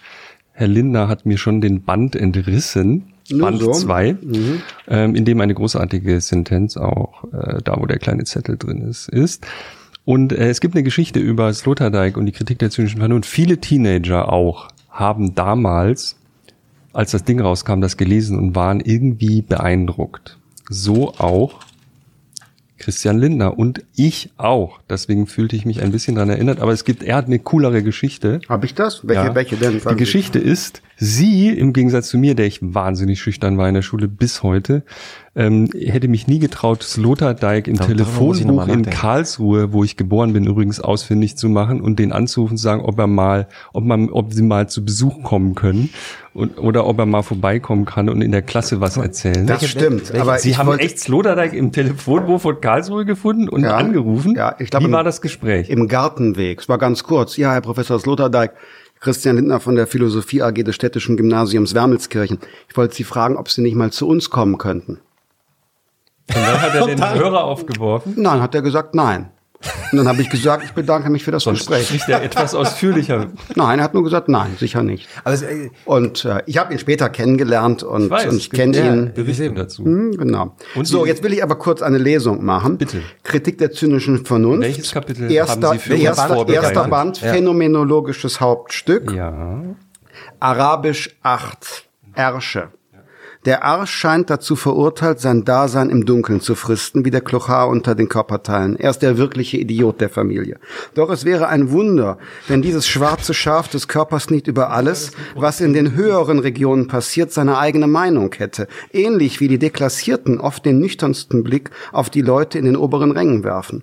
Ließe sich der Kopf nur mal ins Gespräch ein mit seinem Antipoden, so würde ihm dieser als erstes die Zunge herausstrecken, wenn er eine hätte und so weiter und so fort. Und Ist es nicht ein tolles Buch? Ja, das hat mich damals so fasziniert, wie ein akademischer Philosoph ein phänomenologisches Hauptstück machen kann, wo unter anderem über Ärsche philosophiert wird und was ich jetzt ernsthaft daraus gelernt habe, es ist eigentlich Spannende, viel ist bei Sloterdijk ja, äh, Entschuldigung, lieber Herr Sloterdijk, manieriert und, und äh, ausschmückend, Blasen, meinen Girlan Sie? girlandenhaft barock ähm, äh, Hürdenläufe mit Neolinguismen und, und literarischen Anspielungen, bis man auf den Kern kommt. Kern hier ist ähm, äh, dieses, dieses, dieses, der kühnische Impuls, nicht zynisch, sondern hündische Impuls. Diogenes von, von, von Sinope, der Philosoph aus der Tonne, der zu Alexander sagt, geh mir aus der Sonne. Also dieser Widerstandsgeist, zu sagen, man stellt Dinge in Frage. Und das hat mich jetzt als Schüler so beeindruckt, dieser Widerstandsgeist. Ne? Und mhm. das Buch selbst muss man ja lesen als, als kühnischen Impuls gegen die akademische Philosophie. Da ist ein, ein, ein Fachphilosoph, der über Ersche schreibt. Das ist im Grunde ja schon so ein kühnischer Impuls gegen die akademische, die Philosophiegeschichte nur verwaltende Disziplin. Ja. Wie, so habe ich das damals. Wie, wie kamen Sie als, als, als Schüler oder als, als Jugendlicher eigentlich äh, zu den Büchern? Gab, haben Ihre Eltern viel gelesen oder gab es viele Bücher bei Ihnen zu Hause? Nein, Schule und so weiter. Ja. Hm? Also, also das muss bei Ihnen zu Hause. Unser öffentliches Schulsystem ist gut. Wenn der Herr Linder das darf, ich lese einen Satz aus Sloterdijk vor, den ich. Wir bitten darum. Ja, einen Satz und zwar im äh, der zweiten kann ja auch bei Sloterdijk eh auch länger Band, gehen. Äh, bei den Sekundärzynismen, ne? Mhm. also nicht primär, sondern ja. die, da gibt's nämlich was über Presse und Medien und der erste Satz lautet: Dem Bewusstsein, das sich nach allen Seiten hin informieren lässt, wird alles problematisch und alles egal. Das könnte man eigentlich in jeder Online-Redaktion, mhm. dem Bewusstsein, das sich nach allen Seiten hin informieren lässt, wird alles problematisch und alles egal. Mhm. Das ist sozusagen eine ziemlich gute Job Description für ja. Journalisten. Es ist auch in dem Kapitel, äh, wo es über Presse geht. Äh, und ich, man müsste ihn fast bitten, das nochmal zu aktualisieren. Sozusagen. Hat er, hat er doch gemacht in der, klar, äh, ungefähr 25 Jahre später in der Triologie Blasen, wo es um äh, äh, Globen und Schäume geht, taucht das natürlich auch nochmal später auf. Haben Sie das eigentlich gelesen? Du musst dein Leben ändern von das Peter passt besser zu Ihnen, ne? Habe ich auch dabei. Hm, weiß, was die Blasen äh, Das Zitat ist aber nicht äh, Sloterdijk, ne? Du musst dein Leben ändern. Von wem ist das noch? Nein, nein, das ist das Buch. Aber es ist ein Buch, ja, ja. Ein Buch von 2012 oder so, ne? mhm. ne? Naja, wo es um diesen, äh, den ich kann das, ich kann das nicht so gut zusammenfassen. 2009 sogar schon. Ja. Wie, wie ist, wie, wenn Sie sagen, Sie haben ihn später kennengelernt, ähm, wie, waren Sie da, äh, wie, wie war das, ihn dann persönlich kennenzulernen? Haben Sie ihm davon erzählt, von der Begegnung damals, von der telefonischen Begegnung? Ich glaube ja. Und wir haben da beim, beim Essen herzlich gelacht, wenn ich mich richtig erinnere. Genau. Hm? Ja, ist eine beeindruckende Persönlichkeit. Auch, auch Heinrich August Winkler, den ich kennenlernen darf, ist ja ein großes Privileg meines ähm, äh, Berufs, meiner, meiner gegenwärtigen Aufgabe, dass die Menschen, die mich auch intellektuell inspirieren, wo ich gerne lese, dass ich da die große Chance habe, die auch mal persönlich zu treffen. Machen Sie das eigentlich, also wenn Sie sagen, Sie haben als Schüler ja angerufen bei Sloterdijk, dass Sie, Sie haben ja eben dieses Privileg, dass Sie auf Leute dann zugehen, dass Sie denen schreiben, sagen, ich würde Sie gerne mal treffen? Genau. Ja. Sie haben das, vorhin, also zum Beispiel bei wem haben Sie es zuletzt gemacht? Bei Herrn Zieblatt, der dieses neue Buch geschrieben hat, wie Demokratien sterben, der Harvard-Professor. Mhm. Den, ähm, kleiner Spoiler, äh, bin ich dabei, nach Deutschland zu einer Veranstaltung der FDP einzuladen. Aha. Das heißt, den haben Sie schon getroffen? Nee, nee, nee. Also, aber Sie sagen, wem ja, haben Sie ja, Kontakt genau. aufgenommen, den, wer Sie als Autor beeindruckt und gesagt, das war jetzt mhm. das letzte Beispiel. Mhm. Ja. Mhm. Ähm, Sie haben vorhin so. eine Frage von mir nicht beantwortet. Sagen Sie welche, bitte. Ähm, ich fragte Merkel vorhin. Oder Merkel? ich wusste, da ist noch das was. Das ist eine Tautologie formal logisch ja. und ist das immer wahr. Nein, ähm, nein, gar nicht. Es gibt ja unterschiedliche Merkel. Sagt ja, ja schon okay. Wolf, ja, aber das ist Wolfgang, Interpretation. Wolfgang Merkel zum Beispiel. Da würde ich sagen Wolfgang Merkel. Ja, Schauen Sie jetzt in die Oder nein, noch besser, noch besser nicht Wolfgang Merkel. Wolfgang Merkel ist auch, auch äh, politisch konnotiert. Reinhard Merkel, großer deutscher äh, Jurist, äh, Strafrechtler, der, glaube ich, so mit, mit äh, Strafrecht und Gehirnforschung miteinander äh, in Verbindung mhm. bringt. Ich hatte vorhin die Frage gestellt, die nicht ja. beantwortet wurde. Sie haben gesagt, Sie kommen darauf später zurück. Wie sieht eigentlich so eine Regierung aus, auf die Sie richtig Entschuldigung, Bock hätten. Ne? Also in, in welcher Konstellation wird man sie denn? Sie haben ja so angekündigt, naja, aber wir kommen schon noch mal in die Regierung. Wann, an welchem Punkt sind Sie bereit ähm, und willens, in eine Regierung einzutreten? Wie muss Jederzeit. Wenn ich nicht ähm, äh, versprochen hätte, nach Berlin zu gehen und, und meine Partei in den Bundestag zu führen und hier auch dann Verantwortung für äh, unsere Wähler zu übernehmen, dann wäre ich heute Mitglied der Regierung von Nordrhein-Westfalen. Mhm. Mutmaßlich als äh, äh, Wirtschafts-, Innovations-, Digital- und Energieminister. Mhm. In Nordrhein-Westfalen freut man sich, dass das Herr Pinkwart ist und nicht ich. Vielleicht. Der macht das jedenfalls sehr gut. Und ähm, äh, insofern, äh, wie kann ich mir eine ideale Regierung vorstellen? Momentan ist das die, die ich auch mal mit hab verhandeln dürfen. Die letztes ah. Jahr gebildete schwarz-gelbe in NRW. Die finde ich gut. Mhm. Und da wäre ich gerne äh, auch ein Teil von. Aber wie gesagt, Zusagen muss man einhalten. Meine Zusage ging nach Berlin. Ich habe noch eine, eine biografische Frage, weil ich das, vielleicht habe ich das auch überlesen oder nicht so richtig verstanden. Ich habe nur an manchen Stellen tauchte das auf, dass Sie den Wehrdienst verweigert haben, Zivildienst gemacht haben und anschließend ja. sich freiwillig äh, zur Bundeswehr gemeldet haben und heute Sie sind glaube ich Oberleutnant der Reserve. Das habe ich noch Hauptmann nie gehört. Hauptmann. Hm, ja. Äh, erklären Sie kurz, also warum haben Sie ganz einfach ich erst äh, verweigert und hatte dann doch immer immer äh, den Plan Reserveoffizier Anwärter zu werden. Ich sagte, dass ich mit 18 mich ja äh, selbstständig gemacht habe, meinen Lebensunterhalt bestritten hätte. Das war harte Arbeit, sich was aufzubauen, eine Existenz aufzubauen, äh, Wehrdienst äh, zu leisten, hätte dazu geführt, dass ich das alles hätte abwickeln müssen. Man ist während des Grundwehrdienst raus. Und damals waren wir ja in der, ich sage heute, perversen Situation, dass man noch zu einer quasi Gewissensmeldung gezwungen wurde, obwohl es de facto bereits eine Wahlfreiheit war, machst du das eine oder das andere. Das heißt, Gott Sie mussten noch erklären, dass Sie aus ich musste Gründen, noch, ich musste äh, noch, ich musste noch im Internet ein, ein Im Internet? Ich musste im Internet noch einen Formbrief, was vorformuliertes, Ctrl C, Ctrl V in irgendein Formular eintragen. Ach so, das gab's Das da, war alles, alles schon leerlaufend. Man hätte de, auch eine, selber was de Es war eine de facto Wahlfreiheit. Äh, ich weiß nicht, wie alt Sie sind. Ja, aber ich habe das noch so, selber geschrieben. Gab es denn bei Ihnen noch eine Kommission, wo ja. man auflaufen muss? Gab es zu unserer Zeit schon alles gar nicht. Bei Ihnen auch nicht mehr. Ne? Das ist die Gnade der späten Geburt. Also ähm, wir einfach absolute Wahlfreiheit und ich habe dann gesagt, wenn ich mein Gewerbe aufrechterhalten will, meinen Lebensunterhalt, muss ich jetzt verweigern. Hab dann den kompletten Zivildienst tatsächlich gemacht, also null Rabatt, sondern komplett die ganzen Monate durch. Also nachts ne? gearbeitet, genau, nachts gearbeitet, zum Teil an der Ampel. Äh, bei Rot äh, bin ich bin ich eingeschlafen, so übermüdet war ich. Das war die schrecklichste, härteste, physisch härteste Zeit meines Lebens. Arbeiten und Zivildienst. So und danach, als der beendet war, im Grunde Wochen später, Monate später vielleicht höchstens, habe ich äh, erklärt, dass ich auf die Anerkennung als Kriegsdienstverweigerer verzichte und mich ähm, nach Paragraph 40 Wehrpflichtgesetz für freiwilligen Wehrdienst gemeldet. Aber pragmatisch ist das nicht, ne? Also jetzt hat man das eine gerade ähm, abgeleistet und macht dann das andere. Ich gehe nie so den immer ganz leichten Weg, sondern ich habe ja Ziele und Wünsche, die muss ich dann, will vieles machen. Und es geht eben nicht alles gleichzeitig so nach Reißbrettplan. Aber was war jetzt der Grund? Ich habe es nicht verstanden. Warum haben Sie das gemacht? Weil ich, wenn ich äh, Wehrdienst geleistet hätte, wäre ich allein während der Grundausbildung. Nee, das habe ich verstanden. Aber warum ja. haben Sie danach gesagt, jetzt möchte ich aber Reservist werden? Weil ich immer Reserveoffizieranwärter werden wollte, weil ich ähm, äh, äh es für einen besonderen Beitrag halte, auch bin ich vielleicht ein bisschen romantisch, wie die Schweizer, die eine Milizarmee mhm. haben, dass das Teil auch hm. staatsbürgerlicher Pflichten ist. Meine Wahrnehmung. Ich habe volles Verständnis für Zivildienstleisten oder Menschen, die das nicht wollen. Nur in meinem Gefühl war das Teil auch staatsbürgerlicher Verantwortung, mhm. in der Uniform Staatsbürger zu sein. Eben Milizarmee Schweiz Modell. Ich, ich, Und nicht nur Berufssoldat, äh, Soldaten ja. soll es geben, sondern auch Reservisten. Dann ist die Ausbildung interessant. Das ist ja auch eine Form von Charakterbildung, mhm. die da hm. betrieben wird, was Fachliches. Naja, so kam es dazu. Also, und deshalb ich, ne, habe ich das viele, über viele Jahre gemacht. Wie viele Leute aus Ihrem Abi-Jahrgang haben gesagt, ich gehe freiwillig zur Bundeswehr? Ja, für die allermeisten war das äh, keine Frage der Freiwilligkeit, sondern es gab die Wehrpflicht.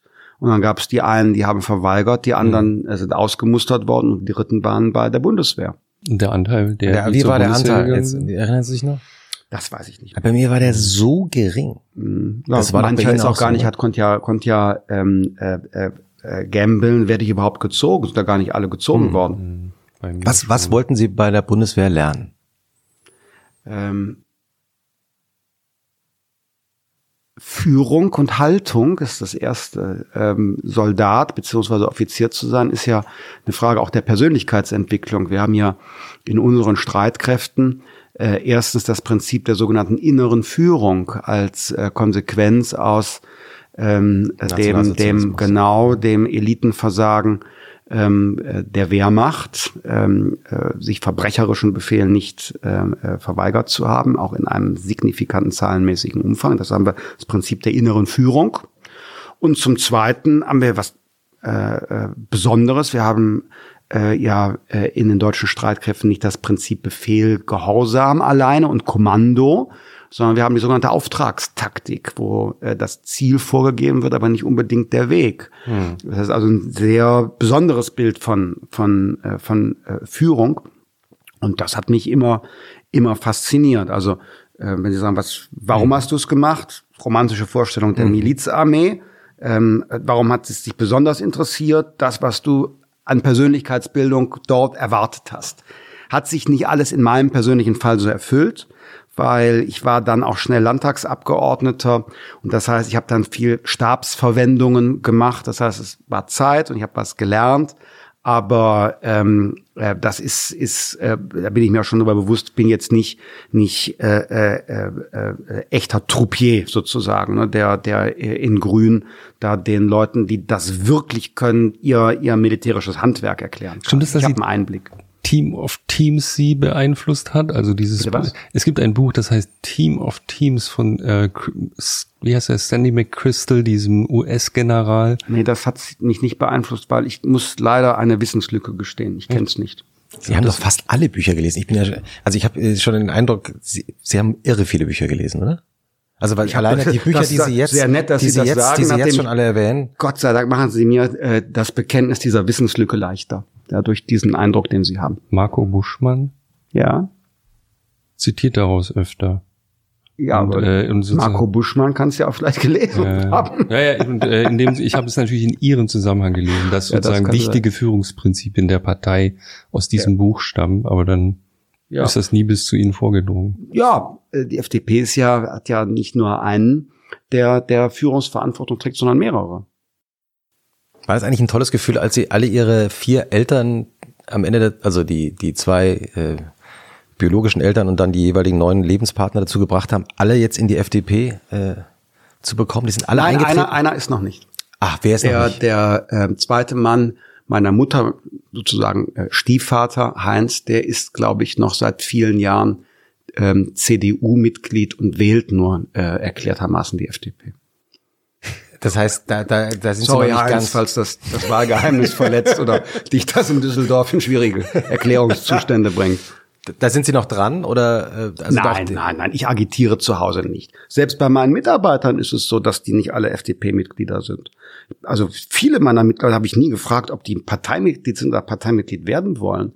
Dass die eine gewisse äh, Affinität zu unserem Denken haben, setze ich mal voraus. Aber dann würde ich dann niemals also entweder werden die überzeugt, dann finden es irgendwann als Bedürfnis, als Teil ihrer, der, der Krönung der eigenen Biografie, der, der Gipfel der Persönlichkeitsentwicklung FDP-Mitglied zu werden. Nach der oder sie, oder sie ja. werden das nicht. Also niemals würde ich das vom Parteibuch abhängig machen. Ja. Und erst recht nicht in der Familie. Also äh, ich würde es auch nicht als Kränkung empfinden, wenn da einer eine andere politische Meinung hat, was anderes wählt oder sonst was. Also ähm, nein. Ihre erste Rede im Bundestag, erinnern Sie sich noch dran? Nein.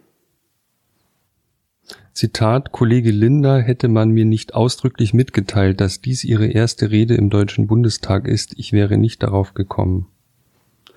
Ja, das äh, war das äh, Feedback. Ja, von, von dem Parlamentspräsidenten mhm. Lammert. Mhm. Äh, gut, ich war zu dem Zeitpunkt allerdings auch schon neun Jahre Landtagsabgeordneter. Mhm.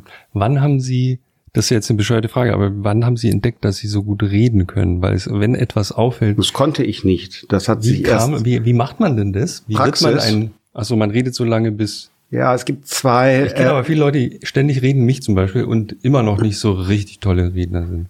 Hm. Also der erste Tipp ist, das trifft ja auf Sie zu. Deshalb fühlen Sie, sich, fühlen Sie sich jetzt nicht angesprochen bei dem, was ich sage. Aber man kann natürlich nur dann gut reden, Also man kann nur dann dafür sorgen, dass was Gutes aus dem Mund rauskommt, wenn man vorher in den Kopf was reingetan Verdammt, hat. Das habe ich verpasst. Die Bücher, Jo, das habe ich doch, habe ich ja gesagt. hast ja ein das bisschen trifft- Sloterdijk in der Mitte auch. Ja, hab, das habe ich ja das gesagt, trifft auf nicht zu. Und das zweite ist die Praxis. Natürlich, ne, wenn man am Anfang habe ich, als ich in den Landtag gewählt worden bin, mir genau aufgeschrieben, was ich sage, nahezu ein Manuskript geschrieben und ein Manuskript vorgelesen. Und irgendwie hast du dann so viel Praxis, dann, dann führt einfach der Gewöhnungs-, der Praxiseffekt dazu, der Wunsch, sich einfacher zu machen, dass du, dass du das äh, mit Notizen machst. Und das ist ja, irgendwann kommt dann auch automatisch eine gewisse Sicherheit aus der Routine, Dinge frei zu entwickeln. Bäckereibeispiel eben Ah. zeigt aber, dass du nicht immer, wenn du frei sprichst, den Gedanken so exakt über die Rampe bekommst, dass er nicht angreifbar ist. Zumindestens ähm, angreifbar darf ja ein Gedanke sein, den ich äußere, nur an der richtigen Stelle würde man sich wünschen, dass er angegriffen wird und nicht an einer Stelle, die du gar nicht meinst.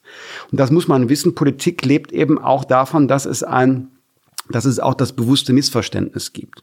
Ich würde sagen, toll wäre es, wir würden in einer Demokratie leben, wo es ein gewisses hermeneutisches Wohlwollen gibt. Das heißt, du legst den Text des anderen Hermeneutisches Wohlwollen merke ich mir. ja, du legst den Text des anderen zunächst mal zu seinen Gunsten Das aus. wird niemals passieren. Ich weiß, aber lassen Sie mir auch ein bisschen Romantik. Wobei sie ja, äh, wenn sie provoziert werden, ob das ja jetzt Herr Hofreiter äh, war, über den wir schon gesprochen haben, oder der SPD-Landtagsabgeordnete damals, der ihnen ähm, vorgehalten hat, ja, ihre Firmengründung am neuen Markt, die hat ja nicht funktioniert, sie sind ja damals insolvent Wenn gegangen. wir im neuen Markt gewesen wären. Ja, das war wir waren das- noch weit vorher. oder in der Zeit des Neuer neuen- Markt ist börsennotiert. Wir waren noch weit vorher. Okay, in Aber der er, Zeit ja, des klar. neuen Marktes, oder? In der Zeit des neuen Ja, Marktes so. trifft ja, ja. Aber wir Äh, waren und da kleiner. waren sie, da waren sie äh, so, wurden sie, haben, haben sie sich so provoziert gefühlt, dass sie anschließend eine, muss man sagen, wirklich brillante Rede gehalten haben, die sie zu einem YouTube-Star damals gemacht hat. Ich glaube, Millionen Klicks. Also das heißt, die Provokation oder das bringt sie schon dazu, auch Also dann wenn solche Reden zu halten. Ja, wenn sie. Ich kann mich nicht davon freimachen, dass ich mitunter eine gewisse Aggressivität habe. Was damit zusammenhängt, dass ich ja Politik mache, nicht, nicht als, als ein Schreibtischjob, sondern aus Leidenschaft und weil ich hinter- dahinter stehe, was Das ist ich ein anderer mache. Sport, den Sie auch und, sagen. Und Sie- das, das, ja. das, deshalb, deshalb werde, bin ich manchmal auch so überscharf und aggressiv. Weiß ich ja auch. Ich bin nicht so so äh, immer so entspannt und und elegant und cremig und So Habeck sind Sie. Ähm, sondern sondern mitunter auch aggressiv. Ähm, Ja, das kann man aber auch jemandem nicht komplett abtrainieren. Will ich auch gar nicht, weil es gehört auch zu mir. Wenn ich Reden halte, da ist natürlich auch Provokation drin und, und Polemik mitunter und Lacher, äh, auch auf nicht nur meine Kosten, mache ich auch, aber eben auch nicht nur. Aber so das, das gehört eben zur Authentizität dazu. Ja, Es gibt mal was Zweites und äh, das Wort heißt, ich glaube, es heißt Erregungsglätte. Ich, ich bin mir nicht mehr, ich habe es jetzt nicht, ich habe es nur im aber gut. Kopf. Ich glaube, es war in einem Porträt von Stefan Willeke über sie. Ich kann mich aber auch täuschen und es war im Spiegelporträt über sie. Jedenfalls fand ich das Wort ganz gut, weil selbst in ihren wütendsten Momenten wirken sie irgendwie kontrolliert, perfekt. Man denkt so, jetzt nimmt er sich vor, jetzt regt er sich auf und dann regt er sich perfekt auf. Das Augenrollen, äh, das ich jetzt gerade im Gesicht von Christian Lindner beobachtet habe, äh, muss ich kurz erzählen, weil man es ja nicht hören kann. Er hat mit den Augen gerollt. Ja. berichten Sie über Klischees, schreiben Sie darüber. aber ich muss mich damit nicht beschäftigen. Ich muss mich wirklich nicht. Doch, Sie müssen, Nein. weil Sie lesen es ja auch. Äh, das Schwilke-Porträt habe ich, hab ich äh, quer äh, gelesen, weil ähm, äh, ich also War nicht ich, so lustig. Doch, aber es war auch jetzt so nichts Neues drin. Haben Sie darauf Und, reagiert, ihm gegenüber? Ja, habe ich. Er hat, sich, er hat sich ja so geärgert und in seinem Porträt auch freien Lauf gelassen, dass ich nicht mit ihnen jagen gehen. Genau, und habe ich ihm geschrieben, lieber Herr Willicke, jetzt ist das Porträt ja erschienen, jetzt verabreden wir uns zur Jagd. Warum durfte der nicht mit jagen gehen? Ach, weil, also ich bin jetzt nun auch so erfahren und nicht total doof und weiß, wie Medien funktionieren. Das wird immer nach der Szene gesucht. Und dann wird, wird gesagt, er, er nestelt an seinem Revers rum und legt die Kugel in den Lauf, als, als würde er denken an, Politikerkollegin, dabei ist es nur ein Reh. Äh, er drückt ab, das arme kleine Wesen fällt blutend äh, äh, in, in, in die Wiese. Äh, Lindner freut sich, dass er getötet hat. Man kann es an einem, seinem Gesicht ablesen. So würde ich, nicht Willige, würde ich, wenn ich, sich Ich will, So ich will würde mal ein, ich- ich will mal ein Porträt von Christian Lindner über Christian Lindner Ja. lesen. Und zwar genau in dieser Art. Aber es gab ja Äh, es gibt eine. Verwandte, Ver nee, es Ja, gibt was. Verwandtes, was ich, was ich, Mhm. Verwandtes, was ich machen will. Und zwar will ich äh, jetzt jetzt äh, meine Website umbauen und habe die Überlegung, da mache ich einen Blog, wo ich auch hinter den Kulissen Geschichten Interviews erzähle. mit mir selbst. Nein, ähm, da wollen Sie auch auf ein komisches, äh, was komisches einzahlen. Wo ich mal so Hintergrundgeschichten erzähle, wie Dinge zu, zustande kommen oder auch wie man Dinge so liest und so. Ähm, ich, experimentell. Also ich muss mal gucken, ob das, ob das gelingt. Probieren Sie schon aus gerade? Nee, noch nicht. Hab noch nicht die Zeit. Mhm. Aber das heißt, ein, äh, ein Pod, also das heißt, Sie, weil Sie eben schon die Dinge so zu Ende denken, Sie können sich genau vorstellen, wie ein Reporter dann Sie beim Jagen beobachtet und was er dann eventuell höchstwahrscheinlich daraus machen wird. Man muss da sagen, dass da hinten mein äh, Sprecher, der Kollege von Ihnen bis November war, Journalist, äh, gerade sich biegt vor Lachen. Ja, weil es stimmt. Wir Was ich jetzt beide, habe, äh, ja? mein Der Sprecher arme, und ich, arme äh, Mann, was macht mein der Sprecher, ganzen Tag? mein Sprecher und ich äh, feixen oft darüber, dass wir, bevor das Ding äh, im Blatt ist, schon ungefähr wissen, was kommt. Die schreiben das schon mal vor. Aber ist, wir können es schreiben. ja. ist es nicht, ähm, ähm, Weil vieles eben leider klischeebehaftet ist und Ja. man denkt immer, äh, äh, warum? Naja. Aber ist es nicht, ist es nicht sozusagen, äh, äh, wenn Sie gerade von der Gnaden, der Gnade der späten Geburt gesprochen haben, ist es nicht auch die Ungnade des super schlauen Analytikers, der sozusagen alles, der schon in der Lage ist, das alles vorherzusehen, wobei doch eigentlich das Leben, kleine Lebenserfahrung mit 44, genau darin besteht, dass man es eben nicht vorhersehen kann. Naja, ich kann ja auch nicht das Leben vorhersehen oder in der Zukunft lesen, aber äh, ich, ich bin eben ähm, erfahren in meinem Job. Und wenn ich äh, in meinem Job als Partei- und Fraktionsvorsitzender nicht erfahren wäre, wie könnte ich überhaupt den Anspruch haben, Verantwortung für Millionen Wählerstimmen und eine Partei und eine Fraktion zu übernehmen. Also das erwartet man von mir. Der Unterschied ist folgender. Äh, wie jetzt gerade mit, mit Ihnen hier, juchse ich gerne darüber, weil ich im Prinzip das Geschäft der Medien, wir sprachen darüber, ja schon mal, weil ich das Prinzip im Prinzip äh, mag und Redaktionsalltag mir vorstellen kann und viele Journalistinnen und Journalisten kenne. Sie, sind, wir waren, Sie waren lange mit einer Journalistin verheiratet und sind verheiratet, sind jetzt auch mit einer Journalistin öffentlich Und äh, wieder ich, liiert, ich kenne viele Journalistinnen und Journalisten, zum Beispiel jetzt Bernd Ulrich, über den wir gesprochen haben, den duze ich sogar. Dem gehe ich zu Abendessen, was man jetzt nicht so sagen kann, dass wir einer Meinung wären oder dass es irgendein Jota-Rabatt in der Berichterstattung gäbe. Aber ich mag eben die Klingen zu kreuzen. Und äh, ich sehe das, sehe das äh, politische Arbeiten nicht als Spiel. Da trifft, trifft man Entscheidungen für Menschen und fürs Land.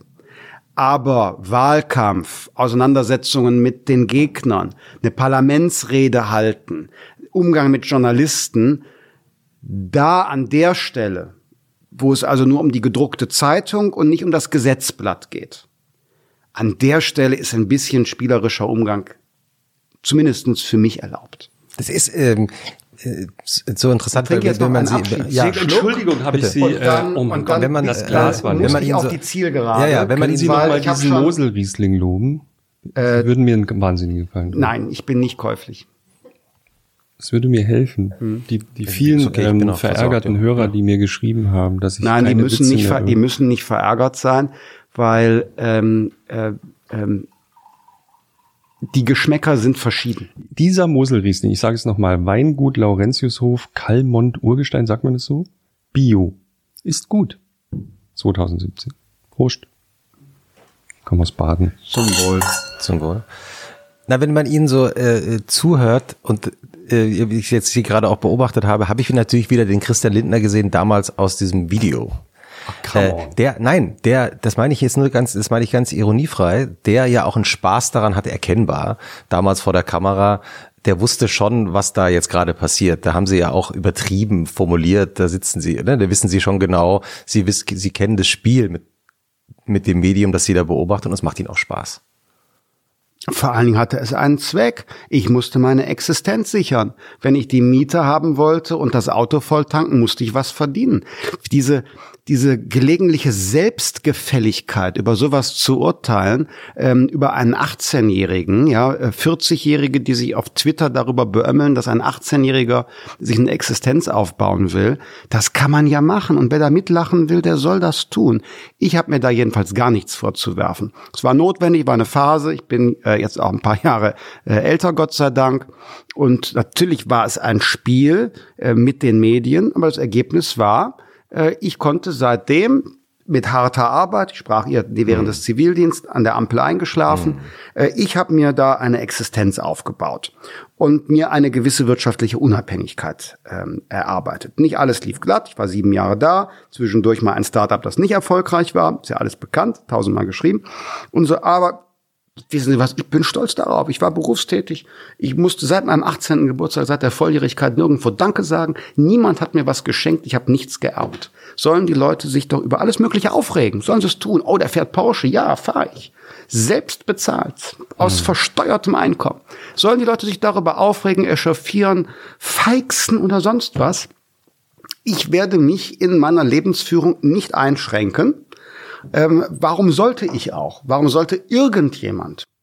Hm. Wo, woher, woher, weil Sie das so jetzt mehrmals gesagt haben, dass Ihnen schon als Jugendlicher klar war, mit 18 will ich finanziell unabhängig sein. Nee, ich wollte nicht finanziell unabhängig sein. Ich wollte gerne eine eigene Wohnung haben, mein naja. eigener Herr sein. Genau. Das ist jetzt das nicht ist so ein ungewöhnliches Gefühl. Das haben vielleicht manche andere auch. Mhm. Nur äh, Aber ich also wollte, in der Konsequenz, ja, dass wollte, man sagt, mit 18, ja, sobald wollte, ich darf, ich, da bin ich, hier hatte raus. Ich, äh, Lust drauf. Das ist einfach nur eine mhm. Lustfrage. Ähm, ich habe ja tolles Verhältnis zu meinen, meinen äh, Eltern auch damals gehabt, gab nie Streit. Ich habe jeden Mittag meinen Vater getroffen äh, in der Schule und danach bei den Großeltern zum Mittagessen. Also da gab es überhaupt gar kein, gar kein Problem. Ähm, aber äh, ich wollte einfach sagen, so jetzt ist gut. Jetzt mhm. entscheide ich, wie ich das mhm. äh, machen will. Was haben Sie von Jürgen Möllemann gelernt? Also nichts. Aber Sie hatten doch, stimmt, und jetzt muss ich noch Moment, einmal. das ist meine Frage. Okay, ich frage noch einmal danach hinterher. Christoph, der hat nämlich, der quatscht immer nee, so dazwischen. Aber da kriegen wir auch, er kriegt sehr viele freundliche Leser mit. Ja. Ähm, Sie waren wahnsinnig jung in diesem, in dieser Möllemann-Revolution. Da waren Sie mit reingeraten, sozusagen. Äh, nein? Möllemann-Revolution mit reingeraten, was meinen Sie? Naja, er, er hat sozusagen, ähm, Sie waren sehr jung Abgeordneter ja. und Möllemann war da. Ja. Und äh, es muss ja eine Phase gegeben haben, wo alle ihn sehr bewundert haben. Der hat äh, sehr viel für die FDP getan und irgendwann muss das immer seltsamer für mhm. sie geworden sein. Mhm. Mhm. mhm. Verstehe ich. Jetzt, und wenn man sehr jung ist, ich kann, ich kann mir das nur, also ja. ich hätte damals zum Beispiel nicht ähm, die Größe besessen, irgendwann zu sagen, stopp, was sie relativ früh gesagt, äh, gesagt haben, das geht so nicht weiter. Mhm. Also ein riesiger Konflikt, der sich auftut für jemanden, der gerade mal ins Parlament gegangen ist. Und äh, andererseits war er eine interessante Figur. Und sie haben aber sofort gesagt, ich habe von dem überhaupt nichts gelernt. Ja, höchstens was man nicht tun soll, nämlich die mhm. Politik so zu machen, dass man sich, dass man sich regelrecht verrennt. Äh, ich habe mal mal von Martin Walser Finks Krieg gelesen. Mhm. Einer, der sich total ver verrannt hat. Mhm. Ich darf die Parallele nicht zu lang ziehen, wenn man das Buch weiß. Es gibt, kennt, dann weiß man, es gibt sehr äh, existenzielle Parallelen zwischen dem Protagonisten im Roman und, und Jürgen Möllemann. Deshalb ziehe ich jetzt die Parallele fast zurück, diese literarische Parallele. Will ich nicht so gesagt haben jetzt, sondern ich komme zurück auf die Politik einfach und mhm. spekuliere jetzt nicht herum. Ähm, also äh, ich war nie ein, ein, ein Protégé von Möllemann, ich kam aus dem falschen nee, Bezirk. Nee, nee. Ja, was soll ich sagen? Nee, klar, oft heißt der es, sei ja verspottet, ne, oft sei Bambi. genau, oft mhm. sei sie sei der Ziehsohn, der Hintergrund nee. ist, ich war, so, war ein, ein Non-Valeur. Also ich war für den überhaupt gar keine Größe. Ich kam aus dem falschen Bezirk. Ähm, Guido Westerwelle, Werner Heuer, andere, das waren die sogenannten Bonner oder Berliner, also stark bundespolitisch geprägt. Und er war aus Westfalen, also stark NRW landespolitisch geprägt. Ich war quasi, obwohl ich als Person äh, äh, gewichtslos war, war ich äh, schon in, im falschen Team. Deshalb hat er mich nie gefördert, mich verspottet als Bambi ähm, als ich jüngster Abgeordneter war, übrigens auch nur einmal, trägt sich dann in Medien so durch bis ins Jahr 2018. Wo ist eigentlich das? Ich habe mich, das war doch in einem privaten Gespräch, äh, hat er das gesagt hat, oder hat er das öffentlich gesagt einmal? Das hat er gegenüber Journalisten mal öffentlich ah. auch gesagt. Mhm. Und ähm, so, aber dann gab es dennoch diesen Wahlerfolg 2000 und äh, 2000 9,8. Wir kamen in den Landtag, große Fraktion. Äh, auch ich dann mit da rein und natürlich, also aus der, der hatte aus der, riesen Nimbus. Aus, ja, weil er hat die FDP aus der APO ja. in den Landtag zurückgebracht. Sie? Und dann waren alle natürlich begeistert Möllemann. Und der, der hatte eine, eine unglaubliche Präsenz. Und der hat, hat, hat äh, ähm, oft auch, auch dem mochte ihn Nihil Nisibene, aber der hat, hat eine, eine gewisse unterhaltsame Art gehabt. Das war kein brillanter Redner, ähm, aber der hatte äh, so in der kleinen Gruppe eine ganz, ganz spannende Eigenschaft. Der hat so mit Andeutungen gearbeitet. Also, ähm, äh, liebe Kolleginnen und Kollegen, ähm, also ich sag mal, ich war gestern ähm, in der Staatskanzlei und ich habe mit Wolfgang Clement gesprochen. Und ähm, rot-grüne Mehrheit, Clement, äh, Höhenregierung. Ich habe mit Wolfgang Clement gesprochen. Also weiß ja jeder, dass der auch großes Problem hat mit der Höhen. Und ich bitte einfach mal, dass jeder Arbeitskreis der Fraktion mal ein 100-Tage-Programm schreibt. Ich kann jetzt nicht mehr sagen. Aber und dann, kann man ja mal. Und dann, und dann war wieder über, über vier Wochen war die Fraktion wieder mit sich selbst beschäftigt und Herr Möllermann konnte andere Dinge machen. Das heißt, mit dieser Form des, des, des, des, äh, des hat ja nichts gesagt. Es stimmt, er hat bestimmt Wolfgang Clement auf der Rolltreppe der Staatskanzlei getroffen. Und also ich bitte jetzt mich nicht zu befragen, aber äh, ich habe ihn getroffen und äh, wir müssen jetzt mal ein Regierungsprogramm. So. Wann haben Sie es durchschaut? Danach, äh, viel später. Ähm, das, also keiner hat's durchschaut und ich war der Jüngste. Also so. Aber im Nachhinein, mm, irgendwann ist ja. Ihnen das klar geworden. Ja, da wird man wird einem klar, dass das gegen spätestens dann. Ich kenne Wolfgang Clement sehr gut heute. Der ist ja mhm. nicht mehr in der SPD, ist in unserem FDP-Wirtschaftsforum, kenne ihn sehr gut. Abendessen mit ihm gehabt, wenn man das dann so mal von der anderen Seite reflektiert. Naja, ähm, so und dann gab's äh, diesen Wahlkampf 2002 ähm, für Historiker Projekt 18 da war ich übrigens auch noch dabei, muss man sagen. Projekt 18 fand ich gut. In der Variante Möllemann. Ernstpartei. Leider haben wir damals daraus gemacht als Gesamtpartei Spaßpartei. Das war die berühmte Schuhsohle mhm, von Guido genau, es wurde, es wurde eine Spaßpartei, es war gemeint als Ernstpartei. Heute würde man von Bewegungen sprechen, wie bei Macron jetzt. Ne? Bewegung, das war so die Idee Bewegung. Wir ändern die Politik durch einen Bewegungscharakter. Daraus wurde dann Spaßpartei vorbei. Aber Möllemann ist in dem Zusammenhang ja in diese Richtung gegangen. Er hat sich verrannt in diese Auseinandersetzung Israel, Friedmann, Sharon, Flyer, illegale Parteienfinanzierung ja, ja, ja, und so weiter. Und bei aller Dankbarkeit und Respekt vor der politischen Lebensleistung konnte man das nicht unterstützen. Er hat damals, er hat damals ja und unglaubliche nach Sachen der, gesagt. Ne? Und nach also der, nach der Wahl ähm, 2002, da war er noch im Sattel, Parteichef in NRW, Fraktionsvorsitzender in NRW. Da habe ich in der an dem Montag nach der Wahl 2002 ähm, Herrn Pinkwart, damals der Stellvertreter, der gesagt hat, ich mache da nicht mit, da habe ich gesagt, ich unterstütze Sie und ich mache mit. Und dann haben wir in Köln so eine Kampagne gemacht und haben, haben überlegt, wie können wir einen Landesparteitag mit konstruktivem Misstrauensvotum machen. Ja, das war, das war eine einschneidende Entscheidung, weil es war die Entscheidung, zu jemandem zu sagen, nein. Und ich werde nicht vergessen, da gab es ein Frühstück hat mich Möllemann eingeladen und sagte, Herr Lindner, ähm, wenn ich den Landesvorsitz abgebe, glauben Sie dann oder würden Sie unterstützen als Mitglied unserer Fraktion, dass ich dann Fraktionsvorsitzender bleibe? Und dann meinte ich zu ihm, Herr Möllemann, ich finde, Sie können kein Amt für die FDP mehr ausüben. Ähm, das kann ich weder noch unterstützen.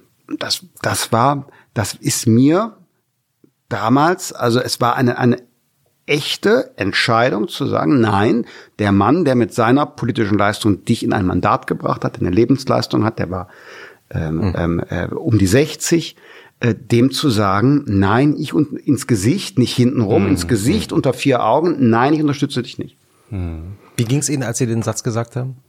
Ich hatte ja vorher schon meine Entscheidung Ja, getroffen, ja, das klar. zu machen, aber es war, es ist, also angenehm ist sowas nicht. Es ist ja viel auch eine Existenzfrage gewesen, wie man viel später dann auch erfahren hat. Naja, also auch jetzt lange her. Geschichte. Es ist vielleicht ein bescheuerter Übergang, aber es gab noch eine äh, völlig zusammenhanglos. Aber die zweite Frage, die ich mir gestellt hatte, wie war das? Was haben Sie von Guido Westerwelle gelernt? Hatte ich mich genauso gefragt. Da, Sie beschreiben in Ihrem Buch auch einige wirklich grandiose Szenen. Was, haben man, was konnte man von dem lernen? Ich will auf keinen Fall die beiden Herren vergleichen. Nee, das aber es sind große Personen, denen Sie begegnet sind, die auf ihre Weise das Land geprägt haben. Der Guido Westerwelle hat immer äh, kritische Debatten ausgehalten, geführt, ähm, äh, polarisiert, ähm, ähm, f- ist für was eingestanden, für, für Grundüberzeugungen. Hm. Hm, Das, das ist schon, kann man Sie sagen. beschreiben eine Szene, wo er Sie fragt, ob Sie Generalsekretär werden wollen. Hm, das stimmt, ja. Und, äh, und Sie fragen so, ja, und äh, so nach dem Motto, was, und was, was machen, was muss ich jetzt machen? Nee, Was die ich- Geschichte war noch, darf ich sie Erzählen erzählen? Sie bitte, ja. Also Sie äh, waren letzte dabei. Anekdote. Gerne, aber es ist äh, sehr Liebe. Zuhörerinnen und Zuhörer, jetzt habt ihr es bald geschafft. Letzte, Nö, die- letzte die, Anekdote. Die machen das ja beim Putzen, die können Ja, stundenlang. ja, letzte- Die schlafen ein und hören dann weiter Letzt- später. Ja, Ja, ja, wunderbar. ja, letzte Anekdote. Ähm, es gab eine Spekulation, wer wird Generalsekretär der FDP. Wir sind jetzt im Dezember 2009 und äh, ich habe das nicht ernsthaft in Erwägung gezogen. Ich habe Westerwelle niemals eng persönlich getroffen vorher. Wir kannten uns so aus Gremien aus der Entfernung. Man duzte sich, weil er war sehr jung, als ich begonnen habe, war dann schon älter, als er in Spitzenfunktionen war, aber trotzdem bleibt so ein Du bestehen, obwohl es gar keine Nähebeziehung gab. Und ähm, es gab also die Medienspekulationen. Ein Name wurde genannt. Ich dachte, habe das nicht ernst genommen. Und dann rief er an einem Sonntag an und sagte, ja, es muss gewesen sein, der, es war der 13. Dezember 2009. Sonntag, der 13. Dezember 2009. Ja, Christian, er rief übrigens an, so gegen 19 Uhr. Das heißt, im Grunde waren die Zeitungen schon geschrieben und Tagesschau und heute und so weiter waren schon Nach produziert. Börsenschluss.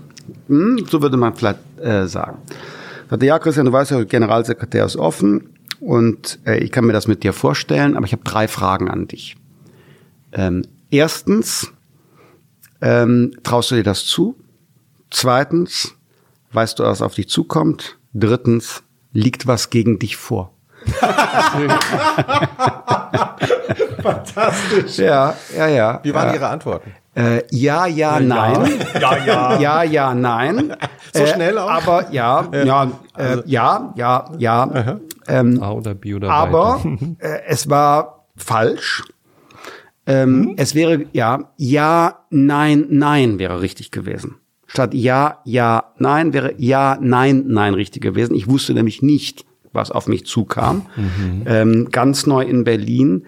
Äh, Ich war ja als Generalsekretär mehr Sprecher der FDP, gar keinen Einfluss auf Regierungshandeln, Koalitionsvertrag, wusste ich gar nicht, wie der zustande kam. Ich habe ihn nicht mitverhandelt 2009. Und dann war ich plötzlich in einer Rolle quasi völlig allein und ähm, ohne Einfluss, aber musste alles erklären, auch der Öffentlichkeit in Talkshows, was ich selber erst aus der Zeitung erfahren habe vor wenigen Stunden. Wahnsinn.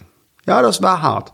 Aber gut. Aber das heißt, Äh, war also erklären so. Sie mal. Und dann am nächsten, und dann, dann in diesem Gespräch hatte ich, Genau. dann mein- er auf, ja, okay, dann schlage ich dich morgen vor. Jetzt geht's Okay, weiter. aha. Schlage ich dich morgen vor.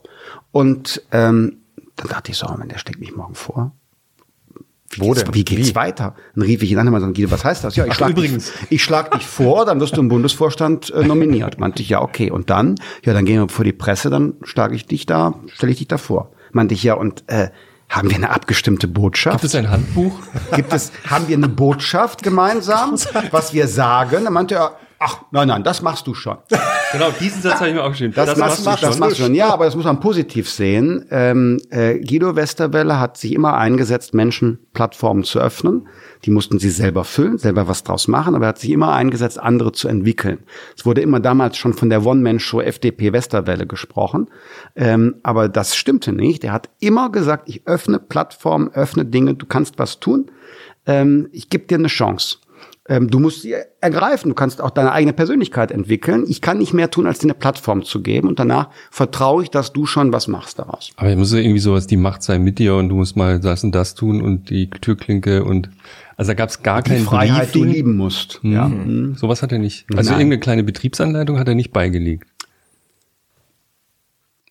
Ich bin sehr dankbar dafür, dass ähm, ich äh, Chancen bekommen habe. Ähm, ich bin 2004 ein NRW-Generalsekretär geworden, weil der damalige Landesvorsitzende Herr Pinkwart, heutiger Wirtschaftsminister, an mich geglaubt hat, als ich ganz jung war. Guido Westerwelle, als ich ganz frisch in Berlin war, mir die Chance gegeben hat, Generalsekretär zu sein. Meine Partei mich 2012 mal in NRW zum Spitzenkandidat gemacht hat, obwohl ich in Ungnade gefallen war, weil ich als Generalsekretär zurücktreten musste. Ähm, und dass ich 2013 die Verantwortung bekommen habe, diese Partei während der APO zu führen und dann natürlich auch ja, fehlbar bin und Dinge nicht gelingen und Dinge von Leuten anders gesehen werden. Also insofern, ich habe da eine ganz große Dankbarkeit dafür, dass mir Dinge eröffnet worden sind. Ja. Sie haben Inklusive ähm, äh, Guido Westerwelles Vorschlag. ich habe noch Silvester ich, fragen, aber ich, also wir haben, ich hätte noch eine also andere so eine Frage. kleine ja. Warteliste noch mit Fragen. Ich habe noch eine sehr wichtige Ja. Frage. Du hast bestimmt auch noch eine Ich- wichtige. ich hab- ich hab eine- ich so hab langsam eine- auf die Uhr ja, schauen. die Ja, kannst ja, du ja, ist aber klar. das ist muss. Ähm, Joschka Fischer. Ich war so Oh nein. überrascht. Ich war so überrascht. lehne mich zurück. Ja, als Sie, als Sie äh, mal gefragt wurden, wen Sie eigentlich bei den Grünen gut finden, und dann sagen Sie Joschka Fischer. Warum? Oh, das muss man natürlich jetzt äh, historisch dekonstruieren, in welchem Kontext ich das gesagt habe. Aus heutiger Sicht würde Darf ich sagen, Joschka Fischer nicht gut finden? Ist das doch. verboten mittlerweile? Das war mir nee, nicht ich, klar. ich fragte aber, warum ich es gesagt Ja. habe, damit ich es begründen kann, warum ich es gesagt habe. ja. Ja. Äh, Ich, ich weiß nicht, warum ich es damals gesagt habe. Warum würde ich es heute sagen? Hm. Fischer hat seine Partei in, ein, in Regierungen geführt äh, und zweitens die den außenpolitischen Kurs, sicherheitspolitischen Kurs der Grünen verändert, inklusive ähm, geplatztem Trommelfell. Und Sarajevo. ähm, ja, genau. Und äh, drittens, ähm, ich glaube, von Fischer stammt der Satz, Parlament hat auch etwas von Kampfsport ähm, also rednerisch ähm, ähm, äh, sich auseinanderzusetzen. Und also ich finde, das sind, sind, sind Punkte, wo man sagen kann, ja, also das ist eine Leistung, die dieser Mann für die Entwicklung der Republik und seiner Partei geleistet hat. Wenn ich jetzt nicht jeden Punkt von ihm unterschreiben würde, äh, den er so politisch vertritt, zum Beispiel seine europapolitischen Konzeptionen, die er als Außenminister seinerzeit vorgelegt hat, vergangene Zeiten. Aber ähm, ja, man musste auch anerkennen können, dass es in anderen Parteien auch starke Persönlichkeiten gibt, auch wenn man nicht in jedem oder auch vielleicht sogar nur in wenigen Punkten mit ihnen übereinstimmen kann. Ich finde, äh, ich will jetzt nicht Fischer loben, ich finde Fischer, fand Fischer damals wirklich, wirklich inspirierend in einer gewissen Phase. Ähm, ich wollte noch so eine andere Frage stellen. Angenommen, es hätte Katja Suding nicht gegeben, säßen wir dann heute hier? Also du meinst damit den, Ich, den, ich frage mich, also die Frage ist die viel FDP, tiefer. Ähm, Ich glaube, dass, ich glaube, es war ein, ein kluger deutscher Journalist, der Oh Gott. unge- ungefähr vor zweieinhalb Stunden sagte, also über alternative Wirklichkeiten nachzudenken, Ja. das geht nicht, das äh, erübrigt sich. Ja. Aber ich habe ja ihr Buch gelesen. Und auch da steht etwas, was ich auch dachte, es gab diesen einen, es gab mehrere wichtige Punkte, aber es gab diesen einen Wendepunkt, wenn der nicht gekommen wäre, und das war Katja Suding in Hamburg, richtig? Die zum war ersten die- Mal gezeigt hat, wo sie wirklich, also wirklich am Boden war, das würden sie, glaube ich, selber auch so sagen, äh, zum ersten Mal die FDP wieder gezeigt hat, sie kann was wuppen mit einem, mit einer neuen Frau. Präziser. Es war die erste Wahl, nachdem wir unser neues inhaltliches Konzept gesagt haben und beschrieben haben. Ab jetzt gibt es eine, gibt es erneuerte freie Demokraten. Das Jahr 2014 war ja noch, noch Suche und die erste Wahl auch bewusst ausgewählt. Keine Sau braucht die FDP. Das war 2014. Ich weiß, Das war nee, 2014, Das war, ja. das Schlimmste. überhaupt. Ja, ohne, ohne Konzept, ohne, ohne auch gemeinsamen bundespolitischen Ansatz, bla bla bla. 2015 Hamburg, Suding, das war die Wahl und da haben wir wirklich an Ressourcen der Bundespartei alles reingegeben. Äh, ich weiß nicht, ich bin, bin, bin da, bin da in ministe Veranstaltungen gegangen, um Katja Suding äh, zu unterstützen. Ministe, gibt's das Wort? Bestimmt. Äh, kleinste Veranstaltungen Jetzt. gegangen, äh, um, um äh, die Katja Suding zu unterstützen. Und ja, sie hat das sehr gut gemacht. Sie hat genau da dieses, dieses Neue für Hamburg äh, ausgestrahlt und, und verkörpert. Sicher, wenn das daneben gegangen wäre, die Wahlen danach, ich glaube, dann kam Bremen 2015. Bremen, wieder eine Frau. Ja, das wäre dann wieder schwierig gewesen, wenn auch das nicht, ne? Ähm, also da wäre dann die Hürde höher gewesen. Es ist ja immer so, dass die, die Wahl vorher die nächste Wahl beeinflusst, weil die Leute natürlich wählen aus, aus einem Gesamtgefühl. Und ähm, äh, jemand äh, heute sagte, glaube ich, von, von glaub, der SPD, ja, Leute sind gerne bei den Gewinnern, sagte jemand bei der SPD. Ähm, so, und deshalb, wenn du so ein schlechtes Rating, würde ich sagen, hast, weil du schlechte Umfragen, schlechte vorherige Wahlergebnisse hast, dann fällt das alles schwer. Wo wäre die FDP heute ohne Christian Lindner? Genau da, wo sie jetzt ist. Das glaube ich nicht. Nee. Und also nach all dieser Zeit und allem, was wir jetzt besprochen haben und nach Lektüre von 800 Seiten Lindner, Das glaube ich nicht. Das glauben Sie auch nicht. Äh, jeder ist äh, ersetzbar, andere hätten es gemacht. Also muss darf man sich nicht überschätzen, tue ich auch nicht. Im Gegenteil, meine äh, große Aufgabe ist ja, mh, ähm, als als ähm, Parteivorsitzender jetzt äh, alles dafür zu tun, dass ähm, ich ähm, ersetzbar bin durch eine, einen anderen, äh, ein Team, dass also mehr Leute aufs Feld kommen. Und das heißt also, die große Führungsaufgabe für mich ist, neben die FDP in die Regierung führen, das Land verändern, die Menschen befreien, der Mitte eine Stimme geben. Die paar In kleinen der Dinge, F- die Sie jetzt da in so der schnell- schnell noch FDP, abhaken, ja? Genau, in der FDP dafür zu sorgen, dass es viele spannende Persönlichkeiten gibt, von denen Sie sagen, jawohl, die sind, die sind eigentlich nicht, nicht nur ein Ersatz, die sind besser als der Lindner.